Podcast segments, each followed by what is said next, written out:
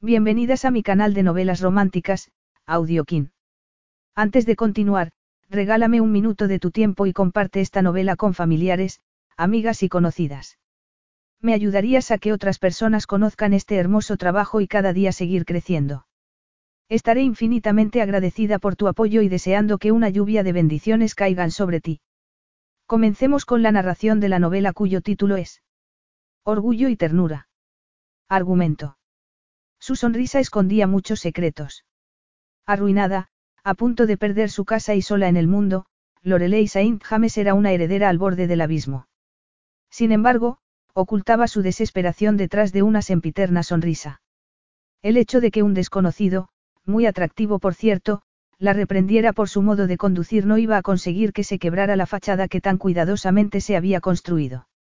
Nas Blue, el famoso piloto de carreras australiano, sabía un par de cosas sobre el orgullo y no tardó en ver a través de la elegante barrera que Lorelei había erigido para protegerse. Nas jamás se había escondido de los desafíos, pero estaba ante el mayor de todos, dejar al descubierto a la verdadera Lorelei Saint James. Capítulo 1.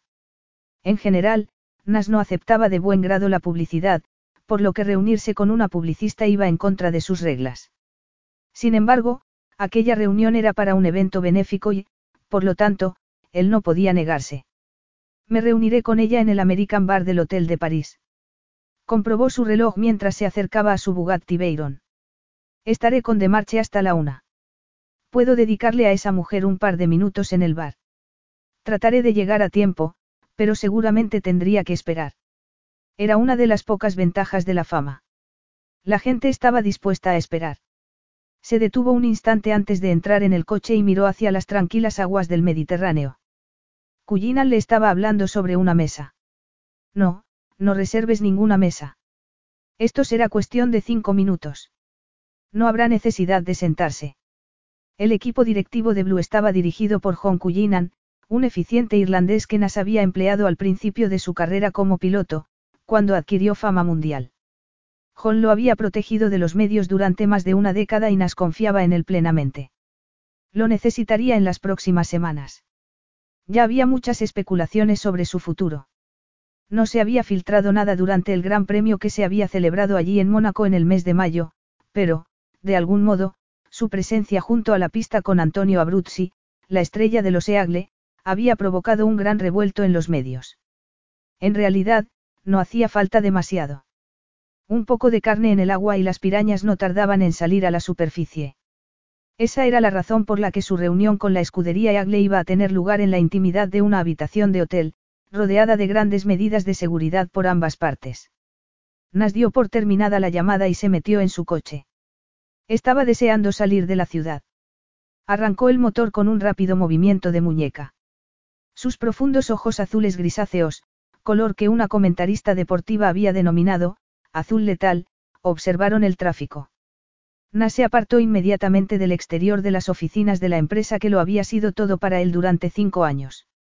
Acababa de cerrar un trato con Avedon, un fabricante de coches, para producir el Blue 22, cuyo diseño llevaba madurando desde sus días como piloto de carreras.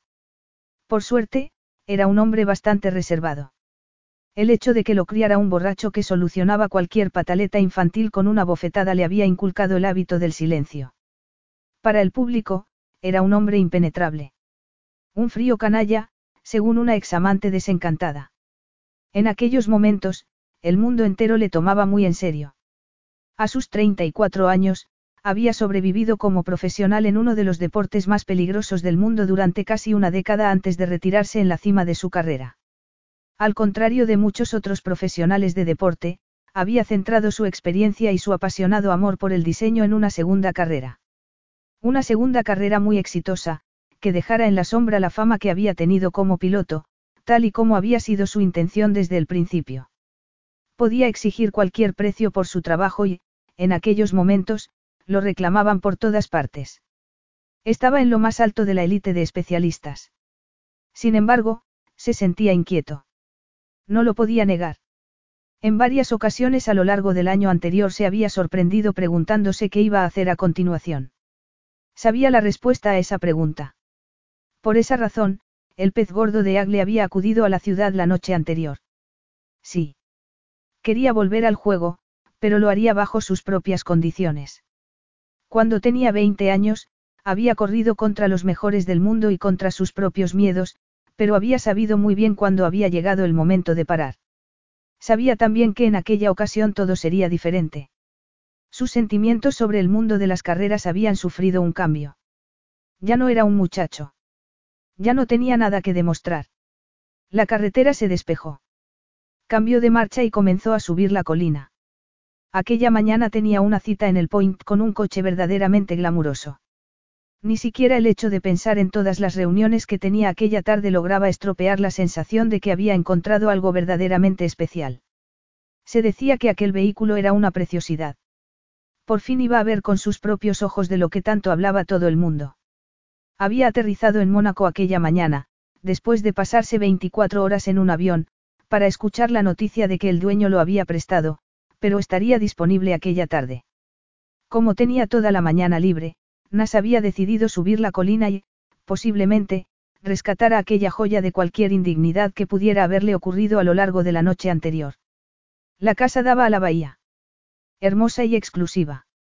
Sin embargo, que domicilio no lo era en aquella ciudad. La casa tenía fama de ser el refugio de una famosa actriz de los años 20 y Nas tenía curiosidad por verla. Había pasado delante de ella en muchas ocasiones, pero aquella era la primera vez que atravesaría la verja de entrada. Para su sorpresa, encontró la verja completamente abierta. Extraño. La seguridad normalmente era muy estricta en aquella zona. Mientras hacía pasar el deportivo por las verjas de entrada y lo hacía avanzar por el camino de grava, se dio cuenta de que todo estaba muy abandonado. Las bugambillas en flor no eran capaces de ocultar que aquel lugar necesitaba una buena remodelación. Entonces, lo vio. Detuvo el coche y salió rápidamente para avanzar hacia el objeto de su deseo escondido entre unos macizos de flores. Un Bugatti T51 de 1931 en medio de un parterre de flores. Para más ignominia, tenía abierta una de las puertas. Todos los músculos de su cuerpo se tensaron. No estaba enfadado, sino más bien entristecido. Como sabía bien cómo contener sus sentimientos, refrenó su furia. Sabía que tenía que dirigirla donde podría hacer bien. Vio que se dirigía hacia él un hombre corpulento vestido con ropa de jardinero. Agitaba los brazos hacia el cielo como si estuviera suplicando la intercesión divina. Monsieur. Un accidente avec la voiture. Sí. Aquello era un modo de explicarlo. Fue entonces cuando empezaron los gritos. Capítulo 2. Lorelei Saint James se despertó.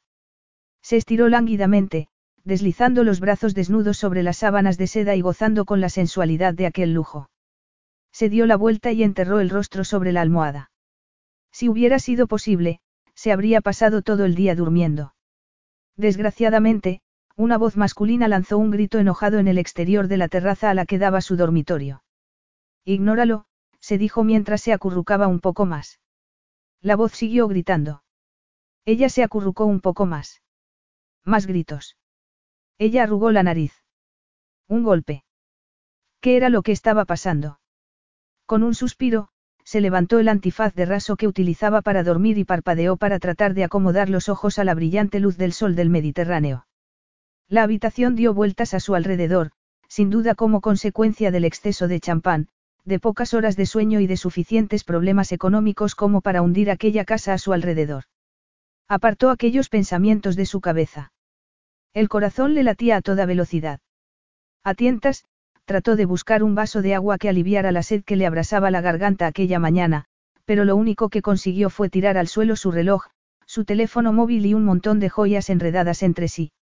Se sentó sobre la cama y se apartó los rizos rubios de los ojos. Entonces, arrugó la nariz y tuvo que agarrarse al colchón. La habitación volvía a dar vueltas a su alrededor.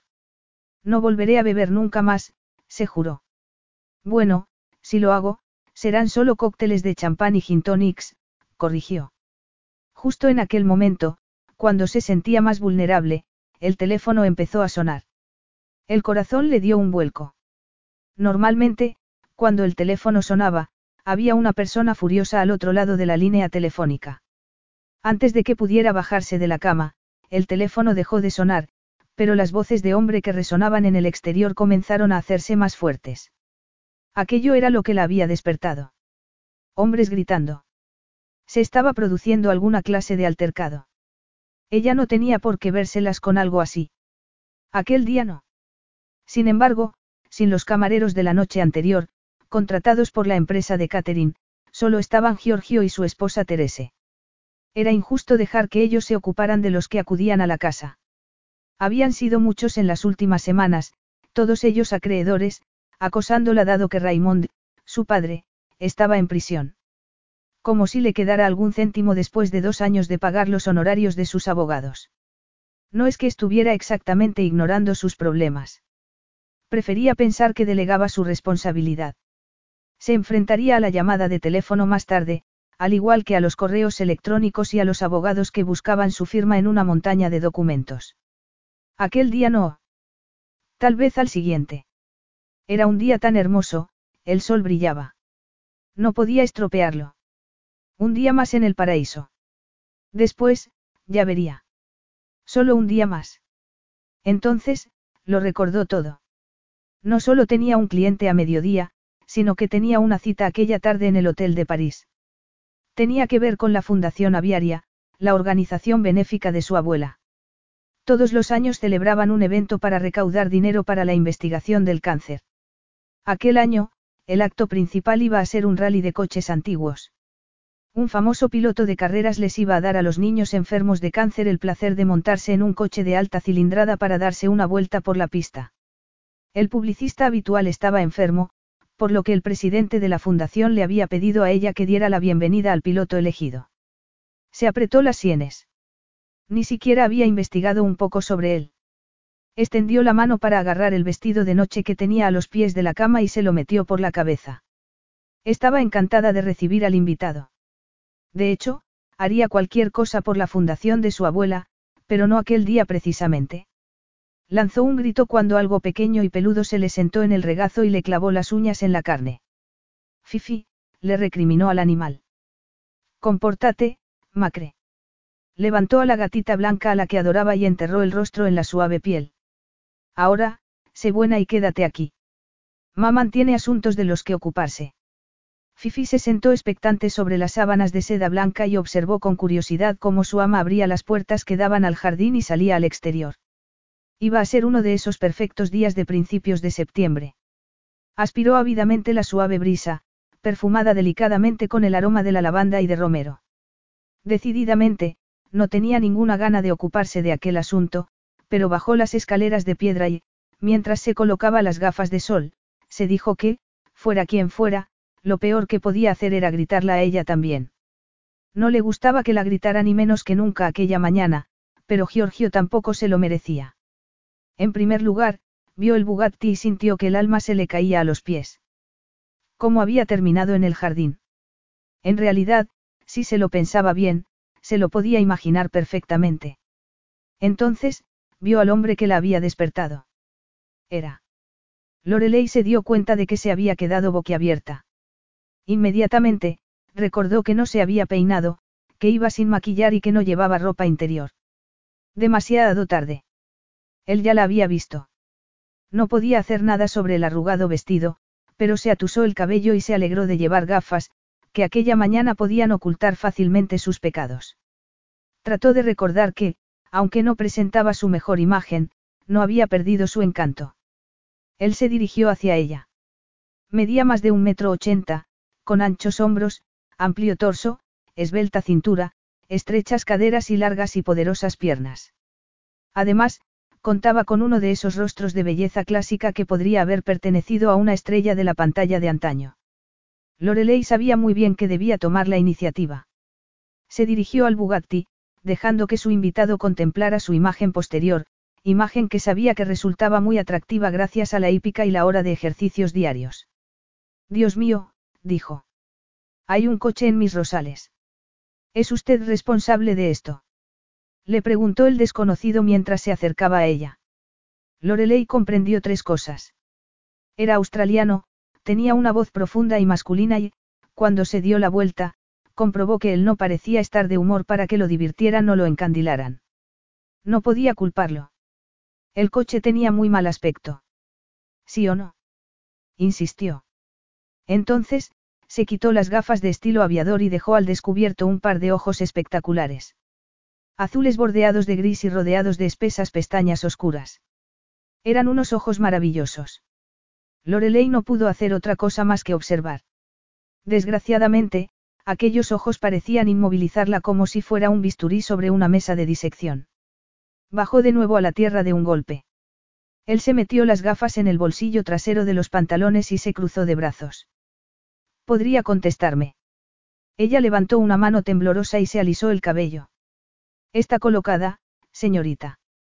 Lorelei estaba tan ocupada guardando las apariencias que no había escuchado ninguna de sus preguntas. Perdón. Giorgio comenzó a musitar algo en italiano y el desconocido le respondió en ese idioma. Delante de sus narices, los hombres parecían estar congeniando gracias a su ira por el estado del coche. Lorelei frunció el ceño. Aquello no era lo que solía pasar cuando un hombre conocía a Lorelei. Su italiano era mínimo y, además, no le gustaba que la mantuvieran al margen por el hecho de no comprender lo que se decía. Y le molestaba que la ignoraran. Bien, cree que podría sacarlo antes de que hiciera más daño a mis flores. Vio que el recién llegado tensaba los hombros y se giraba. Su bravuconada se disipó inmediatamente. Él se comportaba como si todo aquello fuera suyo. La miró fijamente y, en ese instante, Lorelei supo que él no estaba encandilado y que no lo iba a estar. Por lo que a mí se refiere, señorita, le espetó, está usted acabada. La reacción de ella fue fiera e inmediata. Odiaba aquella sensación. Llevaba enfrentándose a ella mucho tiempo. Le parecía que, últimamente, lo único que hacía era cargar con las culpas. Efectivamente, en aquella ocasión era culpa suya, pero, por alguna razón la ira de él le pareció desproporcionada e injusta. ¿A quién le importaba un coche cuando su vida se estaba desmoronando? Por lo tanto, hizo lo que siempre hacía cuando un hombre la desafiaba. Sacó la artillería, tal y como había aprendido de su querido e irresponsable padre. Ingenio y atractivo sexual. Se bajó las gafas y le dedicó una mirada de alto voltaje. Me muero de ganas, ronroneó. Capítulo 3. Por el aspecto que tenía aquella mujer, resultaba evidente que acababa de levantarse de la cama. Durante un extraño momento, Nas sintió deseos de volver a meterla entre las sábanas. No era de extrañar. Era una mujer muy guapa, que emanaba una cálida sensualidad que podría haber sido una combinación de su aspecto y del modo en el que movía su cuerpo, aunque Nas presentía que provenía de la misma esencia de su personalidad. En otro momento y en otro lugar, aquella situación habría tenido un final muy diferente. Un hombre como él, una mujer como ella. Sin embargo, no sería aquel día. Ni en aquel momento. Con el revuelo publicitario que estaba a punto de estallar a su alrededor, aquella rubia era demasiado llamativa. Transmitía una imagen demasiado sexual y, por muy tentado que él se sintiera, era algo que no se podía permitir cuando todo estaba a punto de empezar. Haría bien en recordar eso. En realidad, su primera impresión de aquella mujer había sido completamente diferente. Cuando la vio por primera vez, durante un instante vio solo a una mujer alta, de constitución delicada, tan elegante y tímida como una gacela, tanto que, durante un instante, Nas no se había atrevido a moverse por miedo a asustarla. Entonces, ella lo miró y se dirigió directamente al Bugatti. En aquel preciso instante, tenía las manos sobre las caderas y transmitía glamour en estado puro. No obstante, él se percató de algo más. No llevaba puesto mucho, mejor dicho, lo que llevaba puesto demostraba a las claras la carencia de otras prendas. Trató de comportarse como un caballero y la miró al rostro. Durante un instante, ella pareció algo avergonzada, aunque Nas no estaba seguro de la razón. Tampoco le importaba. Lo único que le importaba era el coche. Sacó el teléfono móvil y marcó un número. Por lo que a mí respecta, señorita, usted ha cometido un crimen. Este coche es una obra de arte, un tesoro y usted lo ha destrozado. Ella se quitó las enormes gafas de sol y lo miró con asombro, como si la reacción que presentaba fuera exagerada. Nas no podía apartar la mirada. Después de la ropa y de aquella actitud, no había esperado unos maravillosos ojos ámbar, ligeramente rasgados, encantadores, los ojos de una delicada gacela. Yo no he destrozado nada, replicó ella con su profunda y sensual voz. Nas se cruzó de brazos, aún embrujado por aquellos ojos. Intuía que ella estaba a punto de justificarse y aquello era algo que sería digno de escucharse. Tal vez esté un poco arañado. Nada más, admitió. Supongo que hay unos dos mil en todo el mundo y... Ocho, dijo él secamente. Quedan ocho en el mundo. Siete más que este. No es una catástrofe tan grande, non. Nas la miró con incredulidad. Además, está hecho por el hombre, dijo ella mientras deslizaba las manos por la suave línea de las caderas, atrayendo la atención al evidente hecho de que no llevaba ropa interior. Bonito gesto, muñeca, repuso él siguiendo con la mirada el movimiento de sus manos. Eres muy hermosa y estoy seguro de que tienes a los hombres en fila a la puerta de tu casa, pero las mujeres sin conciencia no me atraen en absoluto. Ella detuvo las manos en las caderas. Pareció ligeramente escandalizada. Durante un instante, Nas se preguntó si sería otra estratagema. Entonces, ella levantó la barbilla y dijo fríamente. Tal vez pueda conseguir las piezas y arreglarlo. A pesar de su irritación, Nas estuvo a punto de soltar una carcajada. Estaba hablando en serio. Sí, así de fácil. Por fin, perdió la batalla de no prestarle atención al camisón de seda, o lo que fuera aquello que llevaba puesto, y al modo en el que se adhería a las líneas de su cuerpo. Cuando ella se movía, tal y como lo estaba haciendo en aquellos momentos, no dejaba nada a la imaginación. La seda se pegaba a las largas piernas, hacía destacar las caderas y la delicada curva de los senos. El cuerpo de Nas pareció despertar. En términos de diseño, ella rivalizaba con el Bugatti. ¿Está buscando algo? Le preguntó ella de repente. Nas la volvió a mirar a los ojos. En aquella ocasión, vio que lo observaban bastante astutamente. Evidentemente, la actitud inocente de antes había sido una gran actuación. Sí, una conciencia. Ella se cruzó de brazos, como si acabara de recuperar su modestia. Está ahí, se lo aseguro. Solo tiene que buscar un poco. Nas sonrió. Creo que no me interesa. Una pena, replicó ella mientras, tras retirarse los rizos del rostro con un elegante gesto de la mano, se dirigió hacia la parte trasera del Bugatti, pero estoy segura de que se puede arreglar. Después de todo, tan solo se ha chocado contra unos rosales. Una mano de pintura como mucho. No creo que sea como para disgustarse tanto, añadió mirándolo por encima del hombro. Fue producto de su imaginación o en ese momento, ella lo miró durante un instante de cintura para abajo. Nas escuchó a uno de sus hombres hablando al otro lado del teléfono. Lo levantó momentáneamente y dijo. Dame un minuto, amigo. ¿Acaso ha cambiado de opinión? Le preguntó ella con deliberación. Sobre el coche. Nada ha cambiado, nena. Excepto tu bonito día. Te enviaré la factura. ¿Algo más? replicó ella en tono desafiante. Sí, un buen sermón por parte de tu padre sobre el hecho de que estropear el coche de otra persona te puede meter en un buen lío. Durante un instante, ella lo miró como si fuera a decir algo al respecto.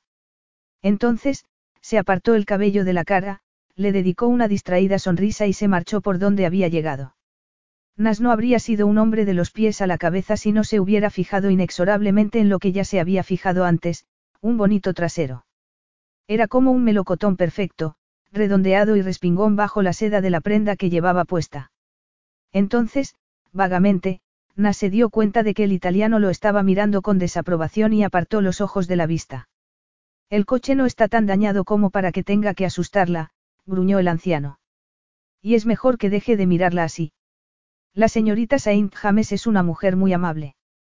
Ella no se ha buscado todo este problema. Conozco a los que son como usted. Los de los coches llamativos. Quiere encontrarse una fresca. Váyase a la ciudad. Una fresca. ¿En qué año estaban? En 1955. No, señor. Yo tan solo quiero el coche. Arreglado. Sintió la tentación de meterse en su coche y de olvidarse del Bugatti, pero iba en contra de los pocos principios que le quedaban. Aquel coche era un tesoro y se me merecía que lo trataran como tal. Tras concretar los detalles de la recogida, se dirigió hacia su propio vehículo. Entonces, se vio distraído sobre el inequívoco sonido de unos zapatos de tacón sobre las losetas del patio. La señorita Saint James acababa de salir con unos pantalones blancos de seda que se movían elegantemente en torno a sus largas piernas, y una camiseta verde, que le dejaba los hombros al descubierto. Además, se había aplicado un llamativo lápiz de labios rojo.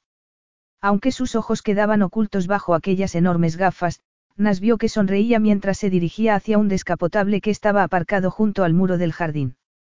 Observó cómo se montaba. Él ya había terminado allí. Sería queriendo el coche y lo quería en perfectas condiciones, pero primero averiguaría por qué el Bugatti estaba aparcado entre los rosales. Un momento, nena. Ella se detuvo secamente y lo miró por encima del hombro. Entonces, se bajó las gafas, como si quisiera observarlo mejor. ¿Hay algo más? Le preguntó ella muy educadamente. Demasiado educadamente. Antes de que te marches, permíteme que te dé un consejo. Un consejo. Búscate un abogado. La sonrisa que ella le había estado dedicando hasta entonces se quebró. Sin embargo, antes de que él pudiera leer la expresión de su rostro, ella volvió a colocarse las gafas sobre el puente de la nariz. Por mucho que me guste que me saque de la cama un hombre guapo para que luego me eche un sermón, tengo una cita y esto se está complicando demasiado, replicó ella mirándolo con altivez. Si el coche tiene algún daño, ¿por qué no lo añade al precio de venta? Entonces, se metió en su coche y se dispuso a arrancarlo, pero Nas extendió la mano y le quitó las llaves. Eh. El mundo no se rige por tu horario, princesa, dijo él. Entonces, le arrojó las llaves sobre el regazo. Ahora, solo por curiosidad, ¿cómo terminó el coche entre los rosales? Ella arrancó el coche. Creo que fue cuando me dejé quitado el freno de mano, respondió. Sin decir ni una sola palabra más, echó a andar marcha atrás rodeada por una nube de polvo. Dule Urbone. ¿Qué se creía ella que estaba haciendo? Lorelei se agarró con fuerza al volante mientras conducía. El corazón le latía con fuerza en el pecho. Tenía que marcharse de allí antes de que un desconocido lo estropeara todo. Alors, se podría haber disculpado y haberse ofrecido a pagar los daños. Una mujer más prudente habría hecho algo así. Sin embargo, últimamente, no se podía decir que la prudencia fuera su fuerte. Simplemente quería que aquel fuera un día agradable. Un día más. ¿Acaso era demasiado pedir? Pisó el acelerador y dejó que el viento se le enredara en el cabello. Tal vez si condujera un poco más rápido, se sentiría mejor. También estaba viviendo más deprisa. La noche anterior se había excedido. De hecho, tan solo con pensarlo se ponía enferma. Había bebido demasiado. Había flirteado con los hombres equivocados. Cuando alguien le indicó que algunos de los asistentes a la fiesta se habían montado en el coche, lo había trasladado de sitio ella misma para aparcarlo en el patio privado. Evidentemente, se había olvidado del freno de mano. ¿Por qué no se había acordado de poner el freno de mano? ¿Y por qué se había portado tan maleducadamente aquella mañana? ¿Por qué no se había disculpado y había tratado de suavizar la situación? Tal vez la pregunta adecuada debía ser qué era exactamente lo que había estado tratando de demostrar. Tan desesperada estaba por atraer la atención. Por conseguir que alguien se diera cuenta de que necesitaba ayuda. Sorprendida por aquel pensamiento, Lorelei levantó el pie del acelerador. ¿Acaso necesitaba ayuda? Aquel pensamiento la distrajo. Ciertamente no les iba a pedir ayuda a ninguno de sus amigos. Ninguno de ellos le había ofrecido siquiera una palabra de consejo desde que había comenzado aquella pesadilla. ¿Acaso podía llamar amigos a alguna de las personas que había en su casa la noche anterior? Seguramente no. No importaba. Al final, una fiesta significaba simplemente que no estaba sola. Odiaba estar sola. Uno no se podía esconder cuando estaba sola. En el retrovisor vio que se le acercaba un coche rojo. Instintivamente, apretó el acelerador. El coche no aumentó la velocidad. Entonces, volvió a intentarlo y se dio cuenta de que el acelerador no respondía. Aunque aquello ya le había ocurrido antes, sintió un ligero pánico y pisó suavemente el freno. Entonces, llevó el coche hacia el arcén. Vio que el deportivo rojo pasaba a su lado a toda velocidad y decidió ignorar la decepción que sintió porque él ni siquiera hubiera parado. Tampoco podía culparlo.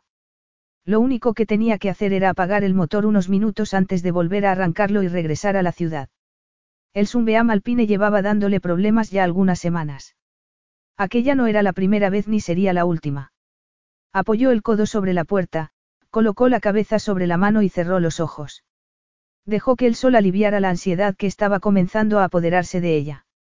Nas observó cómo el Sunbeam perdía velocidad y se detenía en el arcén. Él pasó a toda velocidad a su lado. No tenía tiempo para aquello. El coche arañado, la escenita del patio, el irracional deseo de detener el coche, quitarle las gafas a aquella mujer y comenzar a buscar en ella la conciencia que aseguraba que tenía. Unos cientos de metros más adelante, detuvo el coche y dio la vuelta lentamente. Ella no había salido del coche. Estaba sentada en su interior. Sin hacer nada al respecto. Nas detuvo su coche y apagó el motor. Se colocó las gafas sobre el cabello y salió de su coche. Ella seguía sin moverse. ¿Qué esperaba? Que fueran a ayudarla. Al acercarse a ella, notó que tenía la cabeza hacia atrás y, por primera vez, se dio cuenta de que tenía unas delicadas pecas sobre las mejillas. Resultaban muy infantiles en una mujer tan sofisticada. Le gustaban. Problemas con el coche. Ella giró la cabeza lentamente para mirarlo. ¿Y qué le parece a usted? Lo que creo es que necesitas unas cuantas clases sobre conducción y responsabilidad. Una suave y sutil sonrisa frunció las comisuras de su boca. ¿De verdad? ¿Y acaso va usted a dármelas? Nas estuvo a punto de devolverle la sonrisa. ¿Qué te parece si sales del coche? Ella le dedicó una mirada especulativa y luego, muy lentamente, comenzó a quitarse el cinturón de seguridad. Sus movimientos eran lentos, deliberados. Abrió la puerta y sacó sus largas piernas. Entonces, volvió a cerrarla y se apoyó contra ella. ¿Me vas a contar qué es lo que te ha pasado? Parece que el motor tiene un problema. Acelero, pero pierdo velocidad. Él asintió y se dirigió al capó. Lorelei lo siguió y vio cómo lo abría sin problemas, algo que ella jamás había podido conseguir, y que se inclinaba para mirar el motor. Es el original, dijo con voz profunda y masculina. ¿Es usted mecánico? Casi. Lorelei lo observó. Vio la cola del elaborado tatuaje de dragón que le recorría el brazo izquierdo, asomando por debajo de la manga de la ceñida camiseta negra. Tenía los hombros anchos e imponentes y un torso fuerte y musculado. Muy masculino. El cabello castaño era espeso y sedoso. Las puntas le acariciaban suavemente el ancho cuello. Se preguntó lo que sentiría al enredárselo entre los dedos. Se preguntó lo que él diría si ella se disculpaba, si le decía que no siempre se comportaba de aquella manera. Quien cuida de este coche se merece una medalla, dijo, sin mirarla para desesperación de Lorelei. ¿Qué fue?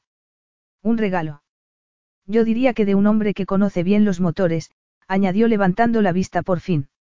Lorelei se aclaró la garganta. Me lo compré yo sola. En una subasta. Necesitas que un especialista le haga una serie de pruebas al motor. Está en un estado excelente, por lo que supongo que cuentas con un mecánico especialista. Oh, uy. Lo llamaré. Todo lo demás parece estar en orden. Con eso, él cerró el capó cuidadosamente. Trataba el coche con mucho respeto, lo que era más de lo que ella había hecho con el Bugatti. ¿Qué ocurrirá con el Bugatti? Preguntó sin poder contenerse. Espero que su dueño tenga algunas preguntas para ti, dijo. Lorelei guardó silencio. ¿Quieres que te siga? Maisnon. Usted se ha detenido para ayudar, dijo. Eso es más de lo que habría hecho la mayoría de la gente. Merci Beaucoup. Nas dudó. Jamás la había visto así antes.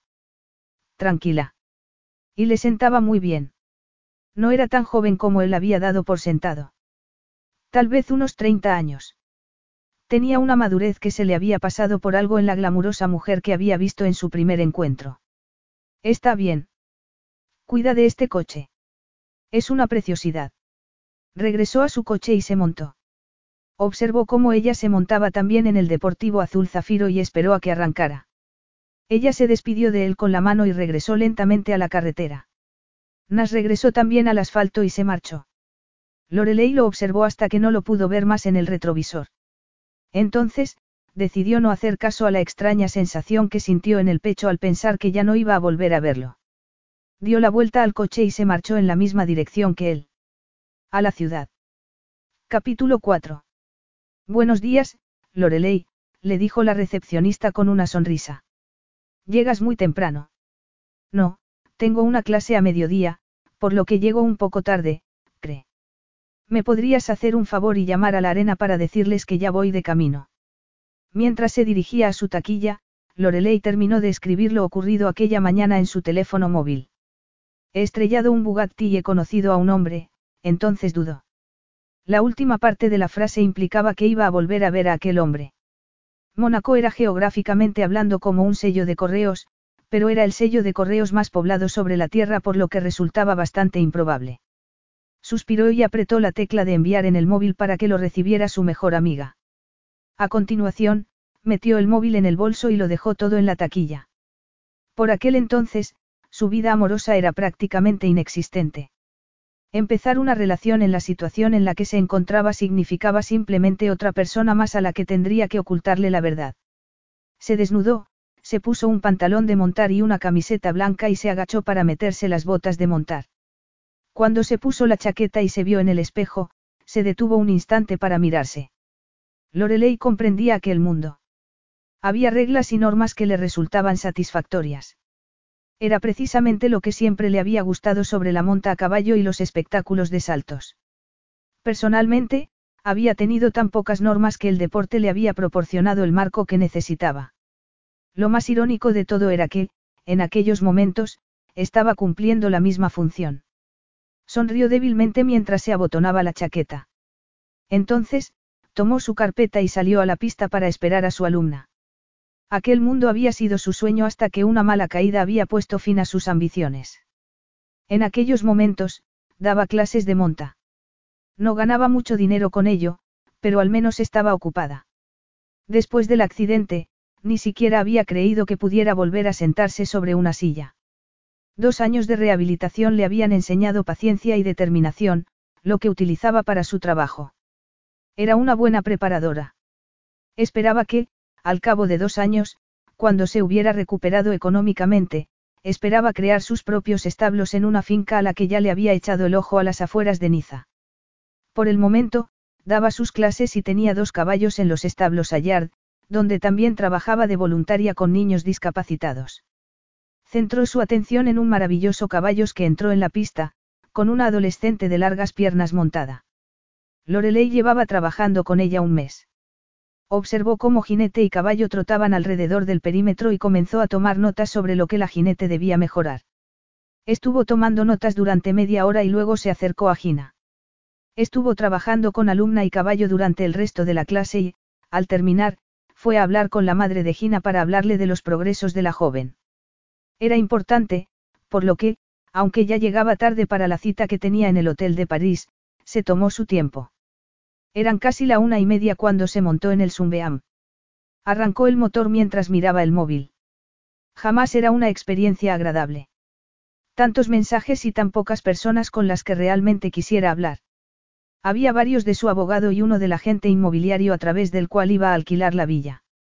Tenía la vaga esperanza de que los ingresos pudieran ayudar al mantenimiento de la casa y de los jardines. Sin embargo, no quería pensar en eso en aquellos momentos. No estaba preparada. Tal vez al día siguiente. Marcó el teléfono de Simone, su mejor amiga, y se puso los cascos del manos libres para poder hablar y conducir al mismo tiempo. Has tenido un accidente de coche. Mondieu, Lorelei. ¿Te encuentras bien? No, no ha sido un accidente. Lo tomé prestado para una fiesta y cuando lo aparqué, lo dejé sin el freno de mano. Se produjo una pausa antes de que Simone contestara con una risita. Sabes que te quiero mucho, Lorelei, pero jamás te dejaría conducir mi coche. Entonces, deberías hablar con el hombre con el que tuve que tratar, un australiano. Parecía pensar que yo era un puro desastre. Pobre bebé. Estoy segura de que al final le convenciste de lo contrario. Se enfadó un poco por lo del coche. Me lo imagino. No creo que yo le cayera muy bien. Tú siempre les has caído bien a los hombres, Lorelei, repuso Simone. Si no fuera así, no se te daría tan bien sacarles sus euros para esa organización benéfica tuya. Entonces, supongo que este fue la excepción. Era diferente, no sé, capaz. Masculino. Me miró el coche. Y. Creo que me gustó. Simone quedó en silencio. Testimonio de la vida romántica de Lorelei. Lo sé. Debo de estar loca, ¿verdad? Tiene trabajo. Venga ya, Simone. Del último del que me hablaste no tenía ni dónde caerse muerto. Rupert era artista. ¿Tú crees? Mira, sé que esto es un punto sensible para ti, pero te aseguro por toda mi vida que no entiendo por qué no sales con esos tíos a los que le sacas el dinero para la organización benéfica de tu abuela. Lorelei se entristeció. Efectivamente, la naturaleza del trabajo que realizaba en la organización benéfica era que, a menudo, se veía en situaciones sociales con hombres muy poderosos, pero jamás salía con ellos. Ser la hija de uno de los gigolos más conocidos de la Riviera Francesa le hacía alejarse de los hombres que podían pagar sus facturas. Se inclinaba más bien hacia el otro tipo, los artistas sin dinero, a los que había que apoyar a menudo con, el dinero de Lorelei. Y ahí era donde se estropeaban las cosas. Ya no tenía ese problema. Entonces, no tienes ni nombre ni número de teléfono. Ni nada, comentó, riendo. Ahora, mientras hablamos, voy de camino al hotel de París. Oh, la, la. Dime que vas a utilizar su maravilloso spa. Hoy no. Hoy voy a ser la nieta de Antoinette Saint James y voy a ser la imagen de la fundación. De la organización benéfica de tu abuela. Oh, uy. Van a hacer un rally de coches para recaudar fondos para los niños con cáncer. Por eso, había tomado el Bugatti prestado para la fiesta de anoche. Un piloto de carreras tiene una pista privada aquí en Mónaco y va a hacer a dejar que se monten los niños. ¿Qué conductor? No lo sé. Déjame ver, dijo Lorelei. Frenó en un paso de peatones y abrió la carpeta que había tomado del despacho de la fundación el día anterior. Nasblue. El nombre me resulta vagamente familiar. La línea telefónica quedó en silencio. Simone. Sigo aquí. Simplemente estoy asimilándolo. Nasblue, Cherie, ¿cómo puedes vivir en Mónaco y no saber nada del Gran Premio? Ya sabes que no me van mucho esos deportes, Simone. Pues espero que eso no se lo digas a él cuando lo conozcas. No has investigado nada sobre él, ¿verdad? No he tenido tiempo. Me lo dijeron ayer. Pero sabrás que Nasblue es una leyenda del mundo de las carreras de coches, ¿verdad? ¿En serio? Preguntó Lorelei sin interés alguno mientras dejaba la carpeta sobre el asiento del copiloto. Es una estrella del mundo del automovilismo. Ha pulverizado toda clase de récords. Se retiró hace unos años en la cima de su carrera y, escucha esto Cherie, estaba ganando cerca de 50 millones al año. Y no estoy hablando de euros. Era uno de los deportistas mejor pagados del mundo. Dejó las carreras para diseñar coches y creo que todo el mundo está de acuerdo en que es una especie de genio.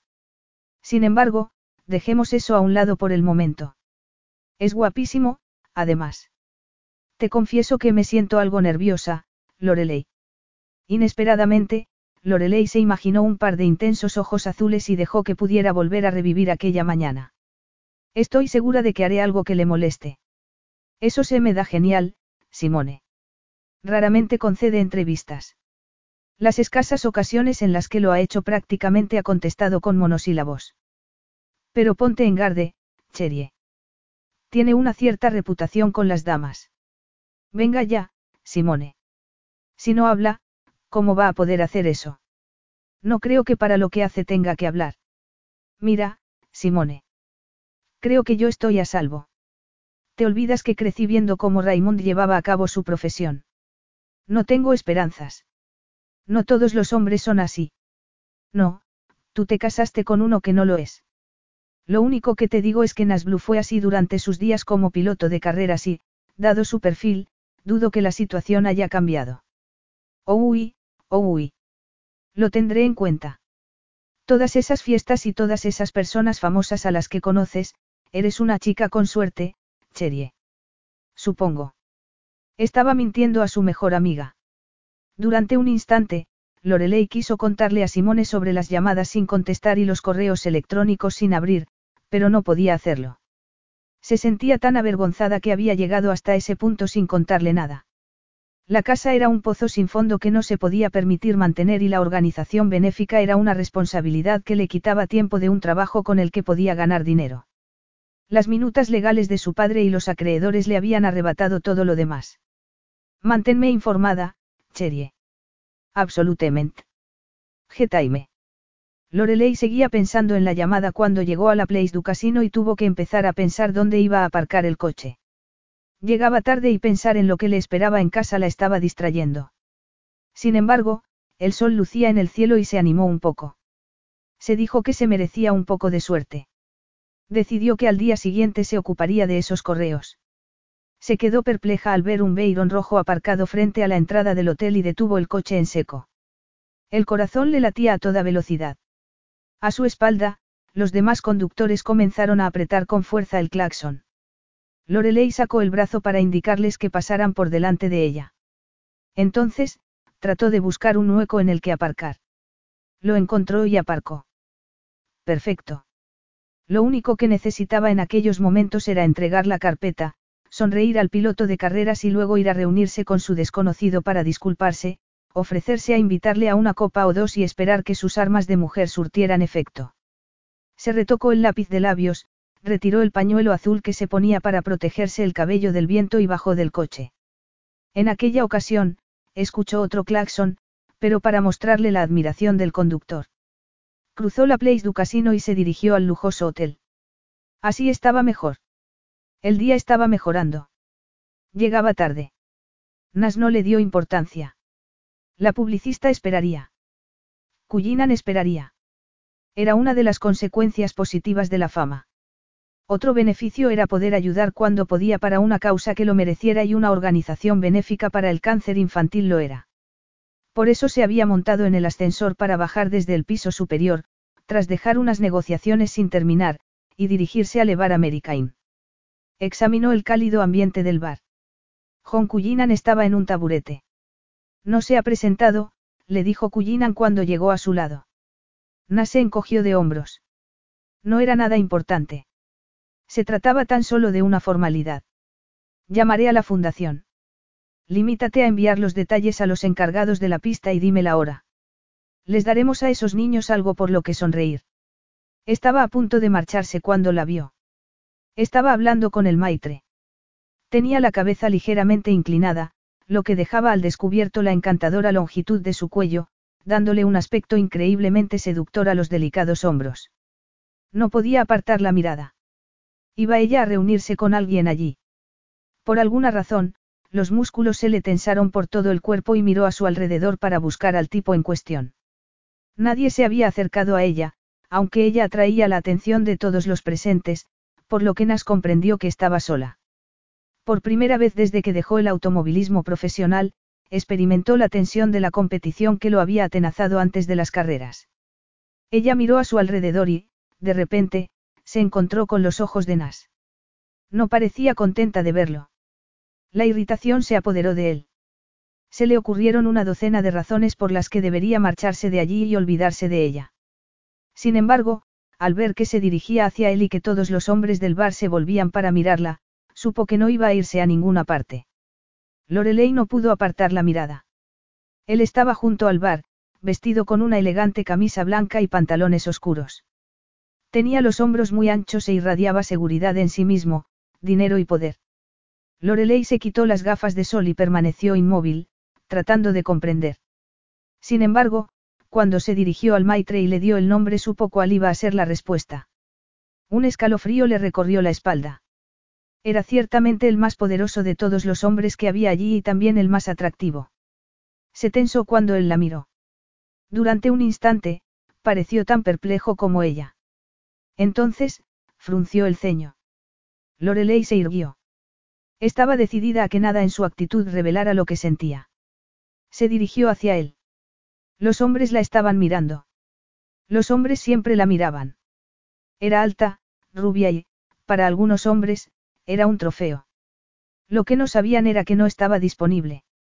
Supongo que es usted el señor Blue, le dijo ofreciéndole la mano con gesto serio. Él tampoco sonrió. Aceptó la mano que se le ofrecía con cortesía.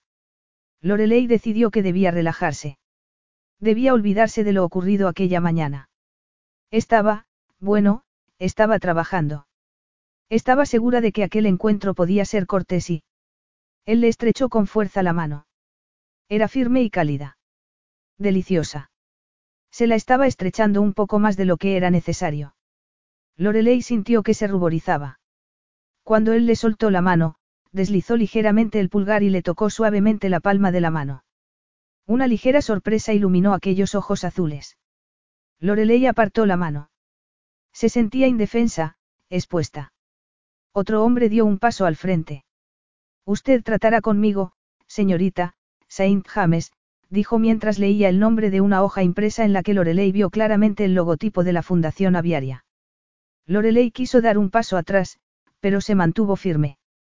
Debía ser la mujer fría y distante que había sido durante el juicio de su padre en París. A menos a ojos del público, aunque, después, por las noches, se las pasaba llorando. Lorelei Saint James, dijo fríamente mientras sacaba el autocontrol que había perfeccionado durante aquel horrible periodo. A ver si lo adivino. Usted debe de ser el señor Cullinan. Inmediatamente, la profunda voz de Nas hizo apartarse a su asistente. ¿Tienes los papeles? Tras un instante de descontrol, Lorelei recuperó la compostura y abrió el bolso para sacar la carpeta. Nas se la entregó, sin mirarla, a Cullinan. Puedes irte, John. Yo me ocuparé de esto. Lorelei trató de no parecer sorprendida. No quiere hablar del tema. Le preguntó ella mientras señalaba la carpeta que se llevaba Cullinan. El presidente de la fundación había sido muy claro. Lorelei tenía que repasar el horario con el equipo de dirección de Blue. No. Directo. Al grano. Se habían quedado solos, por lo que ella se sintió aún más indefensa. Pensaría él que ella había tenido algo que ver con aquello y que, en la casa, había sabido exactamente con quién estaba tratando.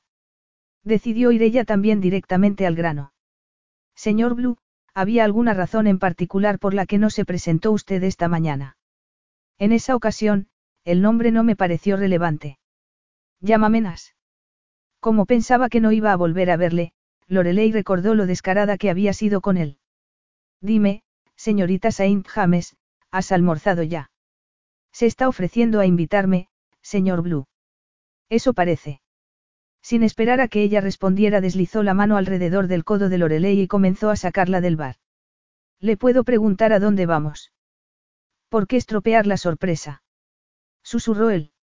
Se notaba que él era un hombre de los que siempre tomaban la iniciativa, pero a Lorelei aquello le daba un poco de miedo. Se dijo que no debía ser tonta. Después de todo, no creía que él fuera a hacerle ningún daño. Lo miró. Vio que él no sonreía. Se dio cuenta de que el resto de las personas que había en el bar los estaban mirando. Por supuesto. Él era una estrella del automovilismo, tal y como le había dicho Simone. Estaba con un famoso. Suponía que él estaba acostumbrado a que lo miraran. Por primera vez en su vida, se dio cuenta de que ella no era el centro de atención, sino el hombre con el que estaba. Él la condujo al restaurante Jardín. Lorelei sabía que era imposible conseguir mesa sin reservar. Ella lo había intentado en algunas ocasiones sin éxito, pero Nas no tuvo que pedirlo dos veces. Se sentaron en la mejor mesa de la terraza, con el Mediterráneo como fondo. El camarero les dio el menú y esperó mientras Nas escogía la bebida que iban a tomar con el almuerzo. Entonces, cuando hubo terminado, Lorelei miró los profundos ojos azules de su acompañante. El tiempo pareció detenerse. Nas Blue la estaba mirando como si ella se mereciera todo aquello. Una oleada de satisfacción femenina se apoderó de su ser mientras que su ego le recordaba que ella se merecía la atención de cualquier hombre. Sintió un extraño hormigueo por todo el cuerpo, de un modo que no había sentido en mucho tiempo. Entonces, recordó lo que Simone le había dicho sobre él y pisó el freno. Levantó el menú. Había planeado usted almorzar con la representante de la organización benéfica, señor Blue. Le preguntó con voz firme y segura. Te he dicho que me llames Nas y no, Lori. No lo había planeado. Me llamo Lorelei, dijo sin levantar los ojos del menú. Y no quisiera quitarle tiempo de su importante día. Entonces, le pareció ver que él se metía la mano en el bolsillo de la chaqueta. Perdona un momento. Ella bajó el menú y vio que Nas estaba llamando por teléfono. Luke, no voy a regresar, dijo. Haz que envíen los contratos directamente a mi despacho. Me ocuparé de ellos mañana. Lorelei dejó el menú sobre la mesa mientras él se guardaba el móvil. Supongo que yo soy la causa de eso, dijo ella. En aquel momento, llegó el champán que él había pedido. Nas le sirvió una copa a Lorelei, llenó también la suya y la levantó para brindar. No sonreía. Sin embargo, el modo en el que la miró consiguió maniatar e inmovilizar la parte de ella que ansiaba salir huyendo de allí. En aquel instante, Lorelei dejó de resistirse. La voz de Nas era profunda, como si proviniera de un lugar que normalmente no dejaba al descubierto. Considérame tuyo toda la tarde. Capítulo 5. Con el Bugatti olvidado hacía ya mucho tiempo, a Nas le resultaba difícil asociar la imagen de la mujer que había conocido aquella mañana con la de la que estaba sentada frente a él. De hecho estaba empezando a considerar lo que, hacía tan solo un par de horas, le habría resultado imposible. Lorelei suponía una enorme distracción para él, pero sacaría tiempo. Mientras la conducía a la mesa que les habían preparado, había admirado por segunda vez aquel día la maravillosa espalda, la curva que ésta hacía antes de dar paso a las caderas y el sutil movimiento de estas cuando ella caminaba sobre aquellos tacones de vértigo. Poseía un estilo, una elegancia y un cierto aire atlético que no parecía encajar con el estilo de vida que ella parecía llevar. Lorelei Saint James lo intrigaba. No había podido sacársela de la cabeza desde que la dejó en la autopista. En el pasado, si había querido algo había ido tras ello, pero en aquella ocasión lo que deseaba había aparecido en el peor de los momentos. Dentro de una semana, su reaparición en el mundo del automovilismo iba a suponer una tormenta en los medios. Todo lo que él hiciera iba a ser mirado con lupa, por lo que no le convenía en absoluto una rubia llamativa y amante del dramatismo como ella. Quería mantener un perfil bajo y esperar a que perdieran el interés por él y por su vida privada. Cualquier mujer con la que lo vieran en aquellos momentos debía tener un perfil bajo y, preferiblemente, desconocida para los medios de comunicación. La mujer que estaba sentada frente a él era exactamente lo que un equipo de relaciones públicas le aconsejaría. Elegante, con clase y poco conocida. Por supuesto, no tenía interés alguno en implicar a nadie más en su decisión. Aquello quedaba entre él, su libido y la encantadora señorita Saint James. En realidad, no tenía intención de permitir que ella opinara al respecto. Según le había enseñado su experiencia, era mejor actuar que preguntar. Le miró los hombros al descubierto. Había algo en la delicadeza de su garganta y de sus hombros que lo empujaba a imaginársela desnuda entre las sábanas. Todo mío. Repitió ella. Deberías tener cuidado con lo que prometes, Nas. Era la primera vez que utilizaba su nombre y sonaba muy atractivo por su acento francés. El cuerpo de Nas se tensó. Sin embargo, los ojos color ámbar eran muy directos. ¿Estás planeando que el almuerzo sea largo? Le preguntó ella dulcemente. ¿Acaso no es ese un requerimiento de tu trabajo? Perdón. Relaciones públicas. Ella pareció genuinamente sorprendida.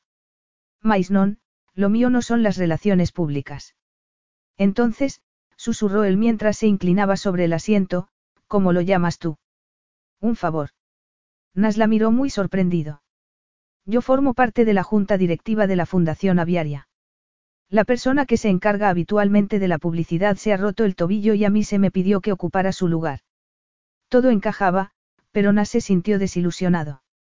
La idea de que ella trabajara, de que tuviera una profesión había ido en cierto modo en contra de su glamorosa imagen. Es una organización benéfica muy importante. ¿Cómo es que estás en la junta directiva? Mi grandmaman creó la fundación hace algunos años. Yo ocupo su lugar en la junta.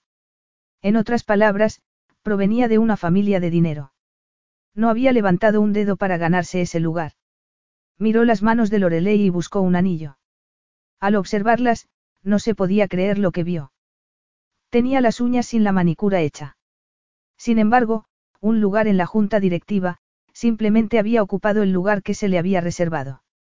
A pesar de las uñas sin manicura, tal vez no había nada más allá de su belleza y su sensual acento. Haces muchas obras benéficas. Todas las que puedo. Si una persona está en disposición de hacerlo, creo que no tiene excusa para mantenerse de brazos cruzados. Estoy de acuerdo. Sobre lo de esta mañana. Creía que eso ya lo habíamos olvidado. Lorelei tomó su champán y bebió un sorbo. Estaba agradecida por no tener que disculparse o explicarse porque, en realidad, ¿cómo se podía explicar? Vio que él la estaba observando, como si estuviera calibrando las opciones que tenía con ella. Decidió que había llegado el momento de que ella tomara la iniciativa. Te estuve investigando un poco, mintió. Él pareció inmutable. Tienes una cierta reputación. Eres muy competitivo. Efectivamente, no me gusta perder. Debe de ser muy difícil vivir contigo. No lo sé, replicó él con una sonrisa. No tengo que vivir conmigo mismo. Supongo que será una pregunta que hacerle a tu novia, o esposa. No hay ninguna mujer en mi vida. No me digas. He oído que, en ese departamento, andas muy ocupado. Y salió todo eso en las indagaciones que realizaste. Lorelei deslizó el pulgar por el tallo de la copa. Se dio cuenta de que él le estaba observando la mano y que ese gesto podría interpretarse como bastante provocativo. Tomó la copa con la intención de beber y luego la volvió a dejar sobre la mesa. Ya había bebido bastante la noche anterior. ¿Y tú? Resulta fácil vivir contigo. Yo. Soy una gatita. Según tu marido. No tengo marido, replicó ella mirándolo a los ojos. Entonces, vio satisfacción en su mirada. Ella no se relacionaba con hombres como Nasi, sin embargo, allí estaba, metiéndose de lleno. Fuera lo que fuera lo que él dijera, lo más probable era que estuviera viendo a alguien. Tal vez no aquel día, pero seguramente sí el día anterior y probablemente al día siguiente. Las mujeres seguramente estaban guardando cola. En sus días de gloria, su padre había estado con dos o tres mujeres a la vez.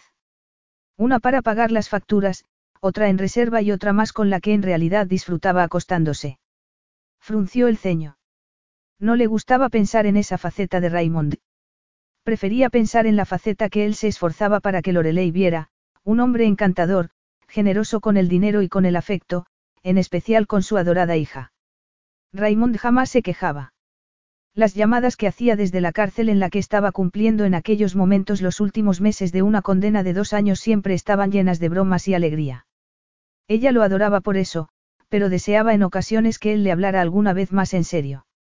Ella nunca había podido conseguirlo.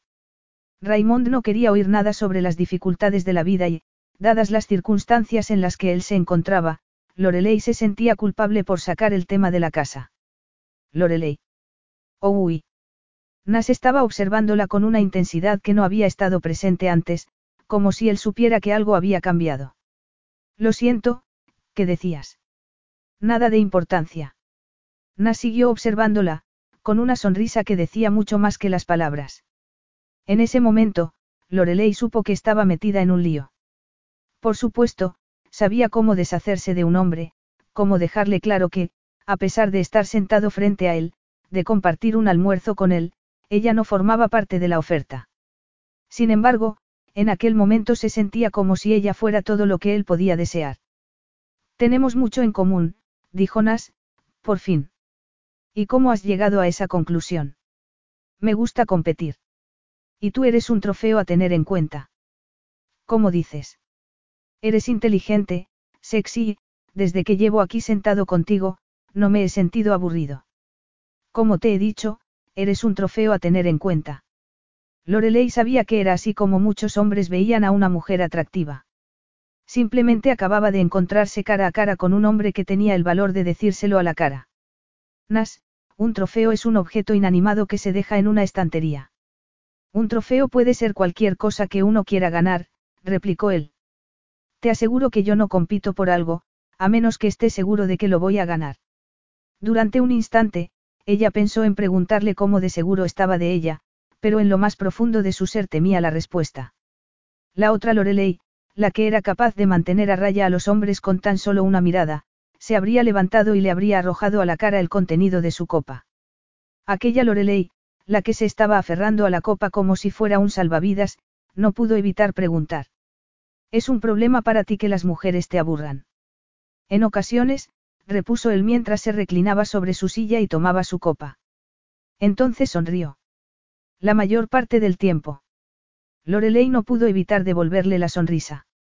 Tal vez sea mejor preguntar si crees que tú me aburrirás a mí, le dijo ella dulcemente. ¿Cómo voy por el momento?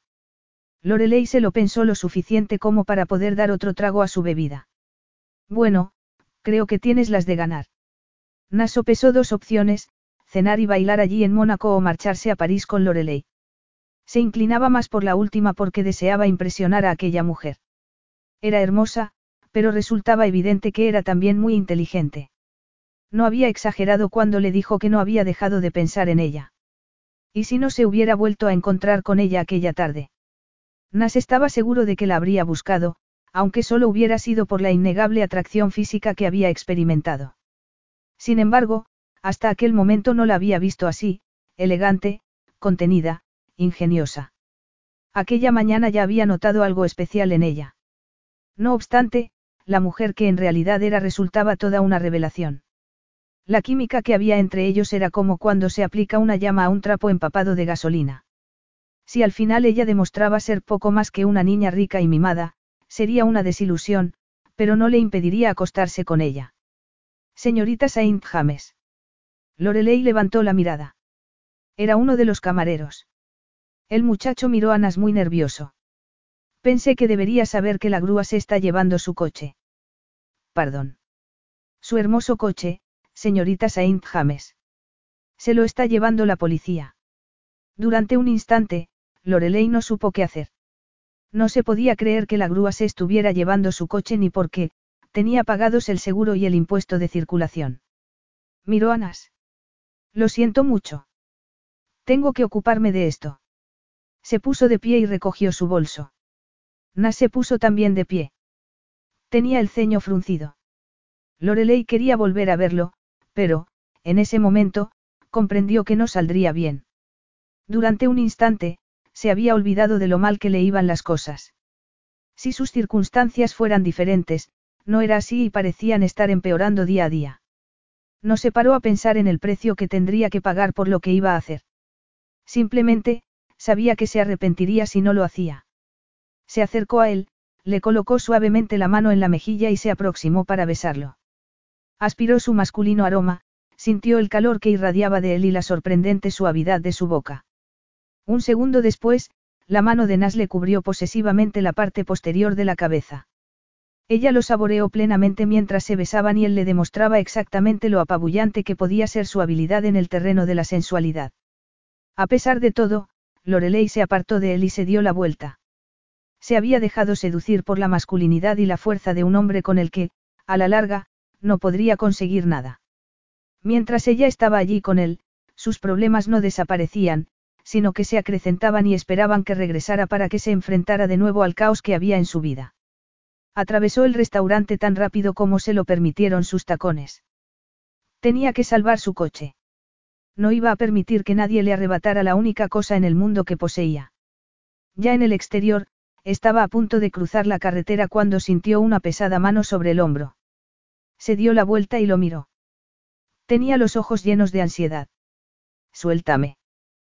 Tengo que llegar a mi coche. Nas la sujetó con ambas manos. Quiero que esperes aquí. ¿Me estás escuchando, Lorelei?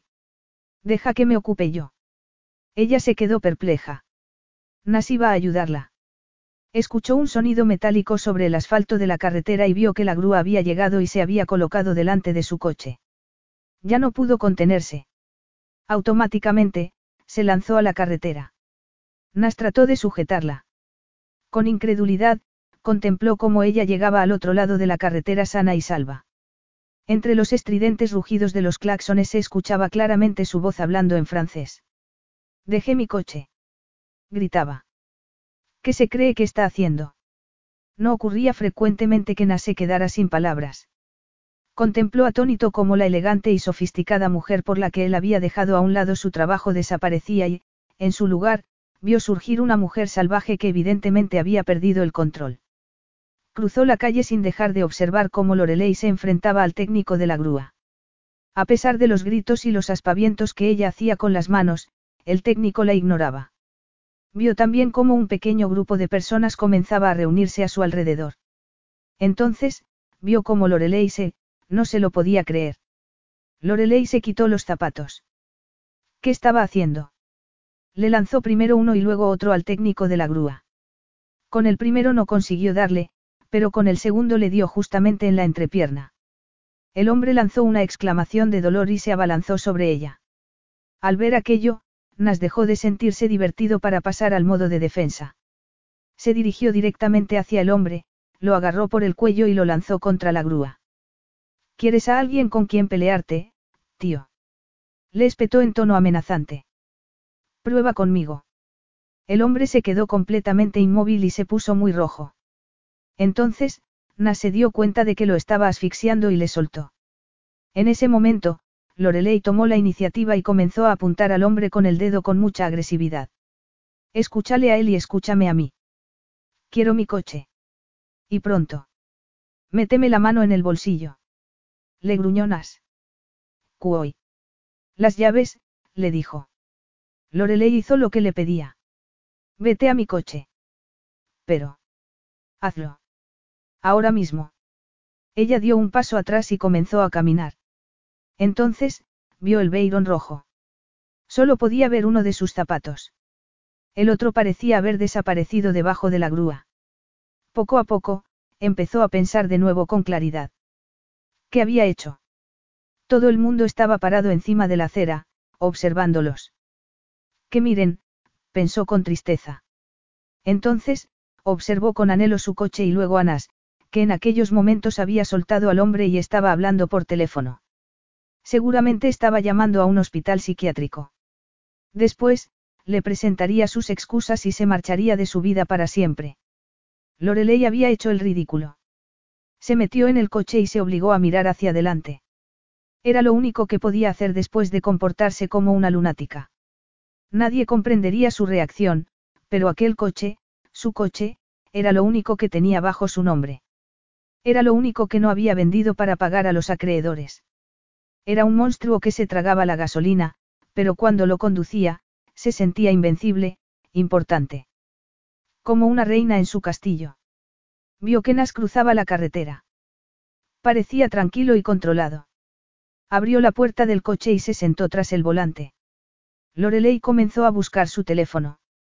No tienes que hacer ninguna llamada. Au contraire. Necesito encontrar mi coche.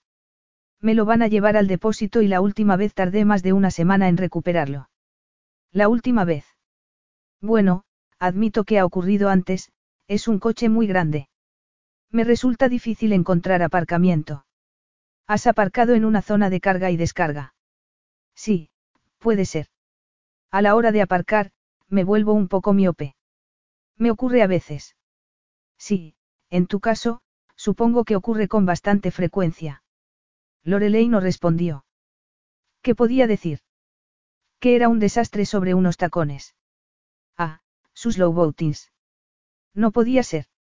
Miró a Nas de reojo. ¿Crees que podríamos dar la vuelta para ir a recoger mis zapatos? Nas se rebulló en el asiento. No parecía muy dispuesto. Son muy caros. Sin decir palabra, Nas hizo un cambio de sentido rápidamente y frenó en seco. No te muevas. Con eso, abrió la puerta y se marchó. Al cabo de unos segundos, regresó con los zapatos en la mano y los dejó caer sobre el regazo de Lorelei. Ni siquiera la miró. Se limitó a arrancar el coche y alejarse de aquel lugar. Recuperarás el coche por la mañana, le dijo de repente. No lo van a llevar al depósito. Y un mecánico va a echarle un vistazo a ese motor tuyo.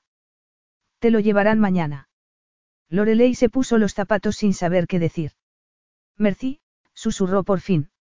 No recordaba siquiera la última vez que alguien había hecho algo por ella. ¿Qué significaba? Aquello iba más allá de un simple flirteo. Había hecho algo muy importante por ella, pero Lorelei no podía disfrutarlo porque sabía que, con ello, había estropeado lo que podría haber habido en el futuro. Como si presintiera su incomodidad, Nas la miró momentáneamente. Te llevaré a casa. Ella se encogió de hombros. Come busles o Whitez. Capítulo 6. Le había preguntado si sería tan amable de ir a buscarle sus zapatos. Cuando el tráfico se detuvo en un paso de cebra, Nas saltó e hizo lo que se esperaría de un hombre en sus circunstancias, dada la serie de acontecimientos que habían ocurrido, la adrenalina que recorría su cuerpo y la proximidad de aquella criatura salvaje con la que, sin saber cómo, se había visto relacionado.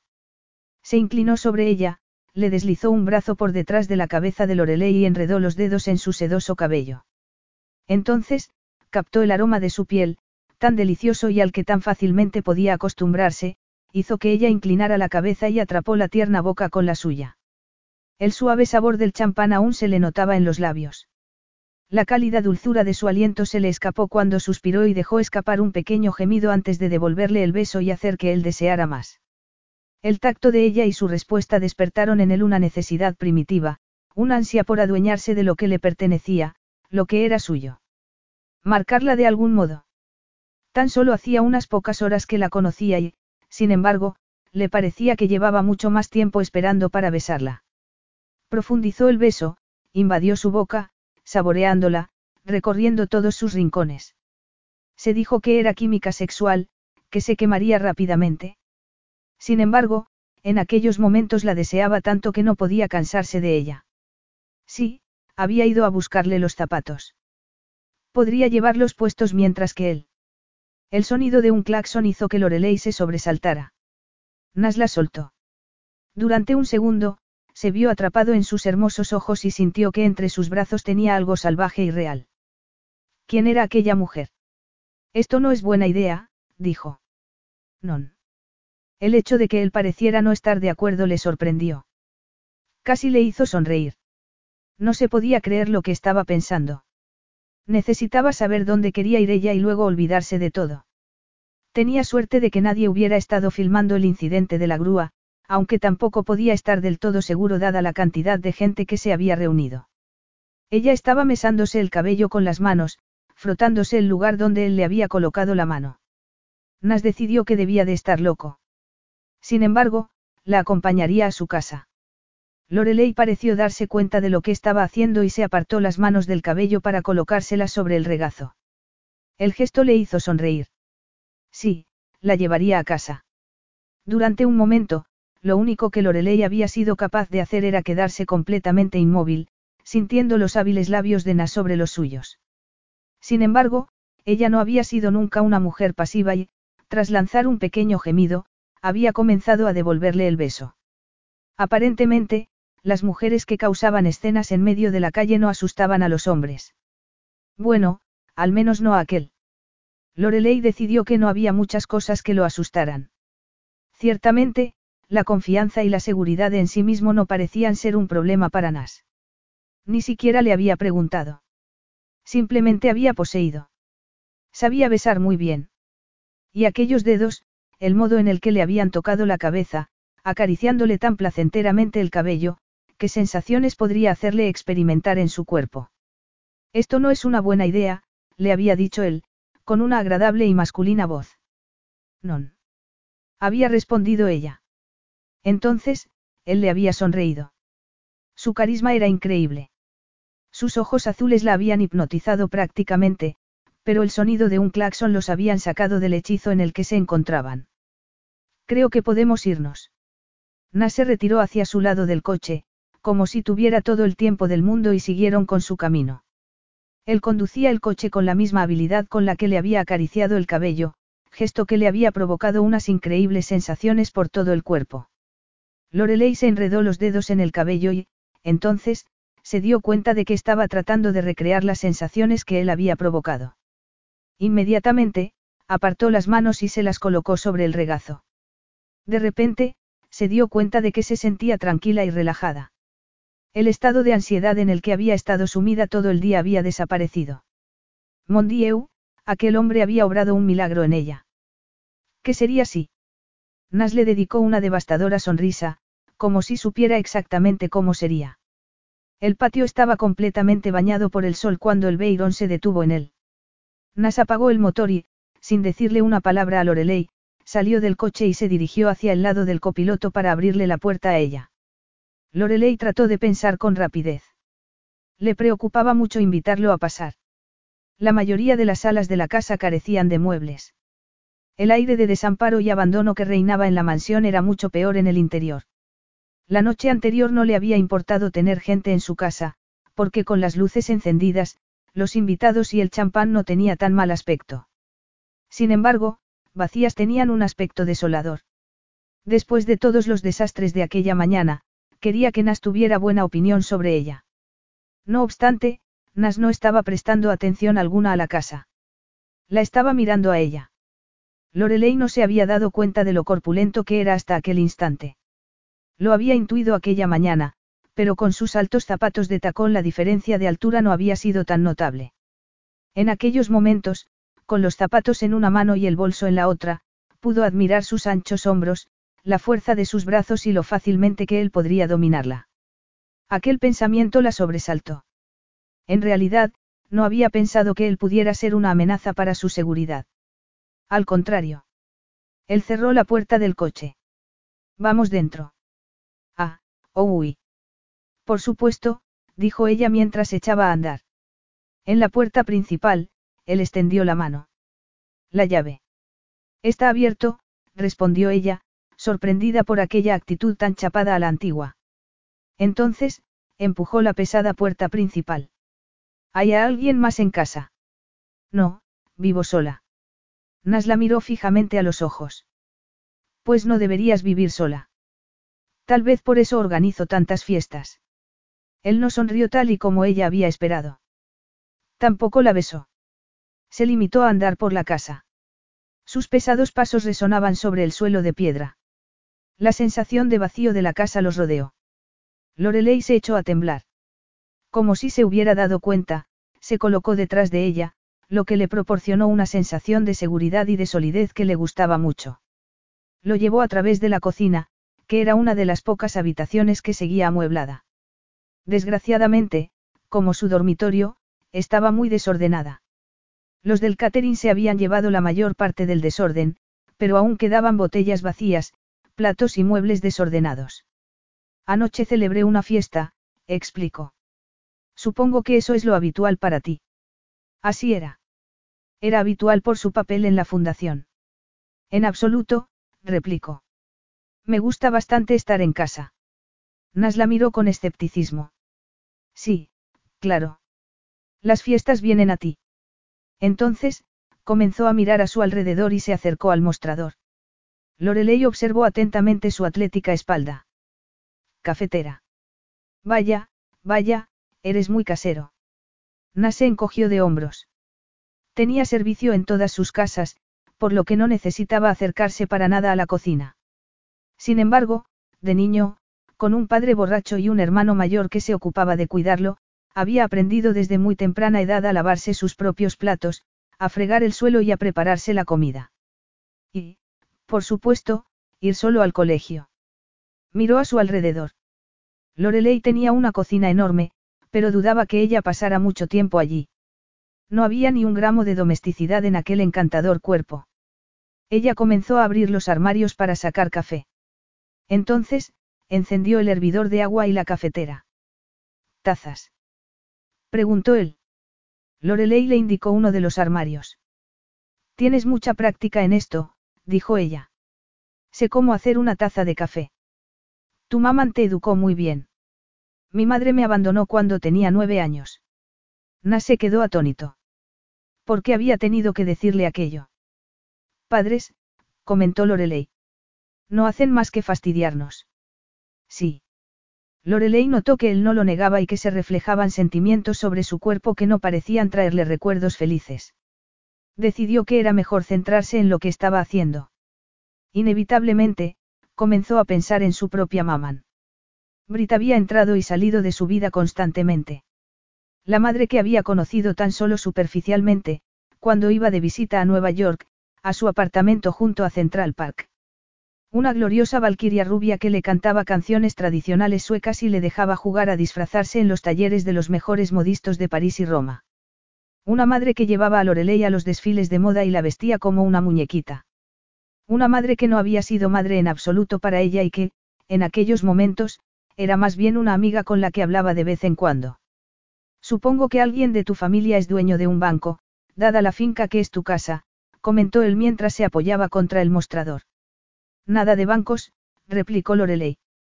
Esta casa perteneció a mi gran pre. Tenía un negocio de importación de mucho éxito. Cuando murió, se la dejó a mi grandmaman, Antoinette Saint James. Yo la heredé a su muerte. Supongo que si te dejó su casa es porque estabais muy unidas. Me cuidó, se limitó ella a decir. Me enseñó a distinguir el bien del mal. Me dio normas. Y una casa. Oh, uy. Me imagino que, por el tamaño que tiene, será una carga. A Lorelei le sorprendió que lo entendiera. Decidió no ocultar la verdad y señaló al techo. No tienes por qué ser tan comedido. Evidentemente, se me está cayendo encima. ¿Creciste aquí? En parte. Me pasaba las vacaciones con mi abuela. Supongo que tus padres han muerto, dado que eres tú la que recibiste la casa. No, los dos siguen con vida. A mi grandmamá no le caía bien mi madre.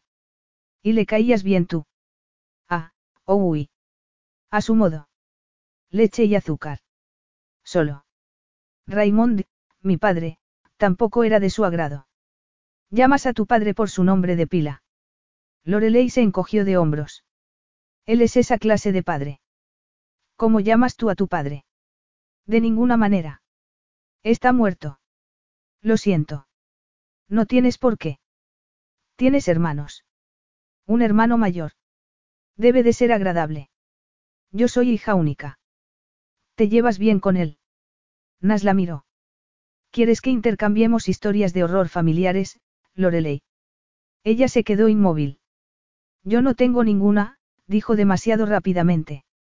Nas se percató de cómo se le habían sonrojado las mejillas. De repente, parecía mucho menos segura de sí misma. Oye, Nas, añadió. De repente había levantado la barbilla con una altivez que había hecho desaparecer de un plumazo su inseguridad, ¿es este tu comportamiento habitual con las mujeres? Las rescatas, las llevas a su casa y las emborrachas con café. Nas iba a estar muy ocupado durante los próximos ocho meses. No estaba buscando una relación duradera, sino lo que la mayoría de los hombres querían, una atractiva rubia que desapareciera sin dejar rastro al día siguiente. En el restaurante había considerado que Lorelei podría ser esa mujer. Y lo volvió a considerar. Ella podría preparar rápidamente lo que pudiera necesitar para una noche. Él prepararía el avión, le mostraría la vida nocturna de París y se familiarizaría con lo que había disfrutado ya en el interior del restaurante. Vio cómo ella se dirigía hacia la mesa de la cocina. Entonces se sentó sobre la mesa y dejó colgando una larga y esbelta pierna. Nada de cautela, ¿por qué no? Le sugeriría una cena, mencionaría el restaurante, esperaría a que ella preparara todo lo que necesitaría para una noche. Se acercó a ella y se detuvo a su lado. He estado pensando sobre esta noche. Ah, oh uy. Si no estás prometida. Lorelei dejó la taza de café sobre la mesa. Maisnon. Nas le tomó las manos y las entrelazó con las suyas. Ella se lo permitió. Cena. Oh uy. Para su sorpresa, ella bajó los párpados y, durante un instante, pareció tímida, casi mojigata. En París. Hay un restaurante en el centro. Y puedes hacer una reserva con tan poco tiempo. Nas se encogió de hombros. Lorelei se quedó muy impresionada. Se había olvidado. Nas no solo tenía mucho dinero, sino que era famoso. Ojalá dejara de acariciarle las manos. No quería que él le viera las palmas y que volviera a acariciarle las durezas que tenía en ellas. Apartó las manos. Había recordado las palabras que él le había dicho en el restaurante. Nasblu siempre se aseguraba de salir victorioso. Me temo que esta noche no. Y París no. No quería despertarse sola al día siguiente en una habitación de hotel o con un hombre que se había saciado con ella y que simplemente iba a devolverla a su casa. Le había dejado muy claro que aquello era lo único que buscaba con ella. Era un trofeo para él y, sin duda, ya tenía muchos, seguramente una estantería llena. No tenía intención de ser una más. Ya lo había visto con mucha frecuencia con Raymond. Si Nas quería algo con ella, iba a tener que esforzarse. No. Nas se quedó atónito ante lo que acababa de escuchar. Te puedo preguntar si es personal o porque es París. Me gusta París, pero esta noche no. Estaría encantada de ir a cenar contigo aquí en Mónaco. Menos mal que no era tan escurridiza. Casi sonrió. Casi. Por alguna, ella había puesto los frenos. En realidad, Nas también prefería tomarse las cosas con calma, ir poco a poco. Lorelei sin duda lo merecería. Dado el gesto de altivez que ella tenía en el rostro, se valoraba mucho. ¿Y quién era él para discutírselo? Pues Mónaco será, dijo él. Te recogeré a las ocho. Capítulo 7. Esa mujer tiene un perfil propio en los medios de comunicación. La voz de Hong Kullinan resonó por el altavoz del teléfono. Nas atravesó desnudo el dormitorio de su ático mientras se secaba el cabello con una toalla. Al ver que Nas no respondía, Kullinan siguió hablando. Su padre está encerrado en una cárcel lejos de la capital. Le quitó todos sus ahorros a una actriz francesa, pero la estrella del juicio fue la hija. Apareció en el tribunal todos los días con un atuendo diferente y les quitó el protagonismo a todos. Parecía que le gustaba la atención que despertaba. Nas arrojó la toalla y miró qué hora era. Ni siquiera trabaja para esa organización benéfica. Nas se quedó completamente inmóvil. ¿Quién no trabaja para la organización benéfica? Preguntó. Lorelei Saint James. Y escucha esto. Se le ha relacionado con una larga lista de hombres muy ricos. Ella aparece siempre junto a todos los hombres famosos y con dinero. Hoy ha ido por ti, muchacho. Creo que tienes demasiada imaginación, John. Solo estoy haciendo mi trabajo. Tú no te puedes permitir esa clase de publicidad. A esa mujer le gusta la prensa. ¿Acaso no les gusta a todas? Musitonas. De lo único de lo que tienes que preocuparte es de la rueda de prensa. Está claro. Cristalino. Nas cortó la llamada y se mesó el cabello húmedo con la mano. No quería aquella información, pero ya la tenía. ¿Qué iba a hacer al respecto? Le parecía que tenía una opción. No tenía que hacer nada al respecto. Que le gustaban los hombres con dinero. No pasaba nada. Que tenía un pasado. Una vez más, no pasaba nada. Él también. Era una mujer hermosa, adulta, que había vivido la vida como él, no una aburrida ingenua. Una parte de lo que le atraía hacia ella era la experiencia de la vida, la madurez que parecía tener. Sería sospechoso si no tuviera un pasado, pero tenía un pasado con hombres famosos y con dinero. Se acercó a su traje, que tenía colgado en el respaldo de una silla, el traje que había pensado ponerse para ella. Se imaginó a Lorelei en brazos de otro hombre. De otros hombres. Frunció el ceño y trató de deshacerse de aquel pensamiento. Se dirigió al cuarto de baño y comenzó a afeitarse. Además, si hubiera buscado publicidad, ¿acaso no habría aceptado irse a París con él? ¿Con cuántas mujeres había salido para terminar encontrándose por casualidad con los reporteros esperándoles en el exterior del restaurante en el que acababan de cenar? Estaba acostumbrado a esa clase de mujeres. Años atrás, cuando no tenía tanta experiencia, una joven heredera había decidido que quería salir con un piloto de carreras. Por aquel entonces, él tenía 24 años y era un idealista. Le había regalado un anillo, no de compromiso, pero se había imaginado que era lo que necesitaba para asegurarse su fidelidad. Desde el principio, ella le había sido infiel y, cuando rompieron, ella salió en la prensa acompañada de un conocido político. Aquel fue el origen de todas las historias que circulaban sobre él. La heredera lo había convertido en una leyenda de la infidelidad, citando mujeres a las que él ni siquiera había conocido. Con eso, él había proseguido con su carrera deportiva y con una reputación de cambiar de mujer más rápido de lo que terminaba un circuito. Los medios se habían mostrado insaciables a pesar de que él jamás había buscado su atención. Lo habían perseguido desde entonces y, como consecuencia, él no tenía duda alguna sobre el efecto negativo de la publicidad y su influencia a la hora de llevar una vida medio normal. Además, condicionaba la clase de mujeres que se acercaban a él. Si Cullinan tenía razón, Lorelei solo buscaba la atracción de los medios y se había presentado aquel día en el hotel mintiendo sobre el hecho de que no supiera quién era él. Aquello le había pasado tantas veces que le parecía haber vivido mil veces ya aquella situación. Anteriormente, habría aceptado lo que se le ofrecía sin pedir explicaciones. Sin embargo, en aquellos momentos él tenía mucho más que proteger. En aquellos momentos, con su carrera automovilística a punto de despegar de nuevo, iba a hacer las cosas de un modo muy diferente. La expresión de su rostro se endureció. Sabía lo que tenía que hacer, simplemente no quería hacerlo. No podía acostarse con una mujer y luego dejarla tirada.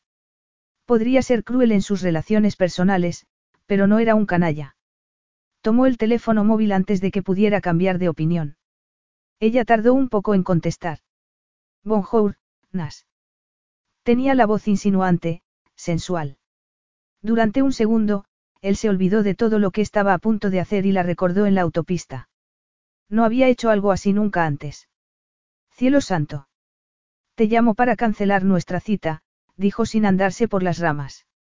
Silencio. Para empezar, no era muy buena idea. Tengo mucho trabajo encima y no te puedo dedicar el tiempo que te mereces. Te ruego que me perdones si te he estropeado esta noche. ¿Y no sabías esto antes? Sí, pero eres una mujer muy hermosa, Lorelei. Permití que eso me distrajera. Desgraciadamente, como te he dicho, estoy muy ocupado. Yo te distraje. Replicó ella con frialdad. Invitas a cenar a las mujeres que no te distraen, Nas. Él respiró profundamente. Está bien. La verdad es que tienes un perfil propio con los medios de comunicación, Lori, y eso no me viene bien. Se produjo un profundo silencio. A ver si lo he comprendido, dijo ella lentamente. Ya no quieres invitarme a cenar porque has leído algo sobre mí en un periódico. Nas supo que Lorelei había sacado sus conclusiones cuando él no respondió. ¿Tiene esto algo que ver con mi padre? No, tiene que ver contigo y con tu carencia de apoyo visible y el hecho de que yo sea de carne y hueso. Cometí un error. Reflejó una cierta finalidad en aquellas palabras. Aquella conversación tenía que darse por terminada. Entonces, se produjo un tenso silencio. Sintió la dureza del mensaje que acababa de transmitir y, aunque se había deshecho de otras mujeres antes, en aquella ocasión sintió un escalofrío por la espalda. Mais, oh uy. Tú eres un hombre muy ocupado. En aquella ocasión, Lorelei sí que parecía enfadada. Na se relajó. Aquello era mucho mejor, podía olvidarse fácilmente de una mujer enojada e indignada. Ciertamente sería muy inconveniente que yo te distrajera de lo que es importante, repuso ella. Aquí estaba yo pensando que eras un caballero, pero solamente eres un hombre, ¿verdad? Como todos los demás. Y un hombre no demasiado agradable. Con eso, Lorelei colgó el teléfono. Nas arrojó su móvil. Se sentía frustrado.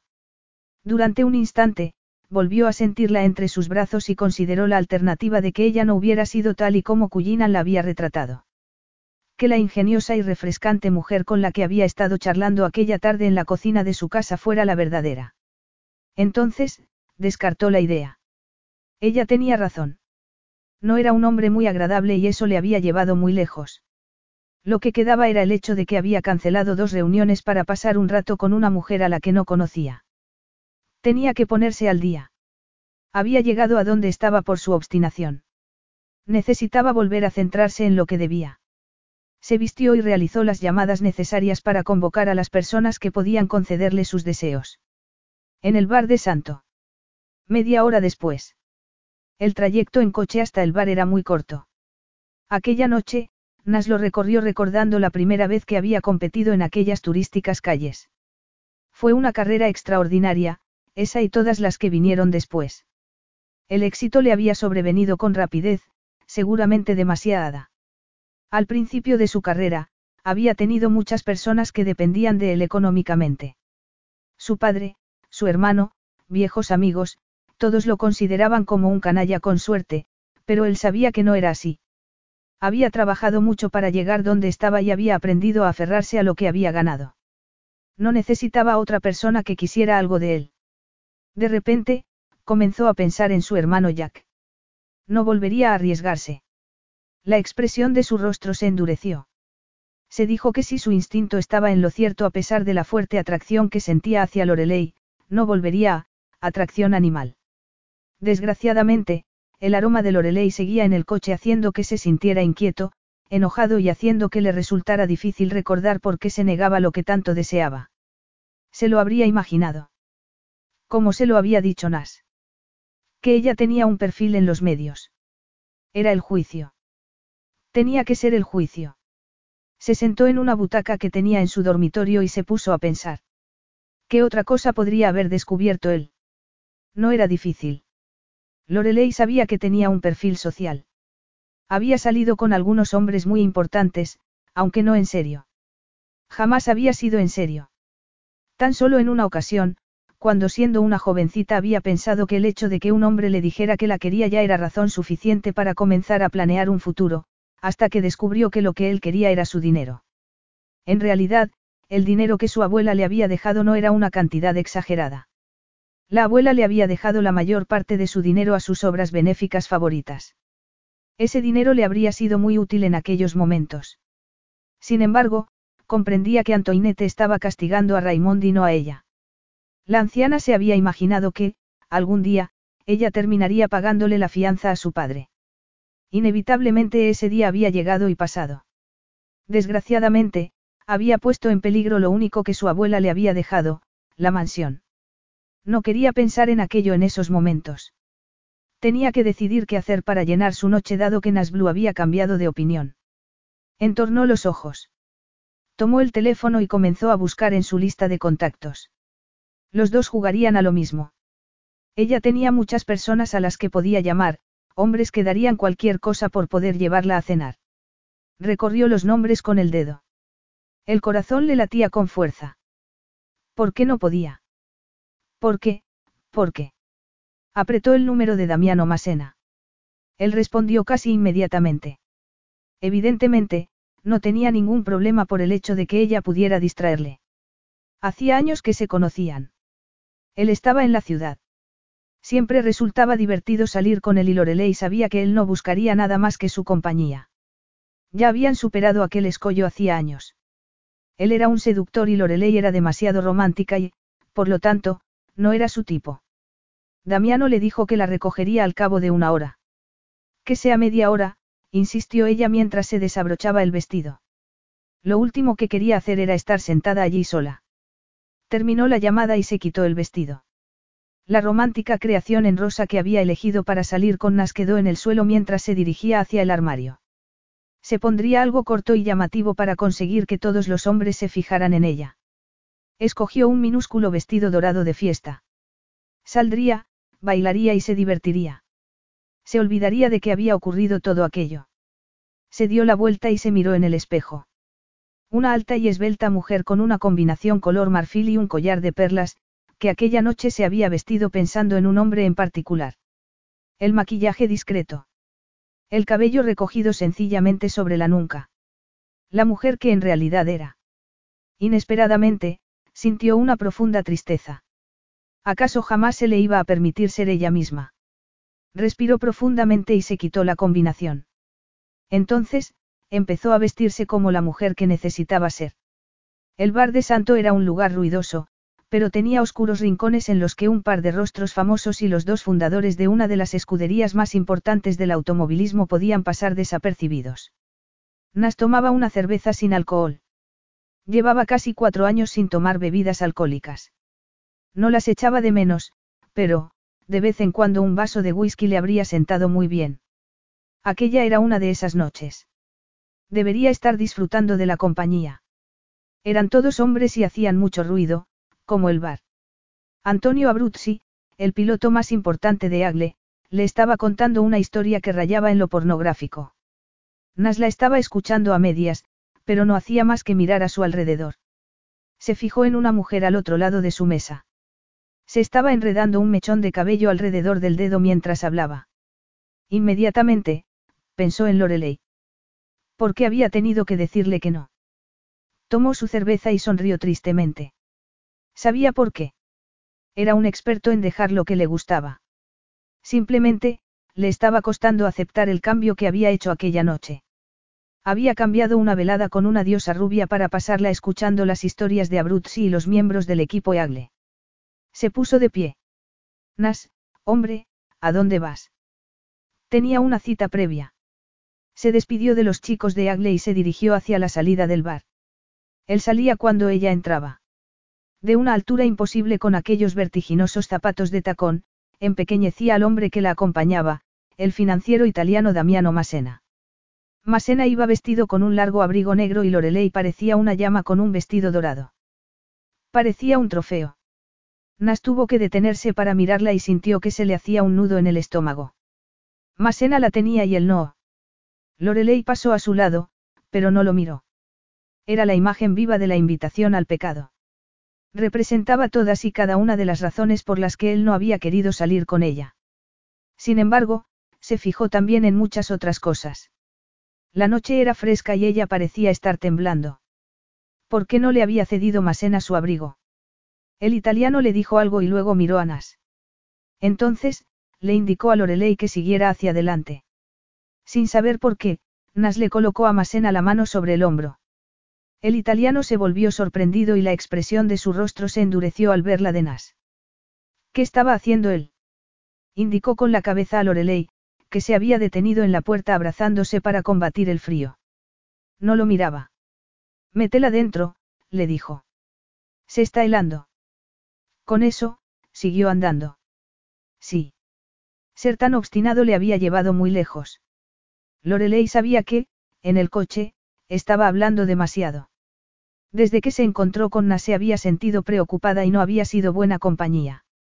Damiano la llevaba de vuelta a casa muy temprano. ¿Estás saliendo con él? Nos hemos conocido hoy mismo, admitió ella. Habíamos quedado para salir a cenar, pero él canceló y yo. Me llamaste por teléfono. Me siento halagado. Te llamé porque eres uno de mis amigos y sabía que tu compañía sería agradable, replicó ella mientras le colocaba la mano sobre el brazo. ¿Vas a volver a verlo? A él no le interesa. Pues para no interesarle, cara, tenía los ojos de un esposo celoso. Lorelei tragó saliva, pero no pudo ignorar la excitación que se apoderó de ella. Un consejo, Lorelei, por parte de un viejo amigo. No debes jugar con un hombre como Nasblue. Ha sido cruel en el pasado con mujeres mucho más duras que tú, cara. Cruel. Repitió Lorelei. Un escalofrío le recorrió la espalda. Más que yo, afirmó Damiano con una sonrisa, y me parece que, contigo, mucho más eficaz. Entonces, es un seductor. Damiano se encogió de hombros. Niente. No más que ningún otro hombre rico y famoso, cara. Sé que es un hombre famoso por su autocontrol. Ni bebe, ni fuma ni se pelea por lo que yo sé. Y dices que le has conocido hoy mismo. Oh, uy. Damiano echó la cabeza hacia atrás y soltó una carcajada. No veo que puede ser tan divertido. Sí, lo sé. Y es eso precisamente lo que le hace más divertido. Lorelei sacudió la cabeza. Jamás comprendería a los hombres. Se relajó un poco, pero al ver que estaban llegando a su casa comenzó a desear que aquella velada no estuviera a punto de terminar. De quedarse sola. De pensar. ¿Quieres que te acompañe dentro? Le preguntó Damiano. No hace falta. Sin embargo, al entrar en su casa, la frialdad y el vacío se adueñaron de ella. Subió a su dormitorio, tratando de no pensar en sus deudas, en las cartas de amenaza y en lo que significaban, de algún modo, lo que se le vino a la cabeza fue que habría pasado si Nasblue la hubiera llevado a su casa. ¿Qué habría hecho ella?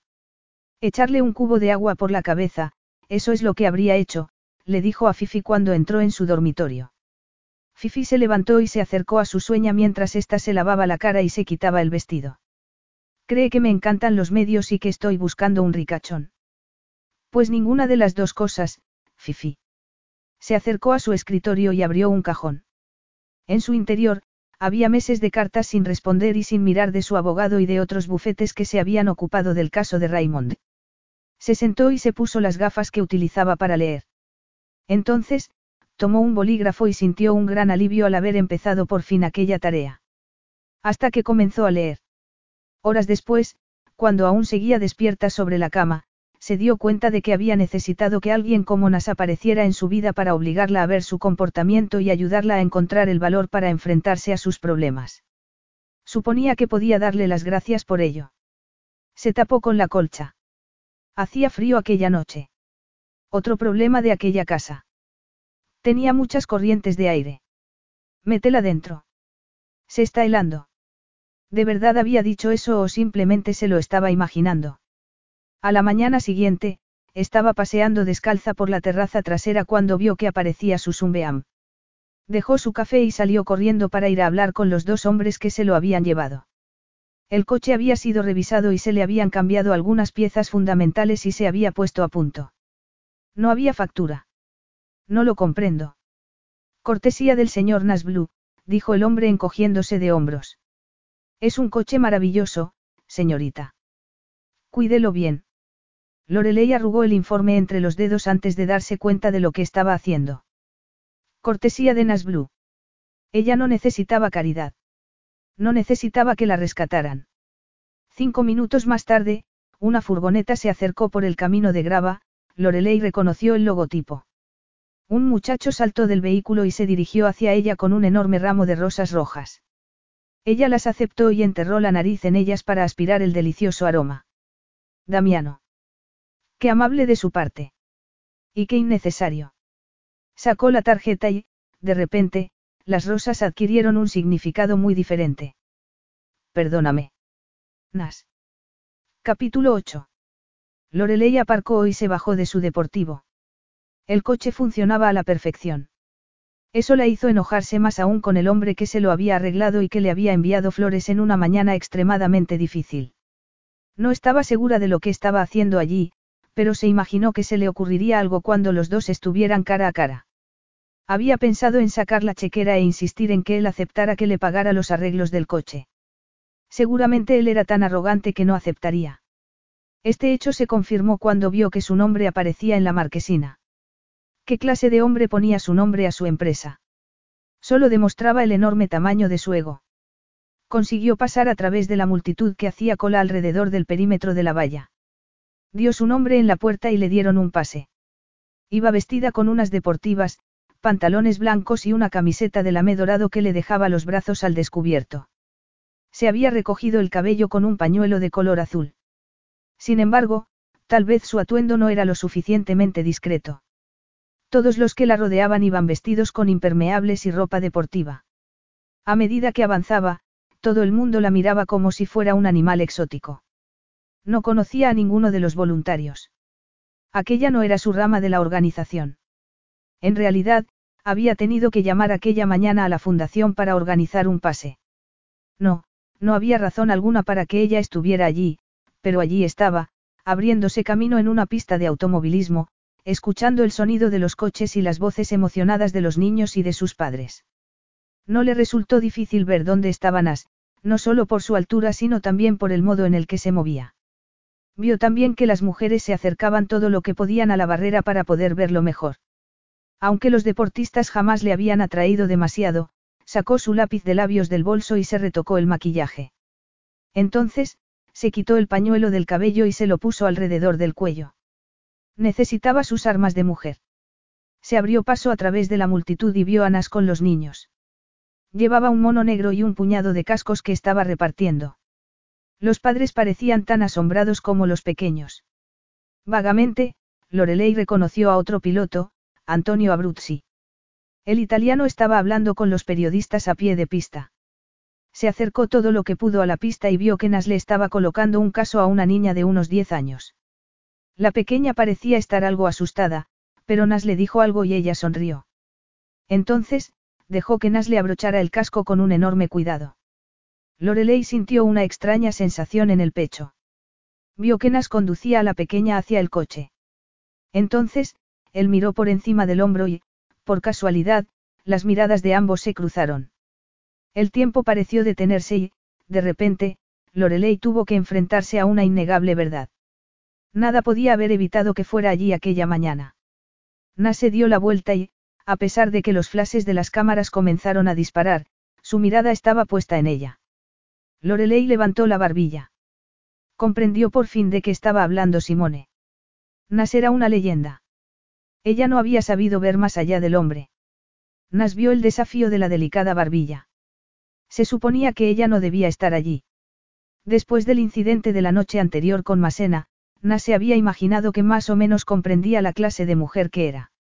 Hermosa, privilegiada, acostumbrada a verse perseguida por los hombres ricos. La información de Cullinan no podía haber estado más lejos de la realidad.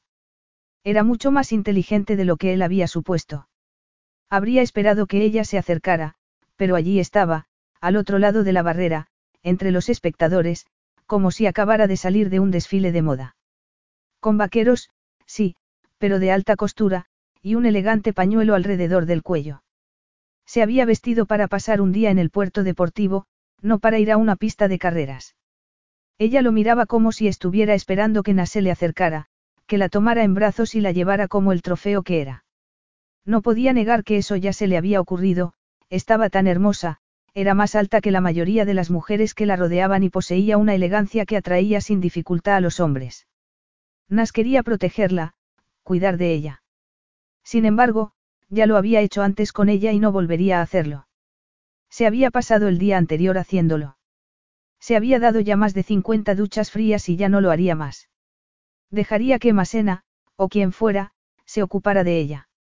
Él tenía que ocuparse de los niños, de las fotos. Luego se marcharía a su casa en el Capdale para tomarse un merecido descanso antes de marcharse a Mauricio para unas reuniones y luego encerrarse para entrenar. Estaba a punto de darse la vuelta cuando ella levantó la mano. Fue la incertidumbre que transmitía lo que le hizo detenerse. Su cuerpo de repente se tensó. Fue vagamente consciente de que los espectadores se acercaron a la barrera cuando él dio un paso al frente. La expresión de Lorelei era parecida a la de una cierva a la que sorprenden los faros en medio de la noche. Parecía como si no supiera lo que podía esperar.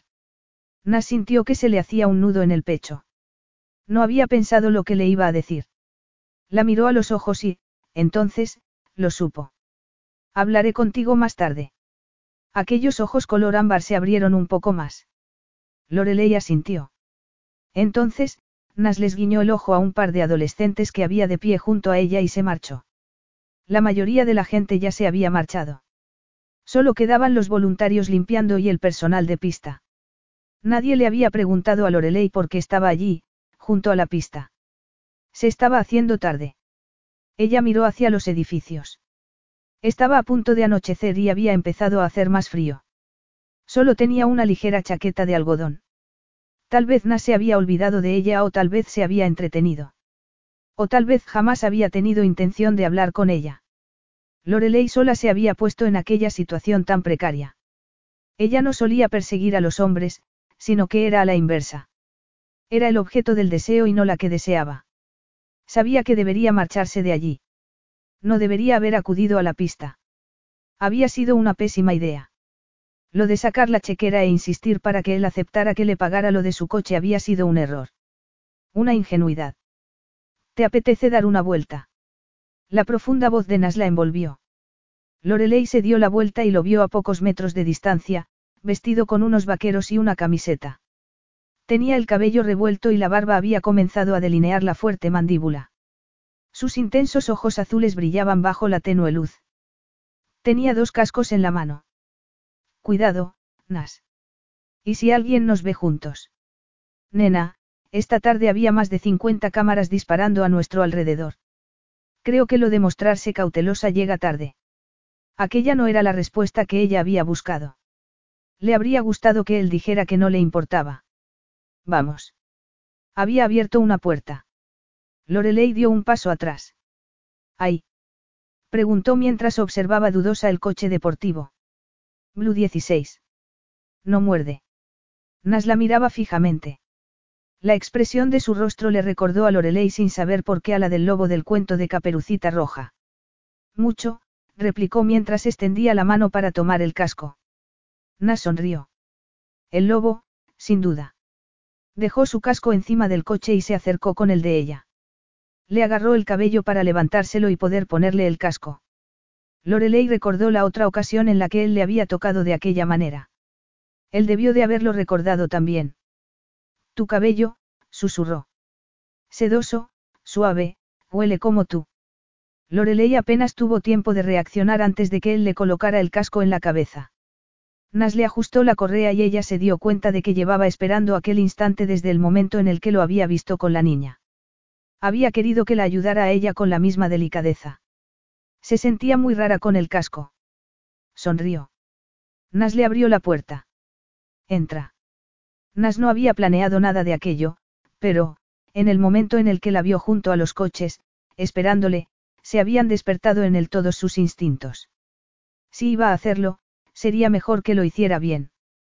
No era la primera vez que utilizaba un coche y la alta velocidad para seducir a una mujer, pero hacía más de diez años desde la última vez, por lo que la sensación le parecía completamente nueva. Como si fuera la primera vez. Se puso su casco y realizó las comprobaciones necesarias. ¿Te apetece un poco de velocidad? Exactamente a cuánta vamos a viajar.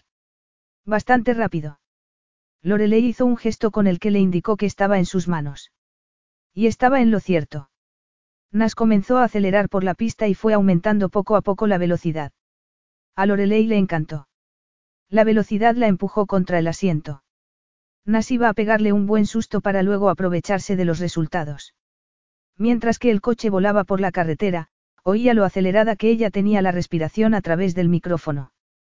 Sentía cómo temblaba. Aquello era lo que quería. Que ella reaccionara, que se sometiera a sus deseos. ¿Te encuentras bien? Le preguntó a través del micrófono. Mondieu. exclamó ella. Sin necesidad de mirarla, sabía que le estaba encantando.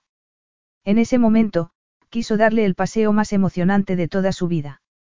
Lorelei gritó cuando él tomó una curva a gran velocidad y luego enfiló la recta. Ella volvió a gritar. Na sabía exactamente lo que ella estaba experimentando porque él lo había sentido también. La primera vez. Y luego todas las posteriores. Por eso se dedicaba a las carreras. Poco a poco, fue aminorando la marcha y detuvo el coche. Ella empezó a lanzar pequeños murmullos de admiración y de excitación. Nas comprendió que la tenía. Lo que no entendía era por qué aquello le parecía tan importante.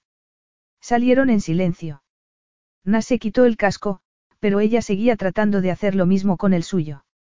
Echó la cabeza hacia adelante para ahuecarse el cabello y, cuando se incorporó de nuevo, los rizos le cayeron sobre los hombros desordenadamente.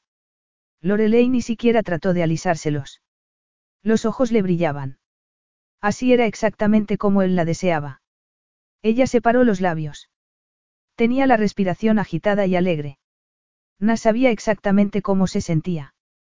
A él también se le había acelerado el corazón, aunque no por la velocidad. Lorelei dio un paso hacia él. Nas hizo lo mismo. Ninguno de los dos habló. En lo único que Nas podía pensar era en lo mucho que la deseaba, tanto que la hubiera tumbado encima del capó del Blue 16 si no hubiera habido nadie cerca. Ella lo miraba como si compartiera todos sus pensamientos. Vaya, gracias, dijo. De nada. Lorelei se acercó un poco más hacia él. De repente, Nas estaba muy cerca. El aire parecía arder entre ambos. Vamos, dijo él. Ella le permitió que le tomara la mano. Sabía perfectamente lo que él quería decir. Nas la llevó a su automóvil y condujo por la autopista justo por debajo de la velocidad permitida. Lorelei no hizo preguntas sobre a dónde la llevaba. Estaba demasiado ocupada preguntándose qué era lo que estaba haciendo. Nas apenas la había tocado, pero el cuerpo le ardía. No sabía lo que él estaba pensando, pero quedaba bastante claro que él estaba al mando. En aquellos momentos, conducía muy rápido, pero conducía muy bien. Nas había hecho que ella se sintiera segura desde el momento en el que lo conoció. Estaban llegando al desvío. ¿A tu casa o a la mía? Lorelei no podía fingir que no sabía a lo que él se refería. Ella nunca había ido a buscar a un hombre. Siempre había sido muy cuidadosa. Jamás se había marchado con un hombre de aquella manera, al darse cuenta de que se habían detenido en el desvío, sintió que se le cortaba la respiración. No pudo responder. Nas le agarró la barbilla y la besó tan dulcemente que a ella no le quedó más remedio que aferrarse al momento. Él la soltó y decidió en su nombre. A mi casa. Está más cerca. Capítulo 9. Le pareció el trayecto más largo del mundo, a pesar de que sabía que se podía realizar en 25 minutos. No obstante, el silencio de Lorelei lo turbaba. ¿En qué estaba pensando? En Masena. Necesitaba realizar aquellas preguntas. No, era muy posesivo. En realidad, hasta entonces no le había pasado con ninguna otra mujer. Había estado toda la noche pensando en ella, visualizándola con otro hombre. Era increíble. Él había sido quien había pisado el freno. Además, todo lo que sabía sobre ella indicaba que estaba jugando con fuego. El tráfico era muy lento. Estaba anocheciendo y las luces de los bulevares estaban empezando a encenderse. Nas hizo entrar el Veyron en el aparcamiento de su complejo de apartamentos. Notó que la respiración de Lorelei se aceleraba. La oscuridad del aparcamiento hacía que el espacio del coche resultara más íntimo. De algún modo, la adrenalina de la pista de carreras parecía haberse infiltrado en la realidad. Nas recordó las cosas que le había dicho, de las que la había acusado y, a pesar de todo, ella estaba allí, a su lado. Sobre mi coche, dijo ella de repente. Ya me he ocupado yo. Lo sé, pero... ¿Por qué te tienes que preocupar por esas cosas? No es nada. Una minucia. Sintió que ella necesitaba decir más, pero, de repente, Lorelei guardó silencio y se colocó las manos sobre el regazo. Las flores eran preciosas. Nas sospechó que ella estaba tratando de decirle algo, pero no quería escucharlo. Aquello no tenía nada que ver con el hecho de arreglar las cosas de su caótica vida ni del deseo que ella parecía tener por convertir lo que había entre ellos en algo más hermoso, con flores y gestos románticos. Estaba allí con un único propósito, exorcizar el deseo que sentía hacia aquella mujer. Completamente. Toda la noche. Ya verían por la mañana qué pasaba a continuación. Para ser un hombre al que le gustaba planearlo todo, ciertamente estaba disfrutando con la improvisación. Y, de algún modo, aquello hacía que la situación resultara más excitante. ¿Aquí es donde vives? Le preguntó ella. En el ático. Ella miró a su alrededor. Debe de ser agradable estar en el centro de todo. Tiene sus compensaciones. Al menos, estamos seguros de la opinión pública. Nas. Durante un instante, Nas pensó que se le iba a sentar encima en el interior del coche. Entonces, comprendió que se trataba tan solo de su propia fantasía y que ella, simplemente, lo estaba interrogando con la mirada. No quería responder preguntas. Abrió la puerta del coche y salió. Rodeó el vehículo para abrirle la puerta. Ella lo miró cuando abrió la puerta y dudó un instante. Entonces, sacó las piernas sin dejar de mirarlo, recordándole en todo momento la clase y la elegancia que poseía y por qué él tenía que comportarse como un caballero con ella. Salió del coche y, literalmente, cayó entre sus brazos. Nas sintió la delicadeza de sus huesos, la suavidad de sus brazos cuando le rodearon el cuello, el aroma que emanaba de su cabello, Lorelei lo besó y, de repente, los planes de Nas para aquella noche se desintegraron. Había tenido la intención de besarla ardientemente, para asegurarse de que los dos comprendían que lo de aquella noche tan solo tenía que ver con la resolución de la atracción sexual que había entre ambos y no con nada ni tan siquiera remotamente romántico. Los dos eran adultos. No habría nada más. Sí, se lo haría comprender. No obstante, en el momento en el que la tuvo entre sus brazos, el beso se volvió tierno y romántico, saciando otro nivel muy diferente que él no quería explorar en aquellos momentos. Oyó que ella susurraba su nombre y, en aquel momento, obedeciendo un instinto primario, le agarró el trasero con las manos y la levantó hasta que ella estuvo encima del capo del Beiron. Se preguntó qué estaba haciendo, pero no podía dejar de besarla. Se prometió que tan solo lo haría un poco más. Se pegó a ella, sintiendo la cálida piel de la cintura. Le deslizó las manos por debajo de la ropa mientras ella le enredaba los dedos en el cabello y lanzó pequeños sonidos de placer que le indicaron a Nas que aquella situación se estaba descontrolando rápidamente. Tenía que bajarla del capó del coche y llevarla a un lugar más privado. Sin embargo, fue Lorelei la que rompió el beso y miró a su alrededor. Nas le colocó una mano sobre la mejilla para tranquilizarla. Solo estamos nosotros. Tú y yo. Ella le tocó la mano con los dedos. Nas no pudo evitar entrelazar sus dedos con los de ella y le tocó la áspera palma de la mano. Vamos dentro. Le preguntó ella con ansiedad. Vamos dentro. Nas la levantó del capó, le tomó la mano y la condujo hasta el ascensor. Pasó por delante del escáner la llave de acceso y las puertas se cerraron. Lorelei se giró hacia él para que la abrazara y sintió cómo se alzaban del suelo para subir hacia el ático. Estaba aspirando su aroma, un aroma masculino y sencillo, nada ostentoso. Quería aferrarse a aquel momento, a la fuerza y la solidez de Nas, que también la abrazaba con fuerza. Sonó el timbre que anunciaba que habían llegado y se abrieron las puertas del ascensor. Nas la levantó como si no pesara nada y atravesó con ella el umbral. Entonces, cerró la puerta de una patada. Lorelei admiró un amplio recibidor, con un ambiente cuidado y muy masculino. Unos amplios ventanales proporcionaban una vista impecable del famoso puerto deportivo de Mónaco. Nas, susurró ella tras colocarle la mano sobre la mejilla. Él se la tomó y le besó la palma de la mano. Entonces, tiró de ella y abrió una puerta, tras la que Lorelei pudo ver una enorme cama.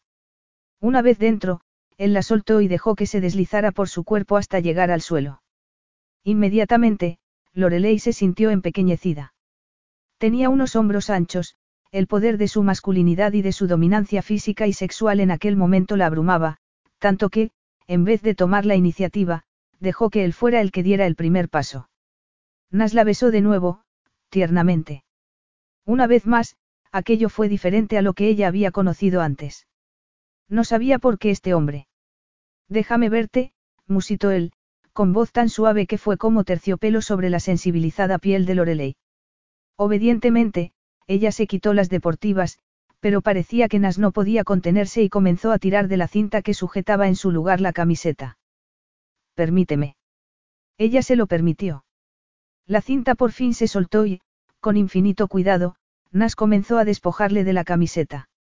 Se inclinó para aplicar la boca a los suaves abultamientos de los senos sobre el delicado encaje floral que, a duras penas, le cubría los pezones. A continuación, le desabrochó el sujetador y dejó que éste cayera al suelo. Nas le miró los pechos y le colocó las grandes manos bajo los mismos. Entonces, comenzó a acariciarle los pezones con los pulgares. Eres tan hermosa, deseo verte entera. Lorelei se desabrochó los pantalones. Las manos de Nas se unieron a las de ella para deslizarla por encima de las esbeltas caderas y ayudarla a bajarse la prenda. Entonces, cuando Lorelei quedó completamente desnuda ante la excepción de las minúsculas braguitas de seda blanca, pareció beber de ella. Dios, eres más que hermosa, susurró casi con reverencia. Lorelei, que había recibido halagos sobre su belleza por parte de muchos hombres, sintió sus palabras y las creyó. Se acercó a él y comenzó a levantarle la camiseta, dejando al descubierto un fuerte abdomen y un amplio y duro torso ligeramente cubierto de vello. Su piel era suave y su cuerpo parecía un generador de calor. Cuando le quitó del todo la camiseta, comprobó que Nas tenía un cuerpo magnífico, que parecía propio de un dios. La evidencia de su deseo se apretaba con fuerza contra los vaqueros y ella deseó explorarla. Sin embargo, Nas no le dio esa oportunidad porque bajó la cabeza y comenzó a besarla, levantándola de manera que casi ni siquiera tocaba la alfombra con los dedos de los pies. Le había puesto las manos sobre el trasero, moldeándola así contra él, hasta que ella sintió su erección apretada contra su vientre. La soltó lentamente y se puso de rodillas sobre la alfombra. Lorelei se echó a temblar cuando ella le depositó un apasionado beso sobre el vientre y otro más abajo y después más abajo aún. Le estaba besando la entrepierna, a través de la seda. Entonces, la seda desapareció y quedó tan solo la boca. Ella le colocó las manos en la cabeza, enredándole los dedos en el espeso cabello castaño. El placer no tardó en empezar a apoderarse de ella. Cuando el gozo fue insoportable, comenzó a emitir suaves gritos. El placer era indescriptible. La lengua de Nas no dejaba de moverse, pero medía sus movimientos, como si estuviera evaluando lo que podía soportar antes de alcanzar el clímax. Cuando por fin experimentó el orgasmo, él esperó a que se recuperara para volver a llevarla hasta la cima del placer. Lorelei se quedó tan débil que tuvo que aferrarse a sus hombros para no caer al suelo. Entonces, él se levantó como un dios victorioso y la tomó entre sus brazos. Lorelei, que estaba debilitada y agotada por sus orgasmos, lo miró y vio que él sonreía, como prometiéndole que lo mejor estaba aún por llegar. Ella jamás lo había experimentado más de una vez en cada ocasión. Nas había comprendido perfectamente lo que necesitaba. La colocó sobre la cama. Lentamente, sin dejar de mirarla, comenzó a desabrocharse los vaqueros con una mano mientras con la otra sacaba un preservativo. Lo abrió y Lorelei observó cómo se empezaba a bajar los pantalones. Dejó al descubierto una maravillosa musculatura, con marcados abdominales y profundas marcas a lo largo de las caderas. Se bajó pantalones y calzoncillos con un único movimiento y sonrió al ver el gesto que aparecía en el rostro de Lorelei. Soy ingeniero, Lorelei, le aseguró guiñándole un ojo. Mi trabajo es asegurarme de que las cosas están en perfecto estado. Se acercó a ella, grande y dominante. Ella se echó a temblar, aunque no precisamente por miedo. Vas a besarme, Lorelei. uy. Ella le colocó la mano sobre el torso, pero, en vez de darle un beso, la levantó instintivamente y le acarició la mandíbula con el reverso de la mano. Nas se quedó completamente inmóvil y, entonces, le atrapó la mano y comenzó a besarle los nudillos.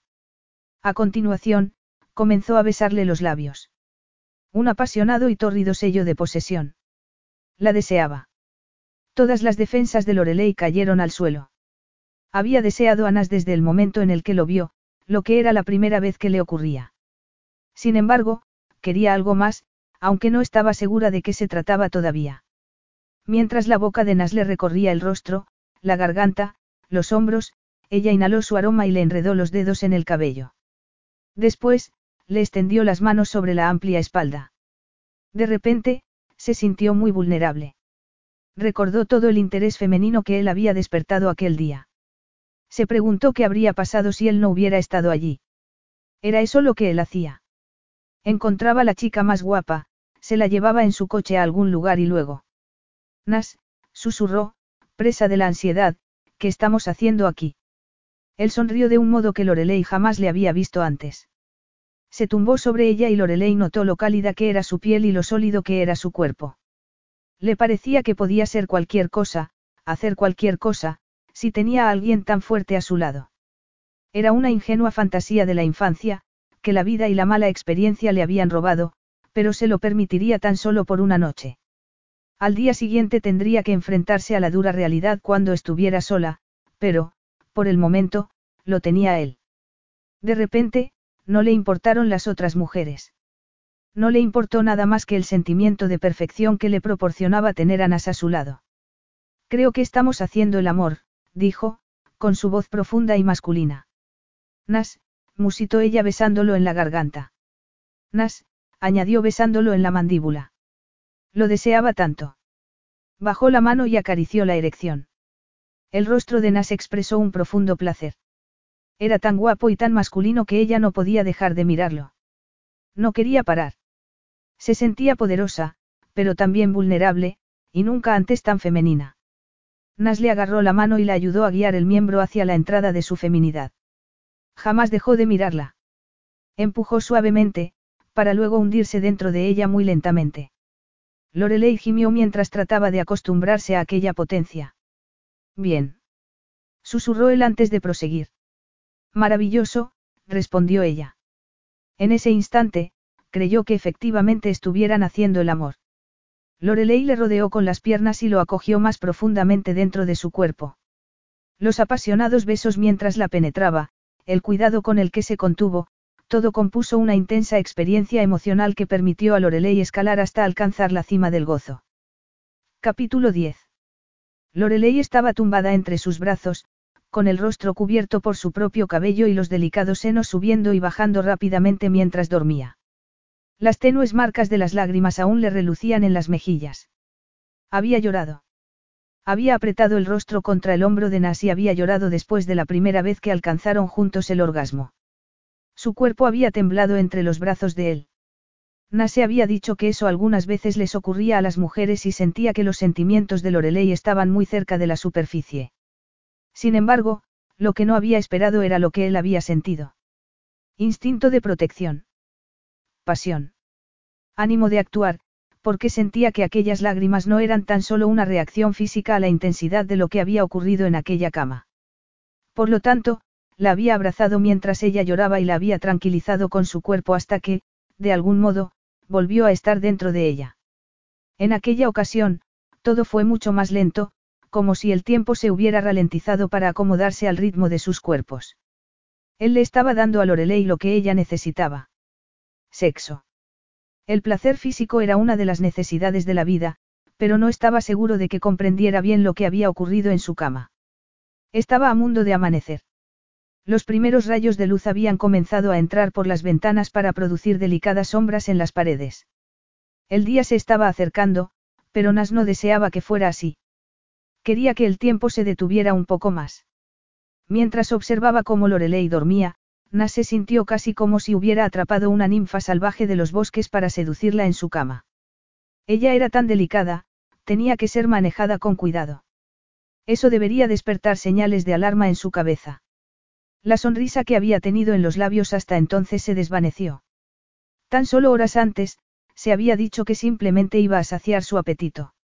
Había dado por sentado que el interés que sentía por ella estaba acicateado por la atracción sexual que sentía hacia el cuerpo de Lorelei, como le había pasado con docenas de otras mujeres a lo largo de los años. Sin embargo, había algo más. Deseaba marcarla para que los otros hombres supieran que era suya y no se atrevieran a reclamarla. Resultaría fácil acariciarla para despertar su cuerpo y gozar de nuevo con ella del placer que habían estado disfrutando a lo largo de toda la noche. Su propia energía lo había sorprendido. Jamás había dudado de su potencia sexual, pero lo de la noche anterior había sido, raro. Como la mujer. Le acarició los delicados rizos que le caían sobre el rostro. Ella sonrió en sueños y, lentamente, abrió los ojos. Permaneció allí, inmóvil, mirándolo. La sonrisa se le desvaneció un poco justo cuando conectó su mirada con la de Nas. Entonces, levantó la mano y comenzó a acariciarle suavemente la mandíbula como si, al igual que él, estuviera perpleja por lo que le estaba ocurriendo. ¿Ha amanecido ya? Le preguntó ella. Todavía no. Lorelei levantó la cabeza. Tenía una expresión somnolienta en los ojos y los labios henchidos por los besos. Parecía tan delicada que Nas decidió que sería un bruto si decidiera iniciar cualquier cosa. Ella se sentó lentamente. Entonces, retiró las sábanas y los dejó destapados a ambos. Los ojos le brillaban. Bien, dijo ella. Entonces, lentamente y con labios de seda, comenzó a depositar una hilera de besos desde el centro del torso de Nas hacia abajo, por encima del abdomen y más allá, hasta que él agarró la sábana y se olvidó de todo a excepción de aquello. Lorelei examinó su reflejo en el espejo del cuarto de baño. Se había peinado lo mejor posible con el peine que llevaba en el bolso. Dudó sobre si pintarse los labios porque la mujer que la miraba desde el espejo no necesitaba maquillaje alguno. Relucía. Un suave rubor rosado le teñía las mejillas. Los ojos le brillaban. Su boca tenía un aspecto francamente sensual. Tenía el aspecto de una mujer que se lo ha pasado muy bien. Miró el resto de su apariencia. No había nada peor que tener que ponerse ropa del día anterior, pero eso no lo podía evitar. Al menos, no llevaba un traje de noche. Se volvió a mirar en el espejo con menos seguridad. Aquella era la primera vez para ella. Jamás había pasado la noche con un hombre con el que no tuviera relación. Tenía mucho cuidado con su vida amorosa. Los hombres tenían que esforzarse mucho antes de caer en su cama. Como hija de Raymond Saint James había visto muchas mujeres haciendo precisamente eso y no quería seguir su ejemplo. A pesar de todo, no se arrepentía de la noche anterior, aunque sí de las lágrimas.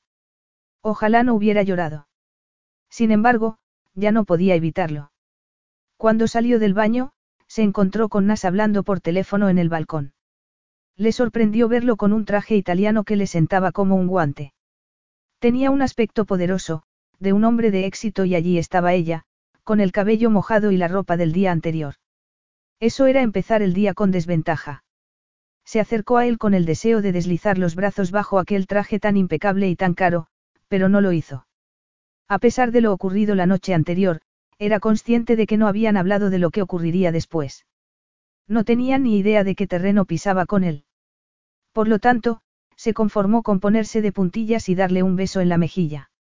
Na sonrió, pero no hizo ademán de terminar con su conversación. Cuando por fin acabó de hablar, lo único que le preguntó fue. ¿Estás lista? Te llevaré a casa. Lorelei no pudo explicar la desilusión que le corrió por las venas, a pesar de que resultaba razonable que él tuviera prisa. Eran ya más de las ocho. Seguramente le esperaba un ajetreado día de trabajo. Ella misma tenía que estar en el picadero a las diez. Eran adultos, tenían vidas de las que ocuparse. Bien, dijo ella inyectando una alegría en la voz que distaba mucho de sentir. Puedo conducir. Nase metió el móvil en el bolsillo y le guiñó un ojo. No. Hasta que no estuvieron de camino a su casa, Lorelei no se dio cuenta de que la pasión de la noche anterior se había esfumado. Nas era ya tan solo un hombre de negocios preocupado, tenso por el día que le esperaba. Resultaba evidente que la llevaba a casa y que, con eso, se había terminado lo que había entre ellos. Se dijo que era una mujer adulta. Ninguno de los dos había realizado promesa alguna y, en realidad, no estaba en condiciones de abrir su vida a nadie en aquellos momentos. De repente, Nas comenzó a hablar. Hoy y mañana tengo reuniones. De hecho, voy a estar bastante liado los próximos días. ¿Qué te parece si te llamo la semana que viene? Podríamos pasar algún tiempo juntos. Durante un instante, Lorelei no supo qué decir, pero, de repente, lo que Nas le ofrecía no le pareció suficiente. Sé que no es lo ideal después de lo de anoche, pero, en estos momentos, tengo mucho entre manos, Lorelei. No estaba esperando esto. Ella tampoco. Porque había pensado que podía hacer algo así sin sufrir por ello. También podrías llamarme tú a mí, concluyó él. Lorelei lo miró. No, ella no podía llamarlo. ¿Cómo podía Nas pensar que podría llamarlo? Sí. Nas la miró fijamente. ¿Cuál es el problema? Rien. Está bien, dijo él, tras mirar el reloj que llevaba en el brazo izquierdo. Yo te llamaré a ti. Hazlo, replicó ella fríamente mientras miraba por la ventana. ¿Qué se me ha pasado por alto aquí? preguntó él. Lorelei decidió que tal vez ella jamás había tenido una aventura de una noche antes, pero ciertamente no iba a hacer el ridículo aireando sus sentimientos en aquellos momentos. No, ella era una Saint James. No iba a montar una escena. Por el tenso silencio que mantenía Nas, evidentemente él así lo estaba esperando. Nas apenas había detenido el coche cuando ella comenzó a abrir la puerta. Lorelei lanzó una vociferación. Sabía que si no se bajaba del coche lo suficientemente rápido terminaría por hacer el ridículo. La puerta cedió por fin y ella salió corriendo. Lorelei. La voz de Nas era urgente, la voz que ella imaginaba que utilizaría con su equipo y no el tono de voz que se utiliza con una mujer a la que se ha tenido entre los brazos y a la que se le ha hecho el amor. Hacer el amor. Había sido sexo. ¿Qué otra cosa podía ser? No se conocían. Ella era una necia por haber esperado otra cosa. ¿Quieres que entre contigo? Le preguntó. ¿Para qué? Le espetó ella. Salió del coche y lo cerró de un portazo. Mientras se dirigía rápidamente hasta la puerta principal de la casa, vio un enorme candado que impedía abrirla. ¿Qué era aquello? Tiró de él y lo golpeó con fuerza a pesar de que sabía que no le iba a servir para nada. Golpeó con fuerza la puerta y bajó la cabeza. Comprendió que al final había ocurrido lo que más temía. Vio el sobre metido por debajo de la puerta. Se arrodilló y lo recogió para abrirlo. Leyó lentamente las palabras. Era aquello legal. Lo peor de todo era que no lo sabía. Debería haberlo averiguado. Debería haber estudiado todas las posibilidades. ¿En qué había estado pensando durante los últimos meses? Había estado bloqueando la realidad en vez de hablar con las personas que podrían haberla ayudado. Su abogado, su contable, sus amigos, y dónde había estado el día anterior cuando todo aquello estaba ocurriendo. Persiguiendo a un hombre. Acostándose con un hombre que no sentía nada por ella. Se dio cuenta de que estaba temblando. No, podía ocuparse de aquello ella sola. Solo necesitaba pensar con lógica. Teresa y Giorgio. Ellos sabrían lo que había ocurrido allí. Metió la mano en el bolso y sacó su teléfono, el teléfono que llevaba días ignorando. Tenía varias llamadas perdidas de los Berruzzi y un mensaje de Terese. Había rescatado a Fifi. Tras meter el móvil en el bolso, se desmoronó sobre el suelo con la espalda aplastada contra la puerta. Lo que más temía había ocurrido por fin. Su decisión por retrasar lo inevitable, por ignorar lo que ocurría la había llevado hasta aquel punto. De repente, oyó pasos y levantó lentamente la mirada. Nas. La situación acababa de empeorar. Sería posible que alguna vez tuviera un desastre personal y que no tuviera aquel hombre para ser testigo de ello. Rápidamente se puso de pie. Lorelei, ¿Qué es lo que está pasando aquí? Rien, respondió mientras se dirigía hacia él para tratar de impedir que él se acercara a la puerta. Dímelo con claridad. No me gustan los juegos. Bien. Se acabaron los juegos, replicó ella. Nos hemos divertido. Quiero que te vayas, le dijo mientras le indicaba su coche. ¿Por qué estás temblando? insistió él. Le colocó la mano sobre el brazo y se lo agarró con fuerza. Yo no, yo. Demasiado tarde. Lorelei estaba temblando tan violentamente que pensó que se iba a caer. Sin decir una palabra, él la tomó entre sus brazos. ¿Qué? exclamó él. En ese momento, Lorelei supo que había visto el candado. ¿Qué es lo que está pasando, Lorelei? Me han desahuciado, susurró ella. El banco ha ejecutado mi hipoteca. Creo que eso ocurre si uno no afronta los pagos. Hipoteca. Repitió él. Se alejó de ella y se colocó las manos en las caderas. Dijiste que habías heredado esta casa de tu abuela. He tenido algunas deudas. Tenía que conseguir dinero de algún modo. Vio que Nas se daba cuenta del sobre que había junto a su bolso y, antes de que pudiera hacer nada al respecto, él ya lo había recogido. Sintió que el alma se le caía a los pies. Él no dijo nada. Se limitó a leer el contenido del documento. No has pagado la hipoteca desde hace seis meses, dijo por fin. Non. ¿Tienes algún sitio al que ir? Ah, oh uy, por supuesto, respondió ella tratando de recobrar la compostura. Tras contemplarla durante un instante, Nas se inclinó para recoger el bolso del suelo. Se lo entregó a Lorelei. Vamos al coche. Por hoy. Nas la miró muy elocuentemente. Entonces, Lorelei dudó, aunque tan solo durante un instante. Se dirigió hacia el coche con él y dejó que él le abriera la puerta. No tienes por qué hacer esto, dijo. Considera que lo hago porque soy un caballero, respondió él. Parecía enojado. Entra. Ella obedeció. Agarró con fuerza su bolso. En aquellos momentos, aquello era lo único que tenía. Nas tenía la carta. Estaba aún en el exterior del coche haciendo una llamada por teléfono. Parecía muy tenso. Ella no podía culparle. Aquel no era su problema. Minutos más tarde, se montó también en el vehículo. Si pudieras dejarme en la ciudad, susurró ella. Sí, supongo que podría hacer eso, replicó mientras arrancaba el motor. Dime, Lorelei, ¿te cansas alguna vez de tanto drama? Lorelei estuvo a punto de perder el control. No lo sé, Nas, le espetó. Ardía en deseos de darle una bofetada. ¿Y tú?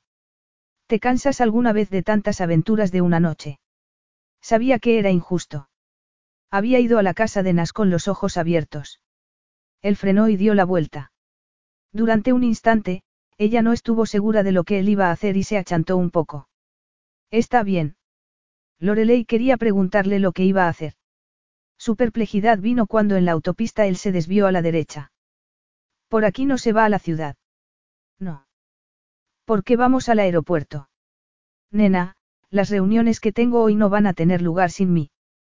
Tengo que tomar un vuelo y el avión lleva media hora preparado. Lorelei tardó un instante en comprender lo que iba a ocurrir. Me vas a llevar contigo. Lo has comprendido a la primera. No puedo marcharme así. Tengo que hacer algo sobre esto, dijo señalando el sobre. Resulta evidente que no has hecho nada al respecto desde hace mucho tiempo. No creo que unos días más vayan a cambiar mucho la situación. Lorelei quería pegarle, no solo porque estaba imponiendo sus deseos sobre ella, sino porque Nas tenía razón.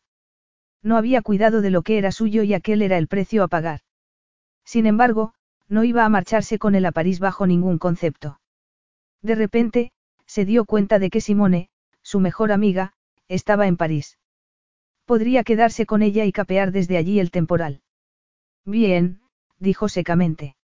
Accedo a ir a París contigo. París.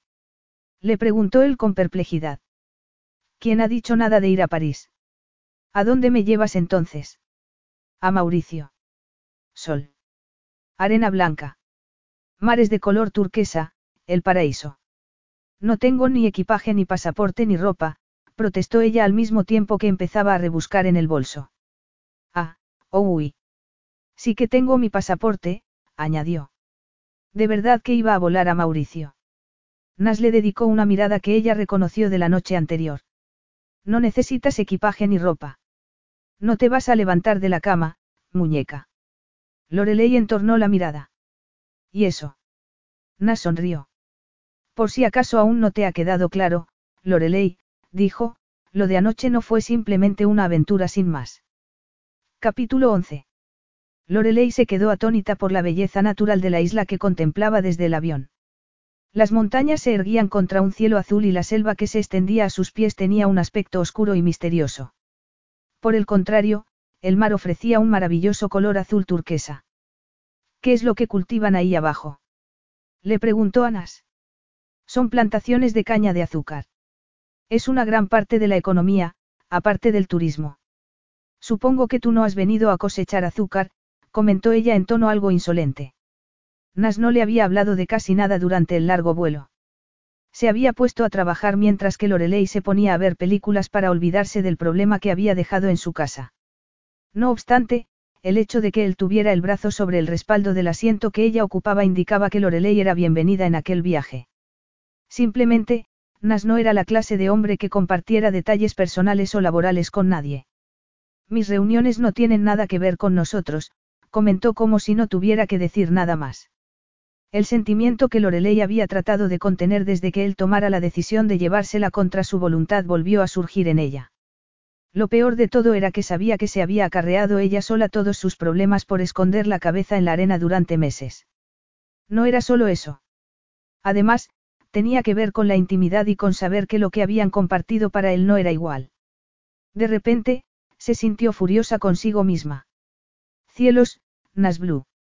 No necesito que me rescates. Ni tú ni nadie. Nas la miró fijamente, con la tensión reflejada en cada línea de su cuerpo. ¿Es eso lo que crees que es? ¿Y qué otra cosa podría ser? Ya te dije que esto no ha sido una aventura de una noche, lo cual supuse que era lo que te estaba molestando. Además, debo añadir que eso jamás fue mi intención. Bonechance con eso, porque yo no tengo intención alguna de compartir tu cama, replicó con la cabeza muy alta. Nas la miró como si estuviera diciendo tonterías. Estoy empezando a sospechar, Lorelei, que esto no tiene nada que ver conmigo, sino contigo. Tengo que pensar que los hombres con los que has salido en el pasado no te han tratado demasiado bien. Lorelei se sintió acorralada. Mis relaciones no son asunto tuyo, dijo. Yo no te he preguntado sobre las otras mujeres, de las que estoy segura que ha habido demasiadas posiblemente. Lorelei lanzó un bufido. No quería pensar en la lista de conquistas de Nas. La suya era bastante reducida, pero él no tenía por qué saberlo. Su puñado de novios consistía en un artista, un poeta, un escritor y un músico. Este último rompió con ella hacía ya dos años, justo cuando la muerte de su abuela y el arresto de Raymond estallaron en la vida de Lorelei. La verdad era que se lo agradecía, porque no estaba segura de que el músico pudiera haberle servido de apoyo a lo largo de la crisis. Ese era su papel en las relaciones. Ella proporcionaba el apoyo y la fuerza emocional. Era, en efecto, lo que siempre había sido con su padre, la adulta. Como había vivido muchas relaciones desiguales, había decidido que ella siempre tendría la última palabra y llevaría las riendas. Se mantendría independiente y fuerte.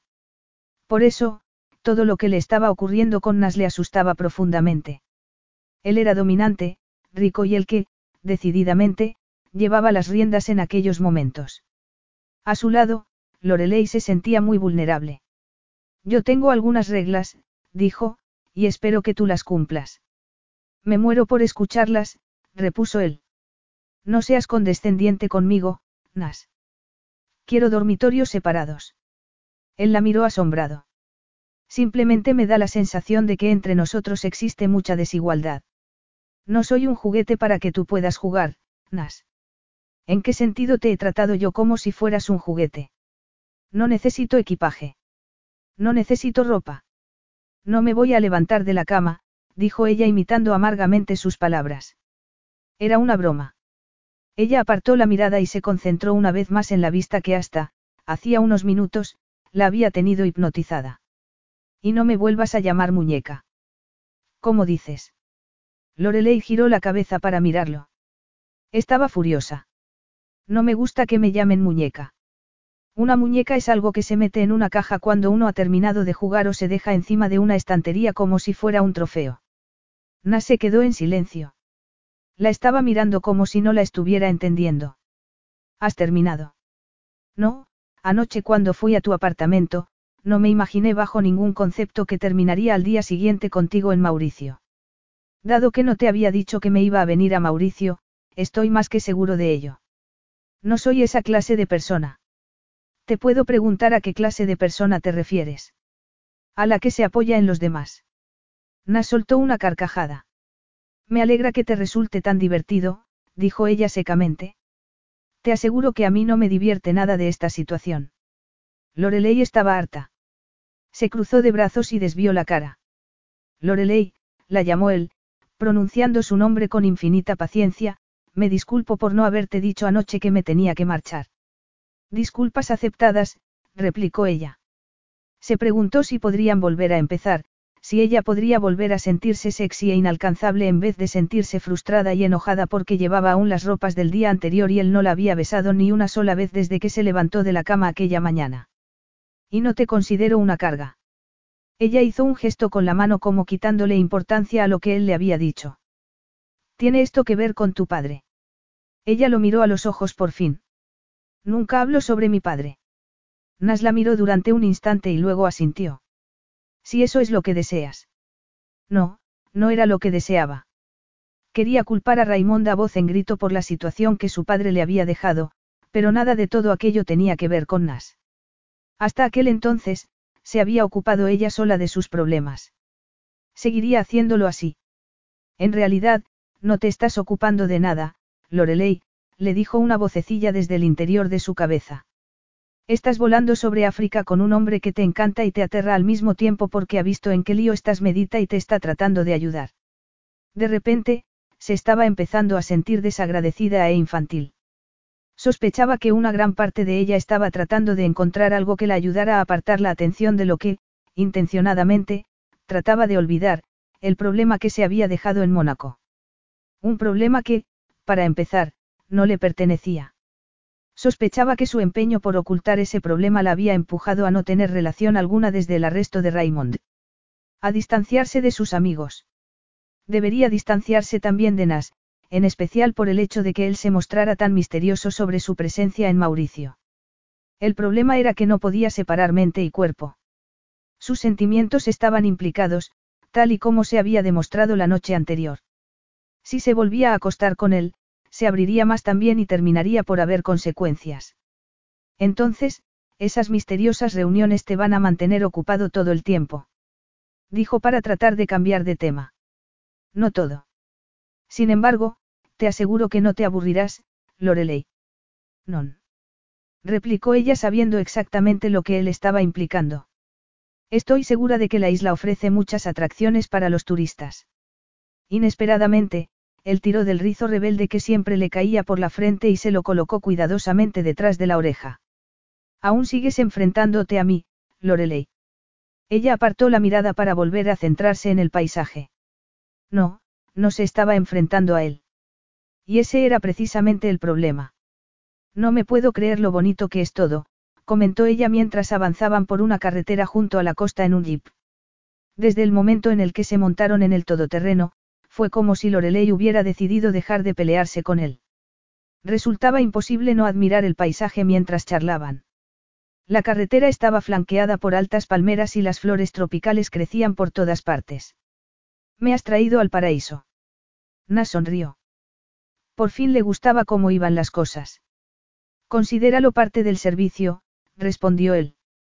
Ella le dedicó una radiante sonrisa, que le sorprendió por lo bien que le hizo sentir. Quería que ella fuera feliz. No le gustaba verla apesadumbrada y triste por un peso que llevaba cargando demasiado tiempo. Sospechaba que lo que le ocurría tenía que ver con su padre. Podría sugerirle que cortara todos los vínculos con él, tal y como el propio Nas había hecho hacía años con el suyo, pero dudaba que Lorelei le diera las gracias por ello. Mientras avanzaban por la carretera pasaron junto a un lujoso complejo vacacional, y vio la admiración con la que Lorelei contemplaba todo lo que les rodeaba. Era un destino famoso en todo el mundo, pero, para eso, habría sido mejor que no hubieran abandonado Mónaco. No era su lugar favorito. Exudaba glamour y elitismo. Si quieres nos podemos alojar en este resort, comentó mientras pasaban por delante de la ostentosa entrada, pero tengo una casa en la playa. Es mucho más íntimo. Naturellement. Lo preferiría, dijo ella con una sonrisa. Incapaz de creerse lo bien que se sentía, Nas apretó el acelerador. Lorelei contuvo la respiración cuando vio que se introducían en la selva tropical. Esto es maravilloso, susurró contemplando la bóveda de ramas que los rodeaba. La casa de Nas estaba al lado de la playa, una entre varias exclusivas casas a lo largo de aquella exclusiva zona de playa. Nas la había diseñado personalmente junto con un arquitecto. El objetivo era llevar la selva hasta la puerta de la casa y el océano hasta las ventanas. Es una casa preciosa, Nas. Tienes mucha suerte de tener algo tan hermoso. No es demasiado moderna para ti, Lorelei. Me encantaría vivir en una casa como esta. Entonces, ¿por qué vives en una casa de estilo victoriano? La animación desapareció en parte del rostro de Lorelei. Mi grandmamá quería que la tuviera. ¿Podrías venderla? Ella se dio la vuelta y se dirigió hacia una de las ventanas, desde la que se veía una maravillosa vista del mar, Nas se acercó a ella y le rodeó la cintura con las manos. Lorelei se sobresaltó, como si ya no estuviera acostumbrada a sus caricias. Esto hizo que Nas se sintiera mucho más posesivo, pero ella le apartó las manos y se alejó. ¿Por qué no la vendes? insistió él. Lorelei se encogió de hombros. La frustración se apoderó de él. Pensó en el hecho de que, un par de horas más tarde, estaría sentado para cenar con los representantes de Agle, a los que conocía desde hacía mucho tiempo. Al principio, había pensado que Lorelei podría entretenerse sola mientras él se ocupaba de sus asuntos. Sin embargo, los hombres con los que se iba a reunir iban a acudir con sus esposas. El problema era que si se llevaba a Lorelei ella se enteraría de lo que se traía entre manos antes de que lo publicara la prensa. Lanzó un gruñido de frustración y se mesó el espeso cabello con una mano. Me voy a reunir para cenar con unos amigos a las ocho. He hecho que me envíen algo de ropa para ti. Supongo que la encontrarás en el armario. Ella se volvió y le sonrió. Merci Beaucoup. Es muy amable de tu parte. Nas estuvo a punto de echarse a reír. En aquello, Lorelei no le había presentado oposición alguna, a pesar de que llevaba oponiéndose a aquel viaje desde que se había levantado de su cama aquella mañana. No la comprendía. Tampoco se comprendía a sí mismo cuando estaba con ella. Cuando la montó en el Blue 16 solo había estado pensando en una noche. Sin embargo, desde aquella mañana lo único que podía pensar era en cuándo volverían a estar juntos de nuevo. Lorelei se acercó a las puertas que daban al embarcadero. Nas, tienes el mar a la puerta. Es una cuestión de perspectiva. Hay por lo menos 10 metros hasta la orilla y, además, esa agua pertenece en realidad a una laguna. Es precioso, dijo ella mirándolo con el rostro lleno de alegría. Nas no se pudo resistir y le acarició el cabello. Todo en ella era delicado y suave. Sí, efectivamente quería conocerla mejor. Sin embargo, no buscaba una relación. Debía considerar aquello como una recompensa antes de que se encerrara para entrenar. Si lo miraba así, todo sería satisfactorio para ambos. El encanto que parecía habitar en la sonrisa de Lorelei tenía que ver con la luz tropical y la noche que los esperaba. Por una vez, decidió dejarse llevar y aceptar la magia. Sí, es precioso, respondió mientras le enmarcaba el rostro con una mano. Por fin, ella se abrió lo suficiente como para permitirle que la besara. Después de ti. La besó. La suavidad de sus labios, la dulzura de su aliento, la magia volvió a surgir entre ellos. En aquel momento, Nas supo que se la llevaría a cenar. Entonces, tengo que ser tu muñeca sexual.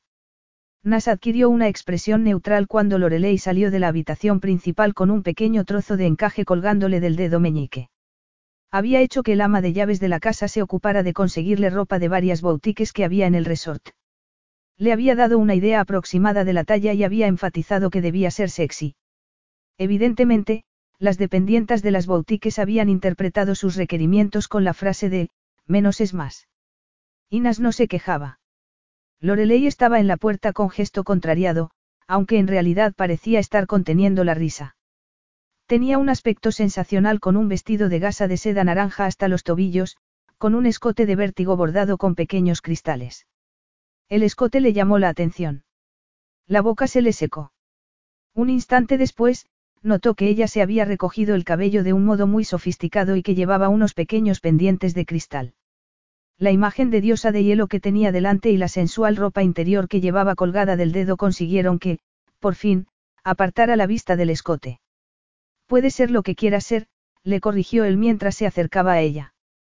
Podrías tratar de ser tú misma. Estoy siendo yo misma, replicó ella. Nas le quitó el encaje de la mano. En ese caso, no hay problema. He visto tu lencería, Lorelei. Te pones mucho menos que esto. En estos momentos no llevo nada puesto, pero me habría gustado poder opinar al respecto. Nas se quedó con la mente en blanco. Estás muy elegante, añadió ella. Él trató de recuperar el control. Es el traje. Lorelei sonrió, como si supiera muy bien lo que ocurría. Nos vamos. El restaurante estaba al aire libre, en la playa. El ritmo de la música local proporcionaba el ambiente. Lorelei tomó un sorbo de agua helada. Se sentía demasiado nerviosa como para arriesgarse a tomar champán.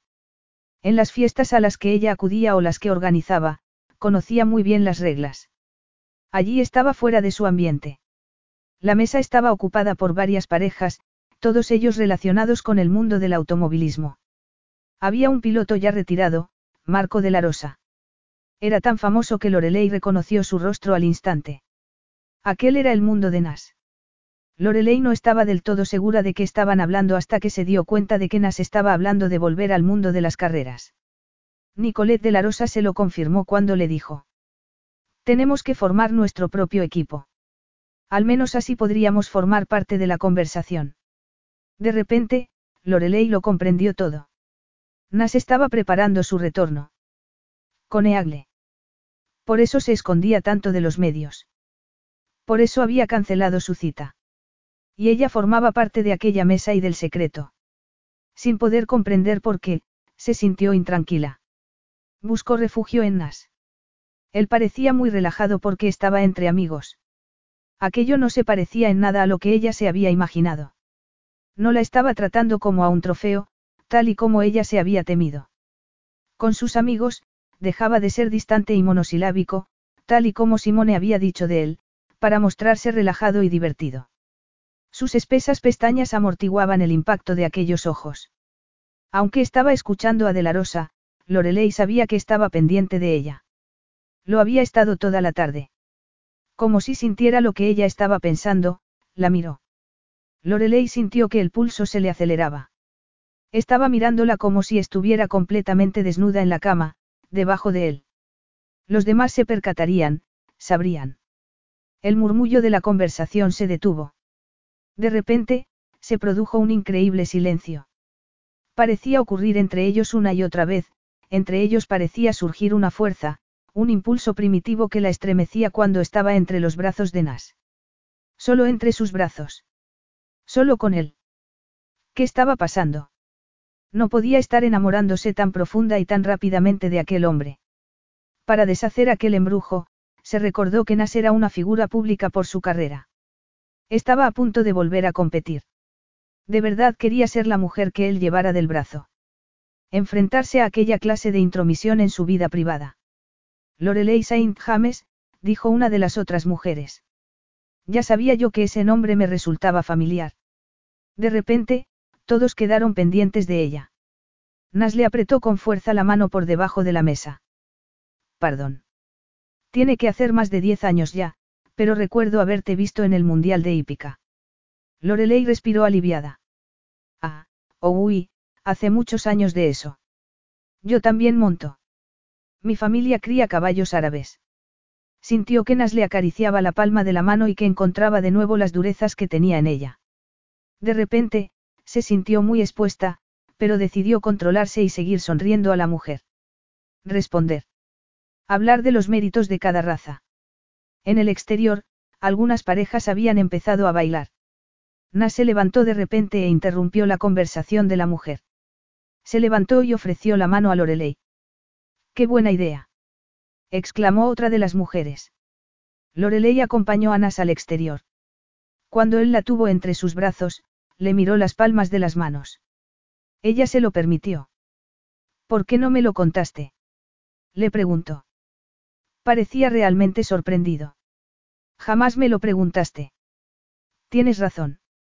No te lo he preguntado, pero te lo estoy preguntando ahora. Ella tiró de la mano. Nase la soltó. ¿Te molestan los callos? No son muy femeninos. No estoy de acuerdo. Tienes unas manos capaces, comentó él mientras le rodeaba la cintura con las suyas. Eran mi don. Tu don. Yo competía. Montaba en concursos hípicos y en exhibiciones. Era bastante buena. ¿Cómo de buena? Bastante. Tenía un nivel internacional. Nas dejó de bailar y la miró con asombro. Te he sorprendido, susurró ella.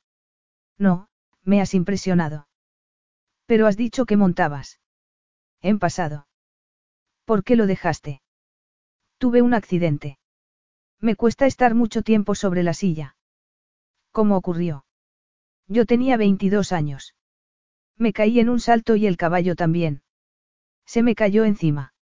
Nas se quedó completamente inmóvil. Sobreviví, evidentemente, comentó ella. Me tuvieron que operar varias veces y tuve que hacer mucha rehabilitación, pero puedo montar de nuevo, aunque no competir. ¿Cuánto tiempo tardaste en recuperarte? Dos años. Vi las marcas que tienes en las caderas. Lorelei lo miró a los ojos. Se había dado cuenta. Eran tan tenues, le resultarían poco atractivas. Todos tenemos cicatrices, no. Forma parte de la vida. Nas la sorprendió colocándole las manos sutilmente sobre las caderas. Tú ocultas las tuyas muy bien. ¿Y tú? Le desafió ella. ¿Dónde tienes tus cicatrices? Él la miró a los ojos. Las llevo puestas para que las vea todo el mundo, respondió él. Cada vez que participo en una carrera. Había hablado en presente. Lorelei quiso preguntarle al respecto, pero Nas se inclinó y le dijo al oído. ¿Y tu padre? Es realmente un gigoló. Lorelei se apartó de él y se dispuso a marcharse. Sin embargo, Nas la tenía bien agarrada por la cintura. Ese tema te molesta, ¿eh? Es el mejor de la Riviera, le espetó ella. Ya está. No resulta tan difícil hablar al respecto, ¿verdad? Has terminado. Simplemente me estoy preguntando cuántos secretos más escondes, dijo él. Comenzó a bailar ligeramente. Lorelei apartó la mirada. Ninguno que te pueda interesar. Al contrario, Lorelei. Me da la sensación que me va a interesar todo. Vamos por tu echarpe. No comprendo. ¿A dónde vamos? ¿A dónde te parece a ti? Capítulo 12. Estaban caminando por la playa. Lorelei se detuvo y se quitó los zapatos y luego se los arrojó a Nas. Él se agachó. Esta noche has manejado bien a mis amigos, le dijo él. No estaba manejando a nadie, respondió ella. Simplemente estaba siendo yo misma, aunque tú no sabes nada sobre eso. Nas se acercó a ella. Resulta difícil abrir las carteras, ¿verdad? Ella se detuvo en seco. ¿Por qué lo dices como si yo tuviera otros motivos? Estoy seguro de que cuando estabas en el yate de Andrei Yurovsky el verano pasado pensabas tan solo en el interés de la fundación, respondió él. Y cuando estabas en Nueva York con Damiano Masena a principios de año seguro que fue por motivos exclusivamente benéficos. Lorelei parpadeó con incredulidad. ¿Estás celoso? dijo asombrada. No, nena. No estoy celoso. Territorial, más bien. Hay una diferencia. Yo no soy un país, Nas, replicó ella fríamente. No puedes invadirme y colocarme tu bandera. Puedo hacer lo que me venga en gana. Le había agarrado la muñeca. No estaba seguro de cómo había ocurrido. Solo quería respuestas. A pesar de que se había convencido de que no quería nada profundo con ella, un fuerte sentimiento de posesión se había despertado en él cuando Lorelei, por casualidad, admitió que había sido jinete profesional. Ella lo ocultaba todo y eso que Nas había creído que él era un experto en ocultar sus sentimientos más íntimos. Lorelei podía enseñarle algunas cosas. Estás implicando que me acuesto con los hombres por dinero, replicó ella con voz gélida. En realidad, no creo que podamos seguir tú y yo, ¿no te parece? Ahora, quítame las manos de encima. Me voy a casa para irme a la cama. Nas negó con la cabeza. Es que no vas a soltarme. Primero, quiero que me expliques esa fiesta que celebraste la otra noche. ¿Por qué te importa? Preguntó ella frunciendo el ceño. ¿Qué es lo que quieres de mí, Nas? ¿Qué es lo que buscas? Quiero comprenderte. Nas no podía comprender de dónde provenía aquella frustración, pero necesitaba respuestas. La necesidad de arrancarle el vestido y colocarse piel contra piel con Lorelei sobre la cama lo condujo al deseo y al desprecio sobre sí mismo. Trabajo. exclamó ella. Igual que tú. El presidente de la fundación me pide a menudo que organice eventos. A su esposa le resulta muy agobiante y a mí me criaron para hacer estas cosas. Mi grandmaman. Ella ya ha muerto. Sí, ya ha muerto. Lleva muerta dos años, tres meses y cinco días. Na se quedó inmóvil.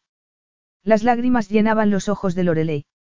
De repente, pareció mucho más joven y algo perdida. Dos años, tenía que ser aproximadamente cuando ocurrió el arresto de su padre. Y ella aún no lo había superado. Por eso sigues haciéndolo a pesar de que no te lo puedes permitir. De ahí es de donde han salido las deudas. Lorelei bajó la cabeza. No quería llorar. ¿Sabe ese hombre los problemas económicos que tienes? Insistió Nas. No quería hacerla llorar, pero si quería ayudarla tenía que saberlo todo. No tengo problemas con el dinero, sino con el pago de mis facturas, replicó ella. Y no, no quiero contarle mis problemas. Ni a ti tampoco. Con eso, Lorelei se dio la vuelta y echó a correr. Nas salió tras de ella y la alcanzó. El trayecto de diez minutos que tardaron hasta llegar a la casa fue tenso, pero le dio a Nas tiempo para pensar en todo lo que ella le había dicho. Cuando entraron en la casa, él le preguntó. ¿Cuánto tiempo creías que podrías ocultarlo? Yo no estaba ocultando nada, replicó ella. Estaba tratando de solucionarlo. A mi manera. ¿Y has podido hacerlo? Bueno, perdóname, pero no todo el mundo es un genio capaz de arreglarlo todo con el chasquido de un dedo. ¿Qué me has llamado? Ya lo has oído. Creo que ya tienes el ego demasiado grande y no debo repetirlo. Nas quería besarla. Enmarcarle el rostro entre las manos hasta que ella volviera a ser suya. ¿Quieres que te arregle esta situación? Ella frunció el ceño. Puedes contestar. No me conoces, ¿verdad? ¿Cómo es que yo sé tanto sobre ti y tú pareces saber tan poco sobre mí? Nena, sabes tan solo lo que has oído en los medios de comunicación, y la mayor parte de todo eso es mentira. Ella entornó los ojos, se dio la vuelta y se dirigió al dormitorio. Entonces, pareció cambiar de opinión y regresó junto a Nas. Te diré lo que sé. Eres sorprendente, trabajador y con empuje. Tienes una barrera tras la que te proteges del público, pero cuando estás con tus amigos eres diferente. No impones tus opiniones ni obligas a los demás a estar de acuerdo contigo. Tú tienes una seguridad que yo nunca tendré. Admiro todas esas características tuyas. Sin embargo, lo único que tú admiras sobre mí es mi trasero, y no te rías. No pienso esperar a que a ti te dé la gana despertarte. Nas se acercó a ella, le enredó las manos en el cabello y la besó posesivamente. Como si hubiera encendido una cerilla junto a un contenedor de gasolina, Lorelei se prendió fuego y se pegó a él, más agresiva de lo que se había sentido nunca. Incluso la primera vez que se besaron, cuando ella tomó la iniciativa, había existido una mínima reticencia en ella, como si sintiera que necesitaba protegerse. En aquel momento no había barrera alguna. Na se volvió loco al sentir cómo ella movía la boca desesperadamente contra la de él. La besó, la pegó contra su cuerpo y, tambaleándose, se dirigió a la primera superficie plana que encontró, que resultó ser una de las habitaciones de invitados. Estaba ansioso, como un adolescente. Lorelei también parecía desesperada y se aferraba a él con fuerza. Nas le deslizó las manos por debajo de la falda y, en aquel momento, recordó que ella iba sin ropa interior. Lorelei gimió y se pegó a él para rodearle las caderas con las piernas. Tenía los ojos abiertos de par en par. Lo que él vio en ellos no fue simplemente deseo, sino también ansiedad. Lorelei. Nas, tengo miedo. No tienes por qué. Yo te sujeto. Como si aquello fuera suficiente para Lorelei, ella lo besó. Su cuerpo cobró vida bajo el de él de un modo que jamás había ocurrido antes, animando descaradamente a que la poseyera.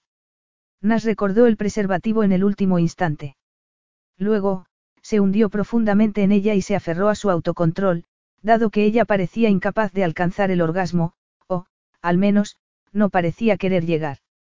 Nas consideró su resistencia no como un desafío sino como incertidumbre por su parte.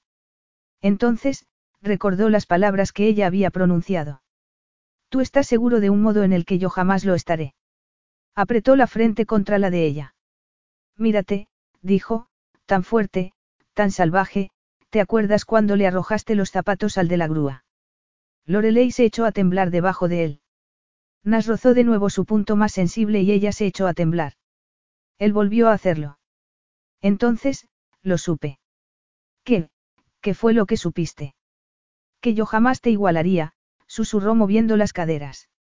Ella pronunció un sonido, en parte murmullo de aprobación, en parte gemido.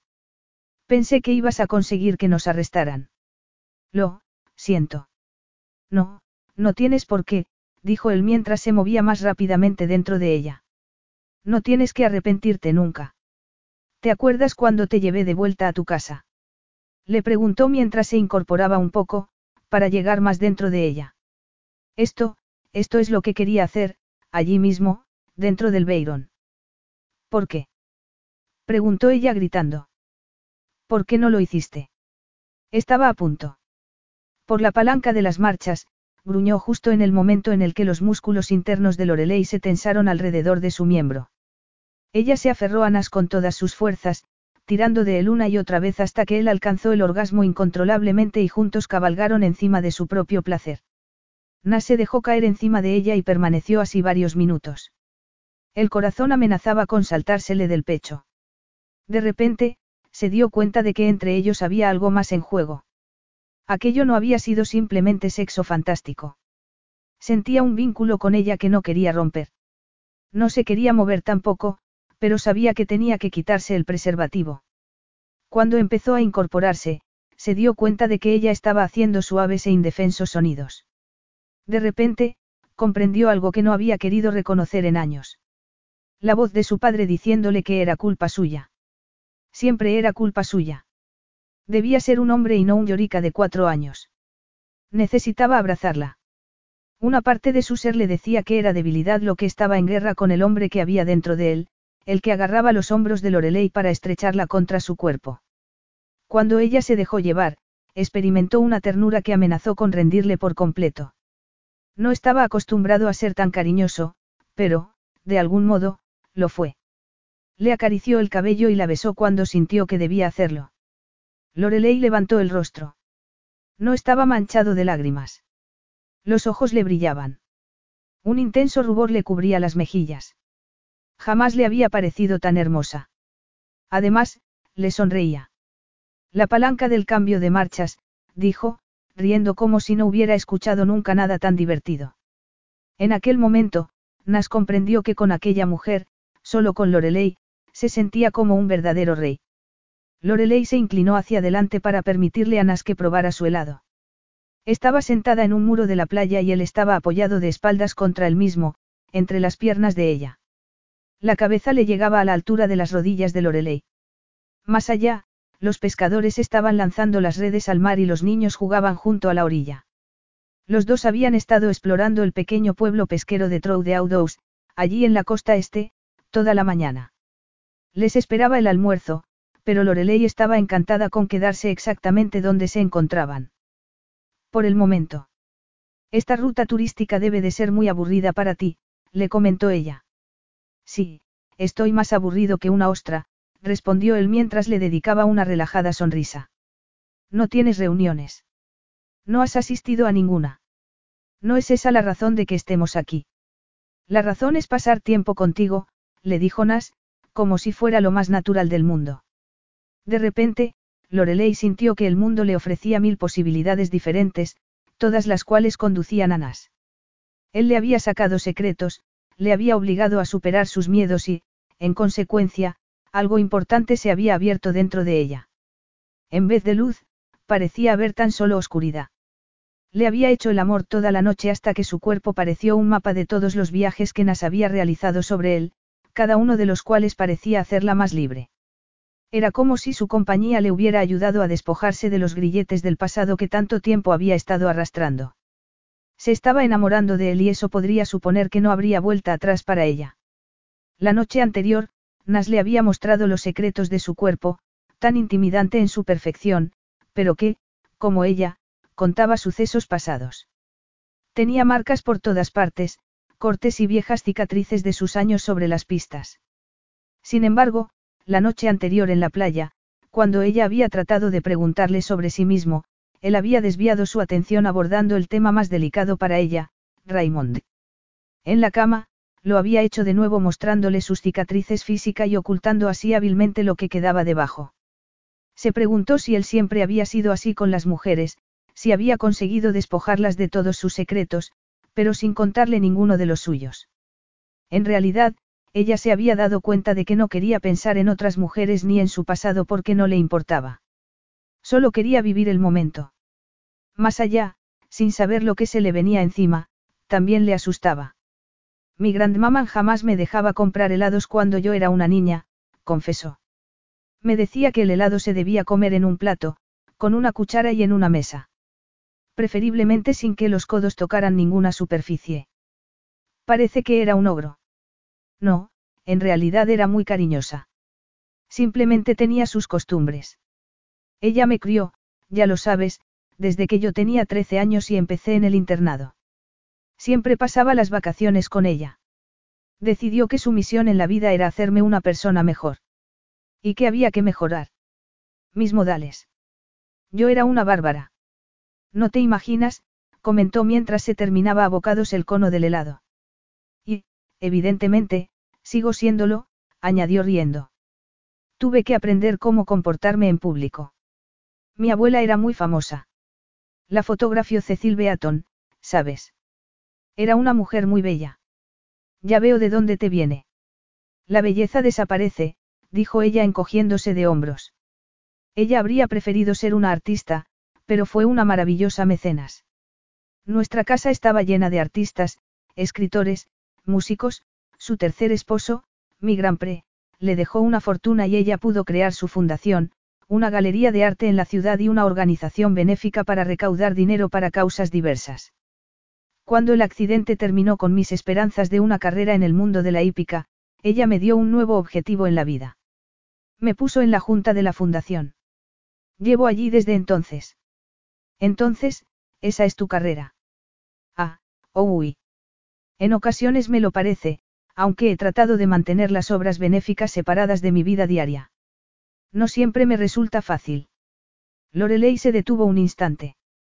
Acababa de darse cuenta de que se había metido en aguas muy profundas, pero quería hablar al respecto. No se había olvidado de lo que él le había acusado la noche anterior ni de lo que le había dicho en Mónaco cuando canceló su cita. A pesar de lo que pienses, Nas, no salgo con hombres con los que tengo relación a través de la fundación. Nunca traspaso esa línea. Sí, sobre eso, Lorelei. Parecía incómodo y eso le agradó a ella. Sobre eso que, Nas. Te ruego que me perdones. De verdad. Simplemente estaba tratando de comprender cómo vivías tu vida. Estaba, se interrumpió, como si supiera que, cuanto más dijera, más tendría que decir. Tal vez deberíamos dejarlo así, en la disculpa. Estaba celoso, afirmó él simplemente. Pensar en que tú puedas estar con otro hombre me mata. Nas lo había confesado mirándola a los ojos. Ella sintió vértigo ante el impacto de aquellas palabras. Bajó la mirada. No tienes nada que decir, Lorelei. En ese caso, no lo pienses, dijo ella con una ligera sonrisa. No es exactamente lo que yo estaba buscando, respondió el apesadumbrado. Lorelei estiró la mano y le acarició el cabello. Me gusta escucharlo, Nas. Durante el juicio de Raymond, se sugirieron cosas no muy agradables sobre mí en los periódicos. Creo que los periodistas solo estaban buscando carroña. Vende periódicos. Espero no tener que volver a pasar por eso. Cinco semanas en París durante el juicio. Todas las mañanas abría los periódicos para encontrarme con otra historia, susurró ella. Se estremeció delicadamente. Nas frunció el ceño. Lorelei se preguntó qué estaría pensando. Habría leído alguna de aquellas historias. No quería preguntar. No quería pensar al respecto. Simplemente quería pasar página. Todos esos hombres con lo que se suponía que yo estaba relacionada. Estuve en el yate de Yurovsky el verano pasado al menos con otras 15 mujeres más, una de las cuales era su novia en ese momento.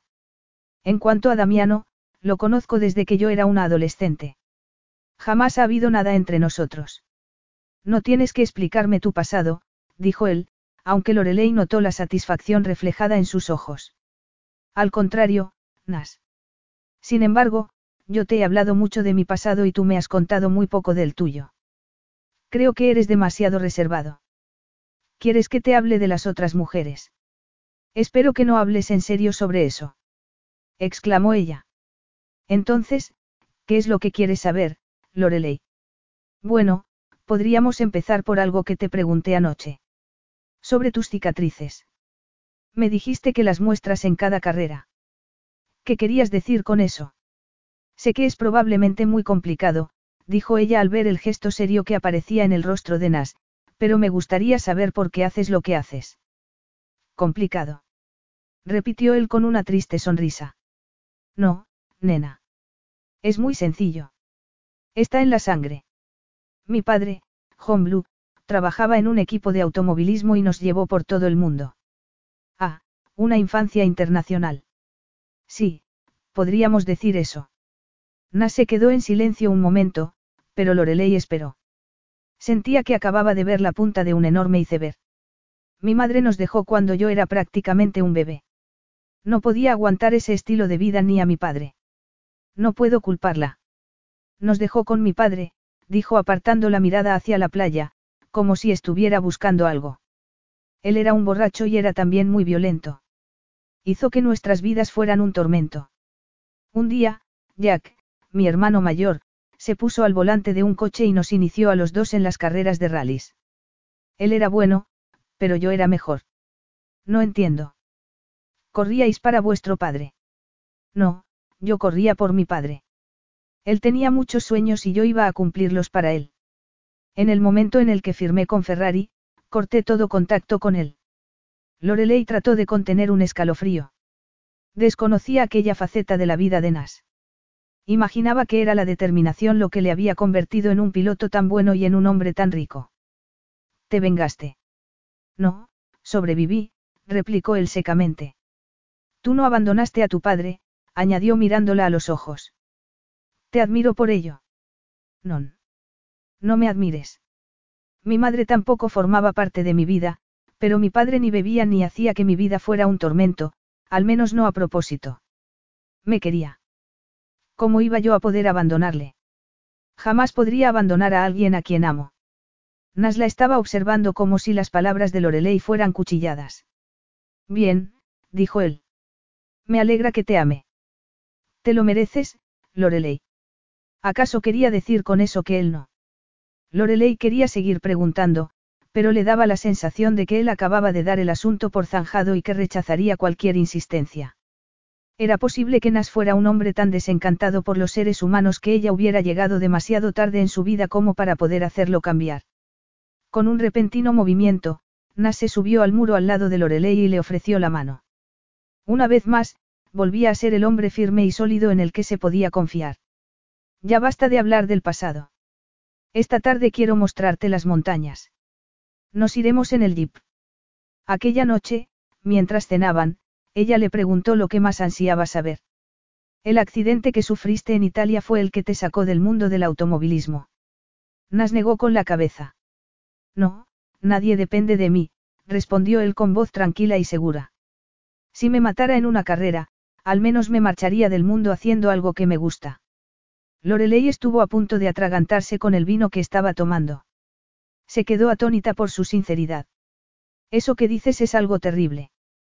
No tengo intención alguna de salirme de la pista en un futuro cercano, Lorelei. No, pero, ¿y tu hermano Jack?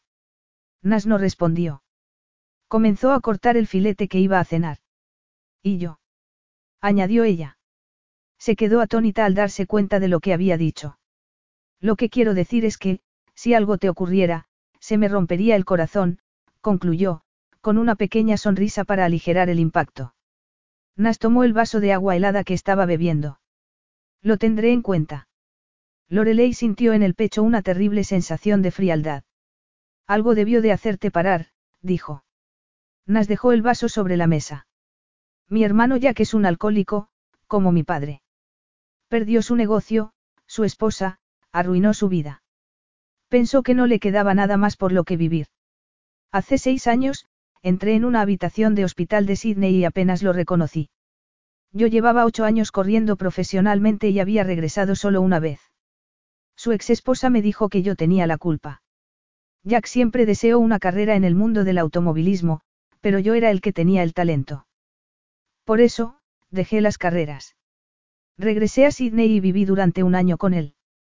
Lo ayudé a poner de nuevo en funcionamiento su negocio, iba con él todos los días a Alcohólicos Anónimos y me aseguraba que estaba bien.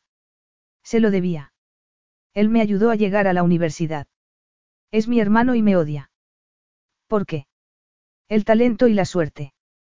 Para mi padre, yo era el pasaporte a una vida mejor y mi hermano estaba convencido de que yo le robé lo que debería haber sido suyo. En mi familia, nadie trabaja. Yo, por mi parte, he trabajado muy duro toda la vida para llegar hasta aquí. Eso es lo que hago. Trabajo.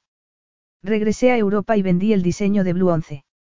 En parte, lo hice porque quería demostrarles que era más que suerte, más que ser capaz de mantener el coche en la carretera a gran velocidad. Tenía una expresión muy seria en el rostro. Eso me debería haber bastado, pero no fue así. Me encanta correr y ahora ya no tengo que demostrar nada. Ni a mi padre, ni a Jack ni siquiera a mí mismo. No quiero perderlo una segunda vez. Y por eso has decidido regresar. Te diste cuenta el otro día durante la cena. Me habría resultado imposible, Nas. Estaba en la misma mesa que vosotros. Nas colocó las manos encima de la mesa y sonrió tristemente. Te he dicho alguna vez, señorita Saint James, que tienes un trasero de primera clase. Varias veces, replicó ella secamente mientras se secaba las lágrimas de los ojos con la servilleta y le ofrecía una maravillosa sonrisa. Creo que deberías llevarme a casa para que te lo enseñe. Nas se levantó y pidió la cuenta. Lorelei apoyó la cabeza sobre el torso de Nas. No hacía más que pensar en todo lo que él le había dicho. Sabía que era egoísta por su parte, pero no podía evitar desear que él no regresara al mundo de las carreras. Sabía que ese retorno tendría consecuencias para su incipiente relación. Porque ahora, Nas. Como te he dicho, empecé a correr por mi padre. Ahora, corro por mí mismo. Pero, ¿por qué ahora precisamente? No lo sé. Tal vez sienta un vacío en mi vida y sé que el automovilismo lo llenará. ¿Qué clase de vacío? Nas soltó una carcajada. No la clase de vacío que tú estás pensando, Lorelei. No sabes lo que yo estoy pensando, replicó ella. Sí, claro que lo sé. Tengo 34 años. Lo que todo el mundo se estará preguntando a lo largo de los próximos meses, antes de que empiece a ganar, es si estoy sufriendo la crisis de los 40. ¿Tan seguro estás de ganar? Le preguntó ella. Nas le respondió con una mirada. Durante los primeros meses de mi rehabilitación, lo que me sacó de la cama fue el deseo de regresar a la silla de montar. Solo cuando me di cuenta de que no podía regresar a la competición, me di cuenta de que el vacío no residía en la consecución de un sueño, sino en la ausencia de muchas cosas en mi vida. ¿Y qué tienes ahora en tu vida? Preguntó él tras una larga pausa. Tú. Aquel fuerte sentimiento la abrumó. Quería ser suficiente para él. Quería sustituir el mundo de las carreras.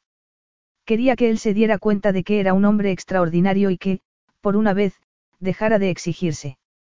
Quería algo que, seguramente, jamás podría tener. Tengo mi trabajo, dijo. Sí, la fundación. No, mis caballos.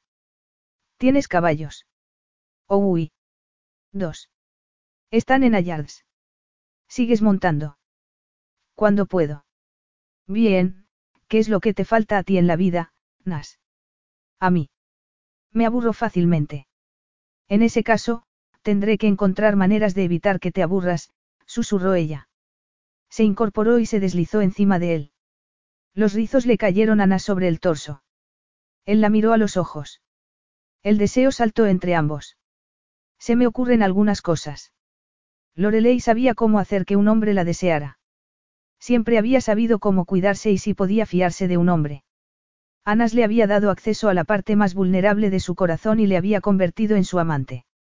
En aquellos momentos, quería más. Por primera vez en su vida, quería más. ¿No se supone que tu regreso es un secreto? Le preguntó. Él le acarició el trasero. Creo que está seguro. Lorelei lo besó. Nas le había dicho que confiaba en ella, que aceptaba que ella tenía derecho a saber y que la respetaba. Además, añadió él, vamos a dejar escapar el rumor el lunes. El miércoles, ya lo sabrá todo el mundo.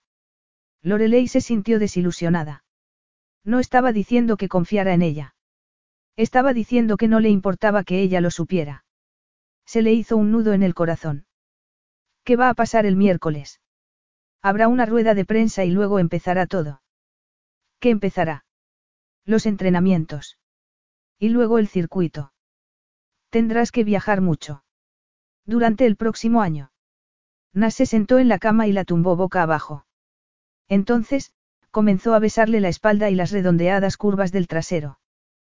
Tal vez pueda ir yo también. Me gustaría. ¿De verdad? Le preguntó ella con incredulidad. Nas le colocó la boca sobre la oreja. Tus visitas serán más que bienvenidas. Ella esperó a que él le pidiera que fuera con él. No lo hizo.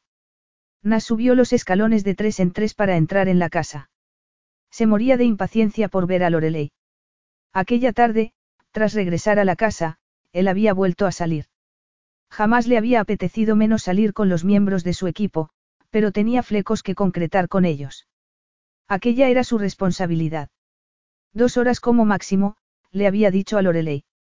Después, te llevaré a cenar. Ella había sonreído suavemente. Nas la notó triste por lo que él le había dicho la noche anterior. Tenía sus razones y no le había resultado fácil, pero Lorelei tenía que comprender que el automovilismo era lo primero. Descubrió que la casa estaba vacía y, durante un extraño momento, se sintió él también vacío. Lorelei se había marchado. Lanzó un gemido de frustración y dio un portazo. Se estaba comportando como un adolescente. Entonces, se dio cuenta de que las puertas que daban al muelle estaban abiertas de par en par. Ella debía de estar fuera, seguramente en la playa. Entonces, vio un trozo de papel sujeto con una piedra en los escalones que llevaban a la playa. Había otro en el último escalón. Nas dudó y luego sonrió. No tardó en verla junto a la orilla. Resultaba evidente que lo estaba esperando porque, en el momento en el que lo vio, se levantó la túnica transparente que llevaba puesta. Llevaba puesto un minúsculo bikini. Entonces, ella se llevó las manos a la espalda y se desató la cinta que sujetaba la parte de arriba. A continuación, sin mostrar pudor alguno, se quitó la parte de abajo. Entonces, levantó los brazos y comenzó a moverse con gracia y sensualidad. Había luna llena y, desde el ángulo en el que se encontraba Nas, parecía estar agarrándola con ambas manos. Entonces, se dio la vuelta y comenzó a bailar. Nas creyó que se le iba a parar el corazón. Conocía el cuerpo de Lorelei, pero, en aquel momento, no la reconocía a ella. ¿Por qué no se había percatado antes de que poseía tanta sensualidad? Había estado completamente ciego. El deseo que sentía hacia ella prendió en su ser como una llama viva. Se dirigió hacia ella. Lorelei siguió bailando. Cuando Nas estaba a pocos metros de ella, echó a correr y se escapó hacia el agua. Él no lo dudó. Se quitó los zapatos, camisa, pantalones y calzoncillos y se lanzó hacia el agua. Lorelei lo esperaba con el agua cubriéndole las caderas. Cuando Nas le agarró la cintura, soltó una carcajada. Justo en aquel momento, una ola rompió contra ellos. Nas la besó, saboreando la sal en los labios de ella. De su mujer. De Lorelei. Ella le lamió los labios y le rodeó el cuello con los brazos. Su esbelto cuerpo cabalgaba contra el de él en el agua. Le rodeó la cintura con sus largas piernas y él la levantó, dejando que sus sexos se unieran. El de ella estaba caliente, tanto que Anas le sorprendió que el agua no hirviera a su alrededor. Se hundió sin dudarlo en su cuerpo, dejando que el movimiento del mar los ayudara a alcanzar un ritmo casi imposible. El orgasmo de Lorelei lo empujó a él a una cima de simetría perfecta con ella. Lorelei vibraba. Juntos parecían volar. Al cabo de unos minutos, él la sacó del agua y la llevó hacia la playa. Allí, la envolvió en una toalla y la condujo al interior de la casa. Lorelei estaba temblando y riendo. Se metieron los dos en la ducha y, allí, Nas le lavó el cabello y luego hizo lo propio con el suyo. Lorelei se apoyó contra él mientras se enjuagaba y Nas sintió de nuevo la delicadeza de su cuerpo. El sentimiento de posesión que llevaba toda la semana experimentando volvió a cobrar vida con toda su fuerza. No quería dejarla escapar. Se suponía que tan solo iban a ser unos pocos días, unas vacaciones antes de centrarse en las semanas de entrenamiento intensivo que lo esperaban. Jamás se había imaginado que ella le llegaría tan dentro. Para él, las mujeres iban y venían. Sin embargo, sabía que una parte de Lorelei siempre permanecería con él. Al día siguiente, regresarían a Mónaco, directamente a la rueda de prensa, una carrera de exhibición para Eagle Elgin. Después, los entrenamientos. No estaba preparado. Llevaba demasiado tiempo pensando en Lorelei y no lo suficiente en su trabajo. La ironía era que, si dispusiera de otra semana, la pasaría también con ella. Él, que jamás había antepuesto una mujer a su trabajo. Como sus padres, sabía cómo ser cruel para conseguir sus objetivos. Lorelei estaba soñando. En su sueño, caminaba por un largo pasillo. Había puertas a ambos lados. Cuando pasaba a su lado, se abrían. Allí estaba su madre. Joven, tal y como Lorelei la recordaba en sus años de juventud. Tenía una muñeca entre las manos que se parecía a la niña que ella había sido. Otra puerta se abrió para dar paso a su padre, tal y como lo había visto por última vez, con un traje y de espaldas a ella. Por fin, apareció su abuela. En una mano tenía dinero y en otra una pequeña miniatura de su casa. Lorelei sentía miedo. Las manos se extendían para agarrarla, pidiéndole cosas. Entonces, oyó una profunda voz que la llamaba por su nombre. Se dejó abrazar y el sueño se desvaneció. Nas. Duérmete, le susurró él mientras le apartaba el cabello de los ojos. Ha sido solo una pesadilla. Oh, uy, murmuró ella cerrando los ojos. Durante mucho tiempo permaneció despierta, con el brazo de Nas encima y su cuerpo curvado junto al suyo. Se sentía triste. Podría haber sido por el sueño, pero lo más probable era porque, al día siguiente, iban a regresar a Mónaco. Sin embargo, no era la casa o sus deudas lo que la preocupaban, sino el hombre que estaba a su lado. Se acurrucó un poco más contra él. Me he enamorado de este hombre, pensó. Esperó a que el pánico se apoderara de ella. El miedo a la dependencia, a quedarse atrás, a no ser correspondida. No fue así. Se acercó confiadamente a él y cerró los ojos. Volvía a estar frente al mar con él, segura de una única cosa, Jamás había estado tan cerca de volar. Capítulo 13. Lorelei, tenemos que hablar. Según la información de la pantalla de vuelo, faltaban 20 minutos para llegar a Niza. Lorelei se quitó los cascos y miró a Nas. Había estado trabajando en un ordenador durante la mayor parte del vuelo, razón por la que no habían estado sentados juntos. Al menos, esa era la excusa que ella había buscado. Aquella mañana lo había encontrado muy distante, pero lo había achacado al hecho de tener que regresar a la rutina de su trabajo. Pareces portador de malas noticias, dijo ella cuando se sentó a su lado. Sí. Le preguntó él con frialdad. Me voy a poner a entrenar mañana mismo. Y eso va a tener consecuencias en mi vida personal. Entiendo, supongo que eso limitará el tiempo que podemos pasar juntos, susurró. Voy a someterme a un entrenamiento intensivo y luego empezaré en el circuito, repuso Nas. Esto no ha ocurrido en el mejor de los momentos. Ojalá pudiera ser diferente, pero no es así. No quiero que te sientas atada a mí en modo alguno. No sería justo para ti. Lorelei se levantó. No podía permanecer sentada allí, atónita. De repente, comenzó a escuchar un eco del pasado. Era su padre, explicándole por qué no podía seguir viviendo con él y por qué tenía que marcharse con su abuela. Entonces, Lorelei tenía 13 años. No lo había comprendido entonces, pero acababa de comprenderlo en aquel avión. Era una mujer adulta. Tenía cierto conocimiento del mundo. Ella había experimentado sentimientos que le alimentaban el alma. Para él, solo había sido sexo. Qué amable eres por explicármelo, le dijo sin entusiasmo alguno. Supongo que hay una razón para que no tuviéramos esta conversación hace varios días, ¿verdad? Las cosas han cambiado. Hace varios días no sabía que sería necesario. Entiendo. ¿Y qué ha cambiado para ti? No me había dado cuenta de que iríamos más allá de Mauricio. Mira, Lorelei, sé que tú has invertido tus sentimientos en el tiempo que hemos pasado juntos. Cuando nos marchamos, yo hice algunas suposiciones. Ah, oh uy. Todos los hombres con los que se suponía que me había acostado. Me refería a suposiciones sobre mí mismo. Lorelei lo miró. No parecía estar mintiéndole, pero, a pesar de no querer hacerle daño, la estaba destrozando. Después de todo, Lorelei, no es culpa suya que no esté enamorado de ti. Eres una mujer extraordinaria, Lorelei, añadió. Te mereces mucho más que un hombre como yo. Aparentemente, dijo ella secamente. En realidad, no sé qué decir. No quiero que lo nuestro termine necesariamente, Lorelei. Lo único que te estoy diciendo es que hay ciertas dificultades de por medio. Yo tendré que marcharme durante largas temporadas y tendré que centrarme en mi trabajo. Lo único que te estoy diciendo es que no me gustaría que te sintieras comprometida conmigo. Eres un verdadero canalla, lo sabías. Los intensos ojos azules de Nas la miraron, tan duros como el zafiro. Sin embargo, su voz sonó dulce y suave. Sí, admitió. Lorelei no sabía qué decir. No sabía cómo pelear por aquello. Cómo se pelea por algo que se tiene que dar libremente. Ella le había abierto su corazón, había pensado que le comprendía, pero resultaba evidente que no sabía nada.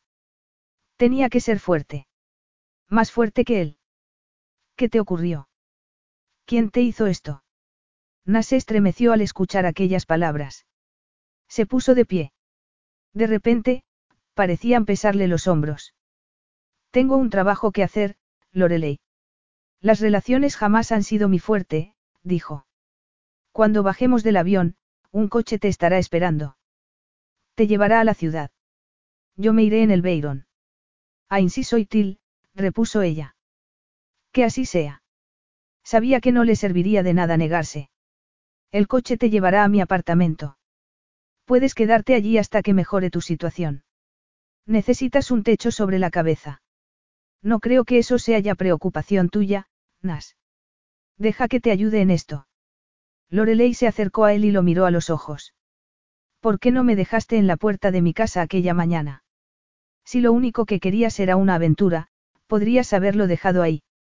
No te pedí que me llevaras a Mauricio, pero creo que me merezco algo más que me dejes tirada 15 minutos después de aterrizar. Nas la miró a los ojos y asintió. Sí. Así es. Lorelei se dio la vuelta. No podía seguir mirándolo. Nas, ¿sientes algo por mí?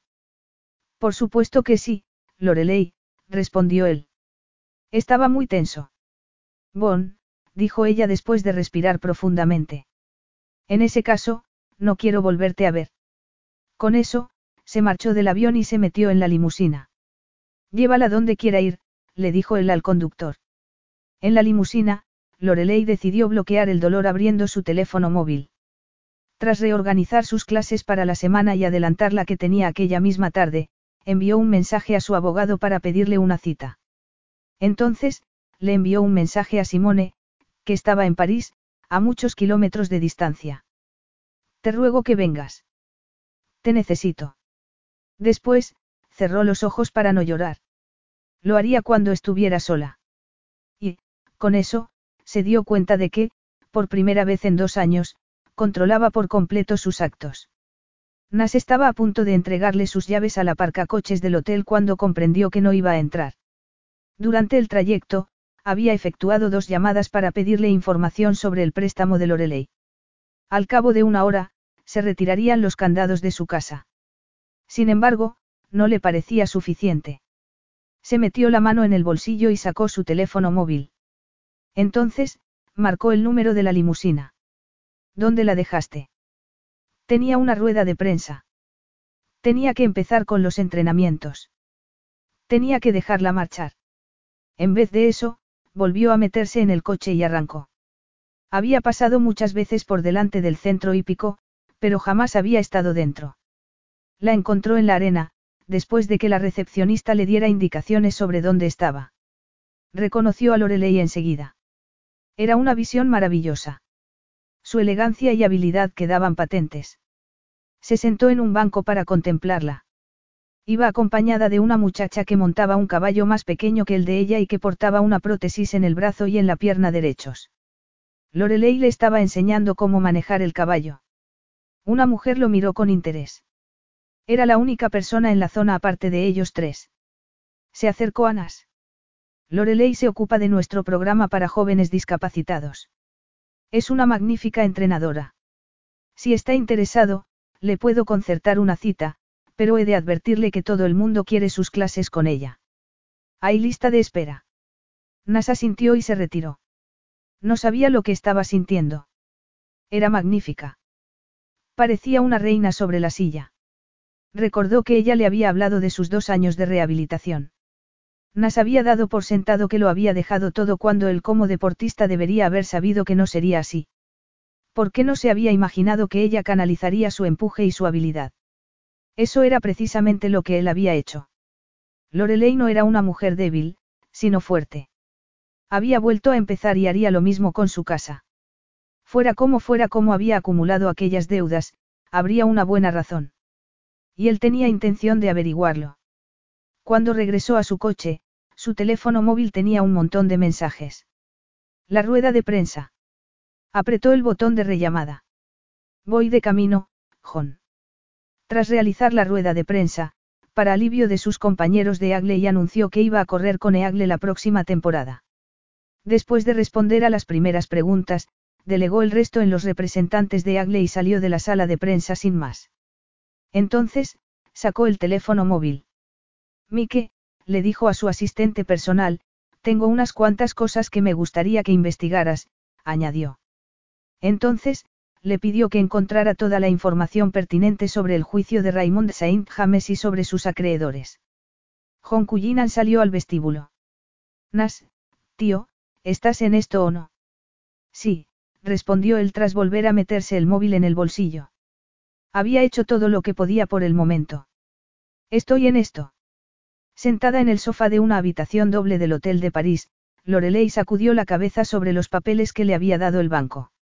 A ver si lo entiendo, dijo Simone removiendo su café. Él ha negociado con el banco en tu nombre, ha pagado las mensualidades que tenías sin pagar y va a actuar como avalista tuyo durante los próximos seis meses. Oh, uy, eso parece. Y es legal. Si lo firmo, sin embargo, no puedo aceptarlo, Simone. Ahora no. Vas a aceptarlo, cree, aunque tenga que atarte y llevarte allí yo misma. Debe de estar sintiéndose muy culpable para hacer esto. No, él es así. Es muy generoso, dijo Lorelei. No podía olvidar que lo había dejado todo durante un año por su hermano. Mañana va a correr el John, sugirió Simone. Podríamos ir. Podrías hablarle sobre esto, añadió. Sin embargo, Lorelei negó vigorosamente con la cabeza. ¿Sabes lo que pienso? cree. Ese hombre te ama. Simplemente está teniendo algunos problemas tratando de averiguar cómo demostrártelo. No me digas eso, Simone. Se comporta tal y como desea. Quiere pilotar coches, quiere ganar y antepone su trabajo a todo lo demás. Así ha sido toda mi vida. Mi padre anteponía a sus mujeres a mí. Mi abuela la fundación. No pienso sufrir por un hombre que piensa que el aceite, la grasa y la velocidad son más importantes que mi amor. Estás enamorada de él, afirmó Simone. Es eso lo que ha sacado de mi pequeño discurso. Simone sacudió la cabeza y sonrió. ¿Acaso no es eso lo único que al final importa, Cherie? Era lo único que importaba. Lorelei permaneció despierta toda la noche. Según su padre, el amor lo era todo, pero Raymond no había amado a nadie en toda su vida más a que a sí mismo. Ella se merecía mucho más. Todo el mundo se merecía que lo amaran sin barreras. Amaba a Anas, pero se sentía decepcionada. Él no la amaba a ella. Sin embargo, la casa. Se la podía haber regalado, un gesto sin significado alguno para un hombre inmensamente rico. No lo había hecho. Había preferido quitarle la presión y darle tiempo. Tiempo para pensar, para tomar decisiones. Nas la conocía lo suficientemente bien como para saber que aquel sería el único regalo que ella no le arrojaría a la cara. No había hecho que dependiera de él. Le había regalado su independencia. Le había hecho fuerte en todos los sentidos. Se sentó de un salto en la cama. Entonces, se levantó y abrió la puerta del otro dormitorio. Simone encendió la luz y se levantó muy sobresaltada. ¿Cuánto tiempo tardarás en llevarme al John? Tres horas, más o menos, respondió Simone. ¿Por qué? Voy a hacer lo que debería haber hecho en ese avión.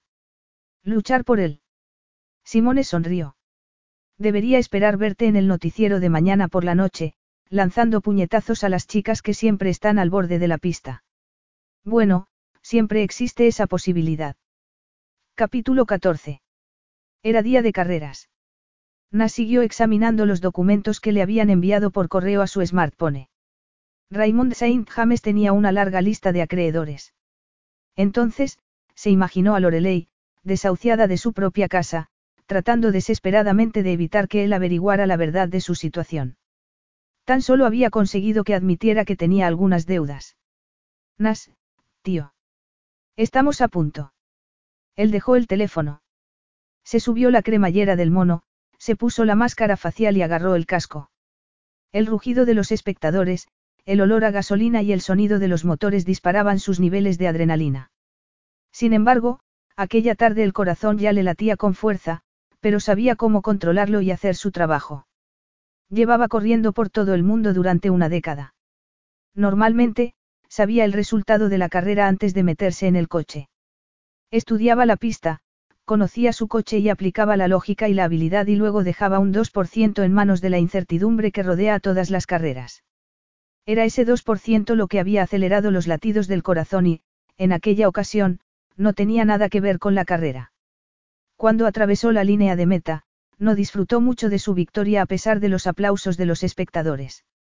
Salió de su coche, abrazó a Alain de Marche y a Antonio Abruzzi, dio la mano a varias personas y se subió al podio. Se estaba bajando del mismo, empapado de champán y rodeado de bellas chicas cuando la vio. Estaba junto a Nicolette de la Rosa. Llevaba puestos unos vaqueros y una sencilla camiseta verde. Con el corazón a punto de saltársele del pecho, Na se apartó del podio y trató de ir tras ella, pero la multitud la engulló. Él se acercó a uno de los guardias de seguridad. Hay un Sumbeam Alpine del 55 en el aparcamiento VIP. Puedes retenerlo hasta que yo salga. Claro. La dueña protestará bastante. Asegúrate de que se la trata con respeto. Por supuesto. Estupenda carrera, señor Blue. Gracias. Nas rezó para que ella siguiera allí cuando saliera a buscarla. Si no lo estaba, tomaría un coche y se iría a Mónaco sin dudarlo para estar con ella. No había querido ver lo que tenía delante del rostro. Su determinación por volver al mundo de las carreras había sido tal que había estado dispuesto a sacrificar la oportunidad que la vida le daba para poder amar y ser amado. Había estado tanto tiempo ignorando sus propias necesidades que a favor de otros que, cuando apareció Lorelei, no había sabido siquiera cómo empezar a amarla. Cerró los ojos y respiró profundamente.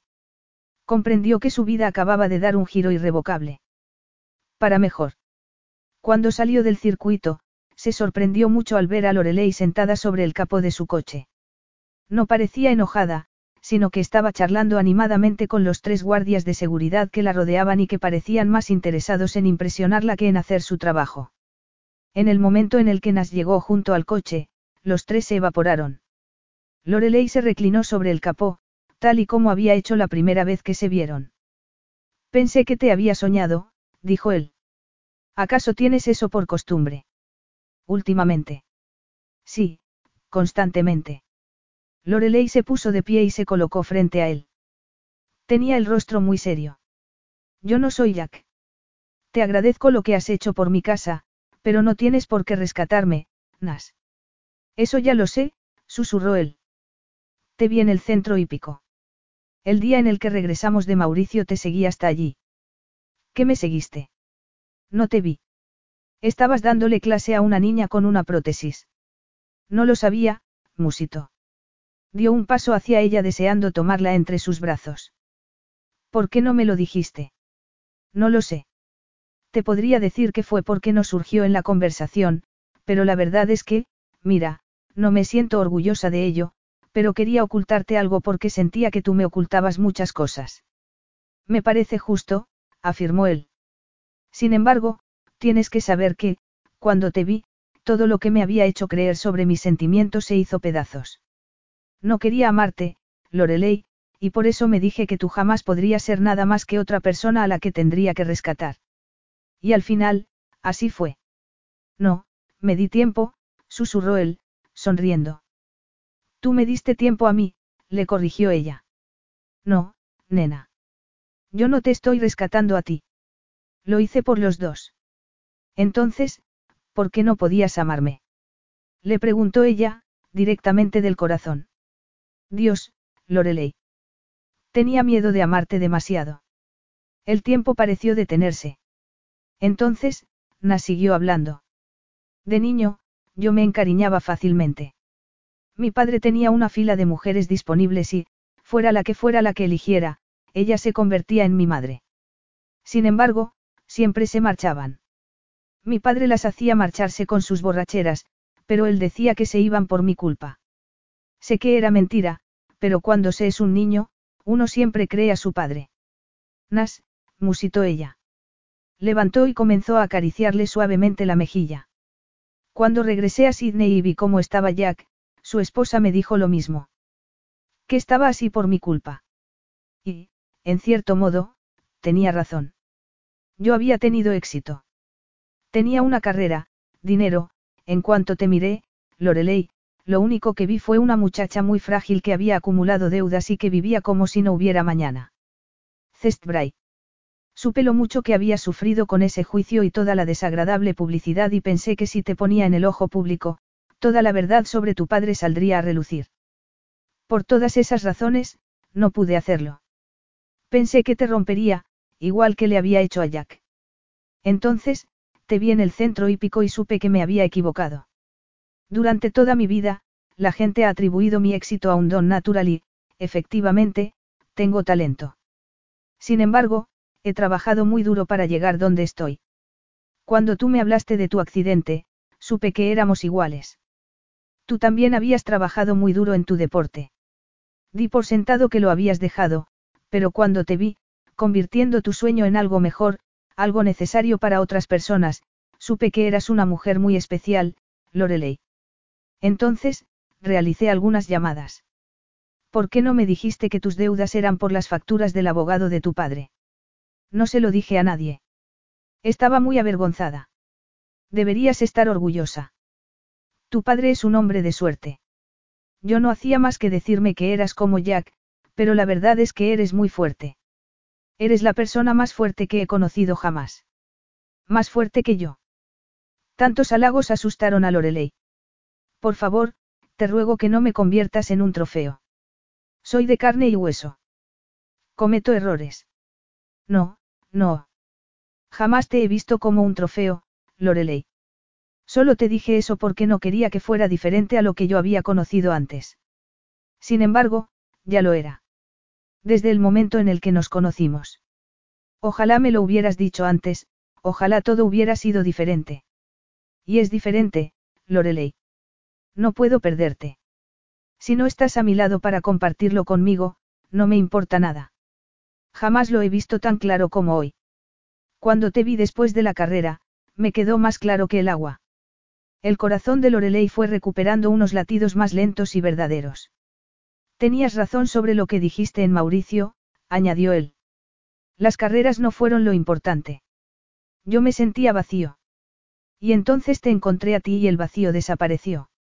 Sabía que te amaba. Lo sabía en lo más profundo de mi ser. No hacía más que decirme que tú no podrías arreglártelas, pero era yo el que no podía. Tenía tanto miedo de construir una vida alrededor de ti y que te marcharas, no estaba preparado para correr ese riesgo. Lorelei se puso la mano sobre el corazón. Lo único que quiero es amarte, dijo ella suavemente. Sinceramente. Si tú me lo permites. Nas la tomó apasionadamente entre sus brazos y, durante unos minutos, la estrechó con fuerza entre ellos.